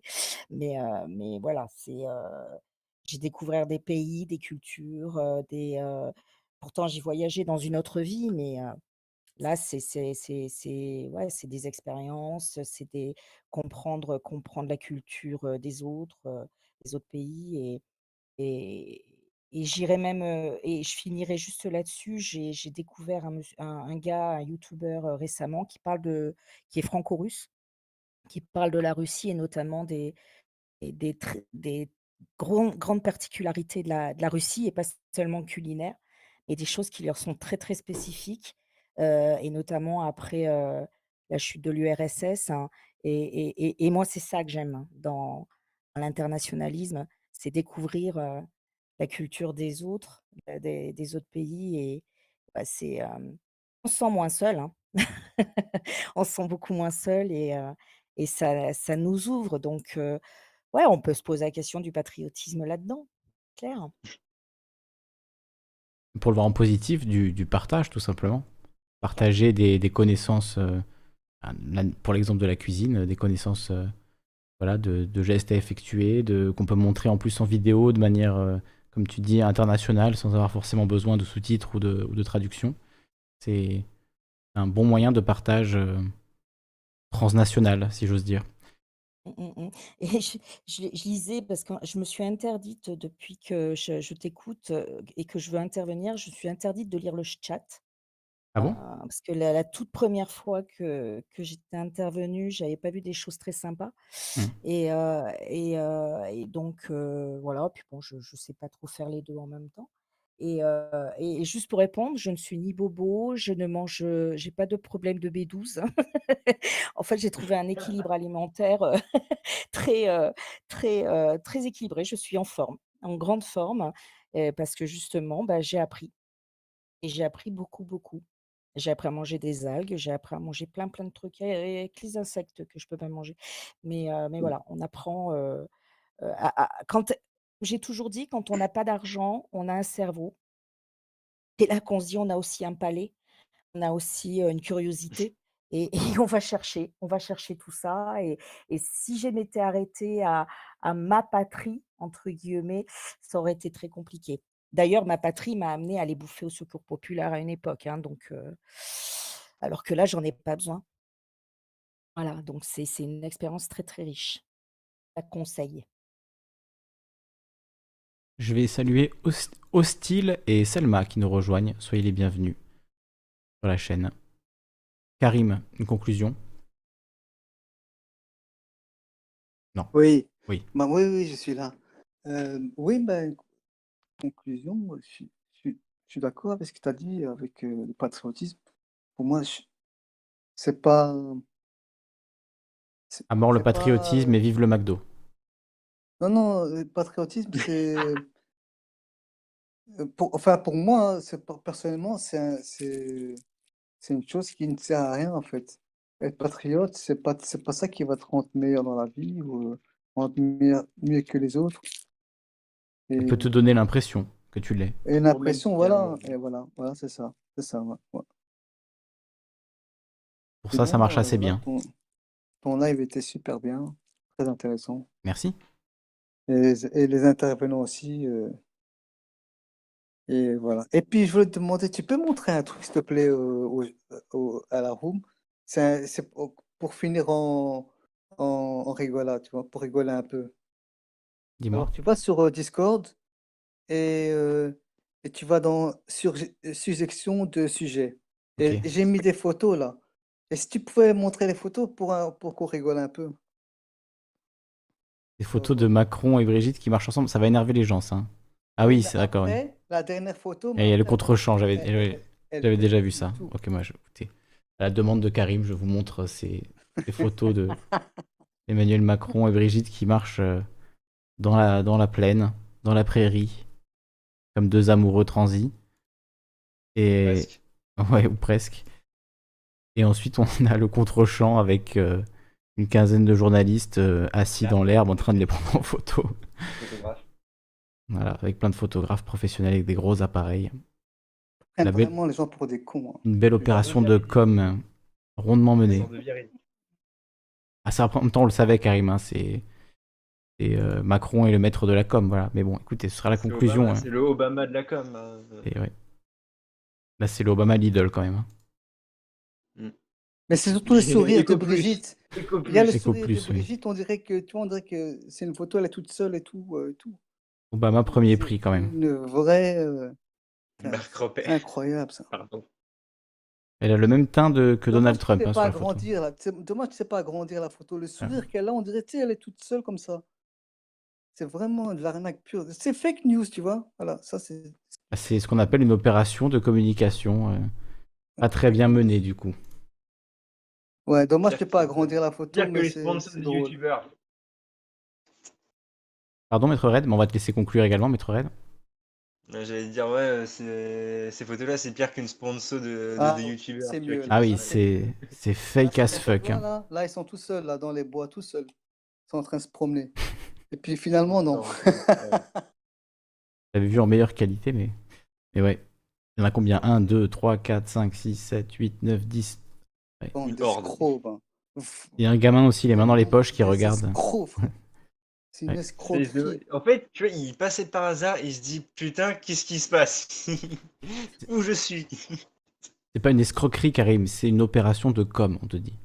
Ouais, mais pour moi, c'est C'est la même chose, hein, au final. ça, mais- tu vois, c'est Oui. du mensonge, quoi. On ment aux gens. C'est une sponsor YouTube. Fake news. Ah ouais. la société du spectacle. Euh, là, Ah, problème avec la démocratie.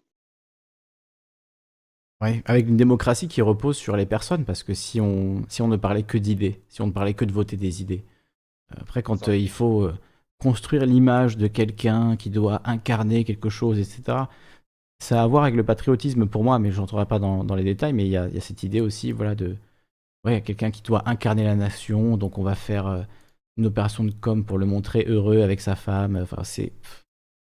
Oui, il y a quelque chose de pathétique, clairement, et qui est lié en fait à la démocratie représentative. C'est-à-dire que si on doit choisir des représentants, il y a tout ce merdier de communication qui vient avec. Mais si on se passe de représentants et qu'on on parle d'idées, euh, de, de lois, de, de voter, euh, voilà, de, de concepts, de- d'études, d'analyses, euh, de réflexion euh, commune, de réflexion collective, c'est autre chose. Donc euh, voilà. Ah bah, après, c'est parce qu'en même temps, on est en France aussi. hein, On vote pas que pour des Mais il y a des autres photos encore, euh, les centres. Il y a une autre Je mets les autres, je mets les autres. Bon, Mets, mets les, ouais, mets ouais. les autres, mets les autres. Les mets. Alors laisse, laisse Maître Red conclure, j'illustre avec, euh, avec ce- ces magnifiques photos que tu nous envoies.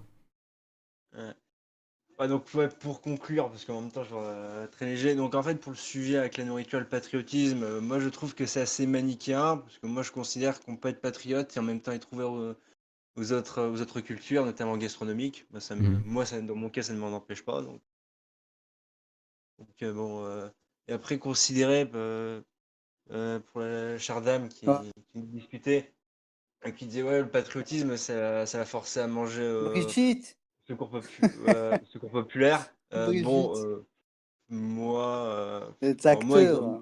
moi, je, moi, je mange très Ah bien. là, il y a- Karim, laisse, laisse Maître Red conclure s'il te plaît, Karim. Il est en train de parler. Moi. Karim. En plus, en plus, je commence à me taire. Donc je disais oui, euh, donc à force de manger, euh, être patriotisme à force à manger au secours populaire, moi je pense pas forcément parce que exemple moi, euh, bon, moi je suis d'une famille assez modeste, je, je- j'ai toujours bien mangé. Pourtant des produits, euh, des produits locaux, j'ai toujours bien mangé. C'est la question, c'est pas forcément de savoir euh, est-ce que le, la cuisine patriote ou euh, bien, euh, c'est surtout être débrouillard en fait pour la cuisine. Donc bon, euh, si jamais tu sais bien aussi gérer ton, euh, ton argent, tes économies. euh, et être un peu indépendant, normalement, tu peux bien t'en sortir à bien manger. Donc, euh, je vois pas trop mêler le patriotisme sur le fait de manger. euh. Enfin, Une conclusion pragmatique. très pragmatique. Et on va écouter celle de Sofiane, qui à mon avis le sera un peu moins, connaissant Sofiane. Ouais. Je ne suis pas pragmatique. Tu es pragmatique, mais tu, tu, tu as une pensée euh, qui, qui va très loin parfois. C'est ça que je voulais dire. Tu, tu peux euh, nous emmènes parfois euh, à des endroits inattendus. C'est ça que j'apprécie aussi, évidemment. Et- Je suis curieux d'ailleurs de savoir comment tu vas conclure cette émission, vu que c'est toi qui auras le, le mot de la fin.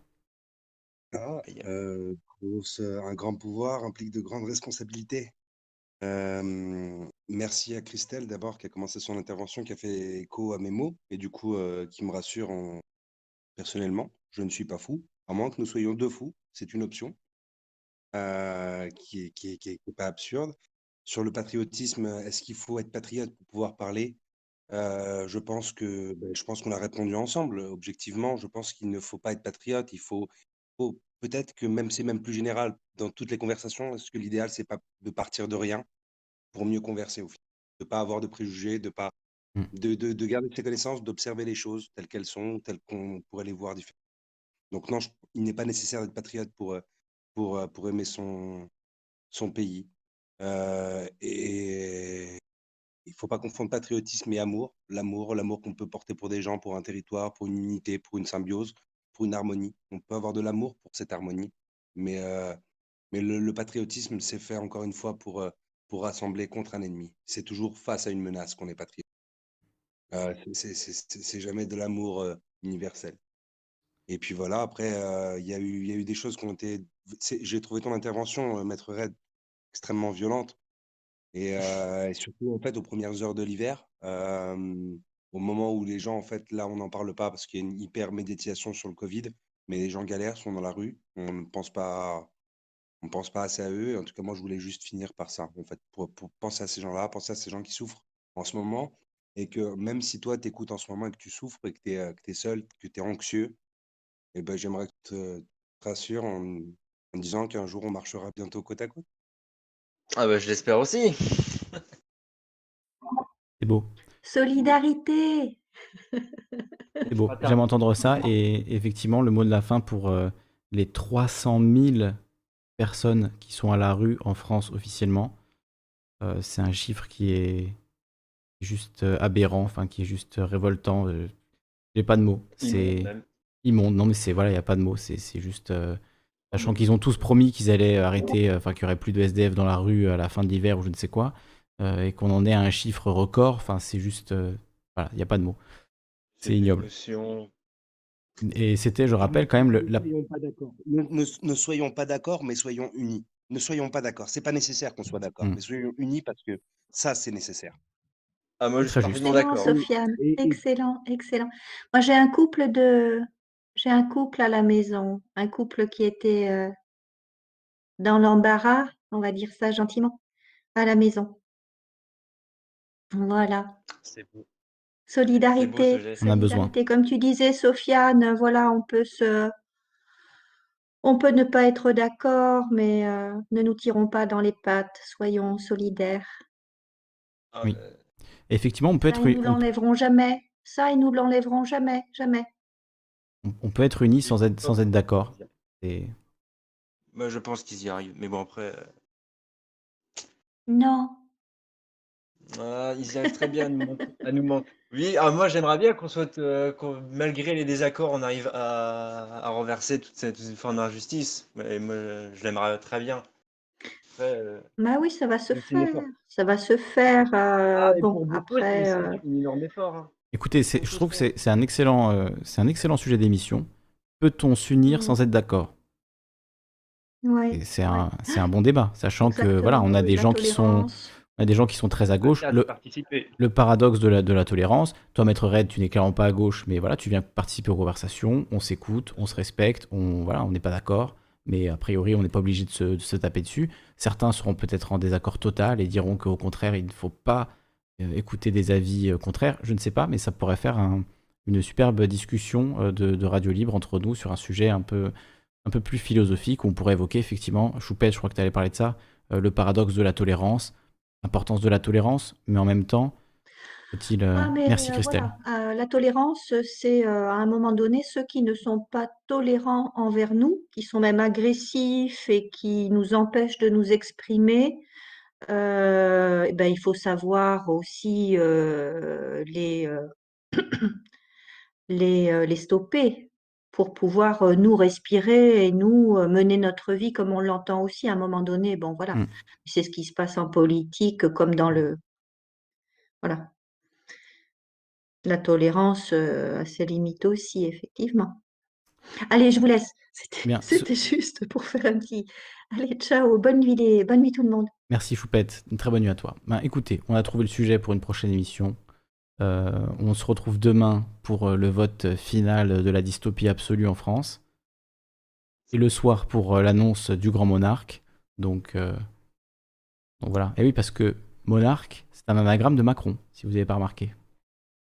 Comme En Marche aussi. euh. En marche, ça fait, mon- ça fait monarque Monarque? Non, Emmanuel Macron, c'est les deux premières lettres. Ah oui, oui, bien sûr, oui, oui, oui, évidemment. Donc euh, voilà, on écoutera le Grand Monarque à 20h demain, et avant ça, euh, le vote de la loi de sécurité globale, ça devrait être aux alentours de 17h, normalement. À demain. Merci à tous d'avoir participé à l'émission. Je vous laisse avec un, un petit morceau, euh, un petit morceau, et on se retrouve demain. Bisous.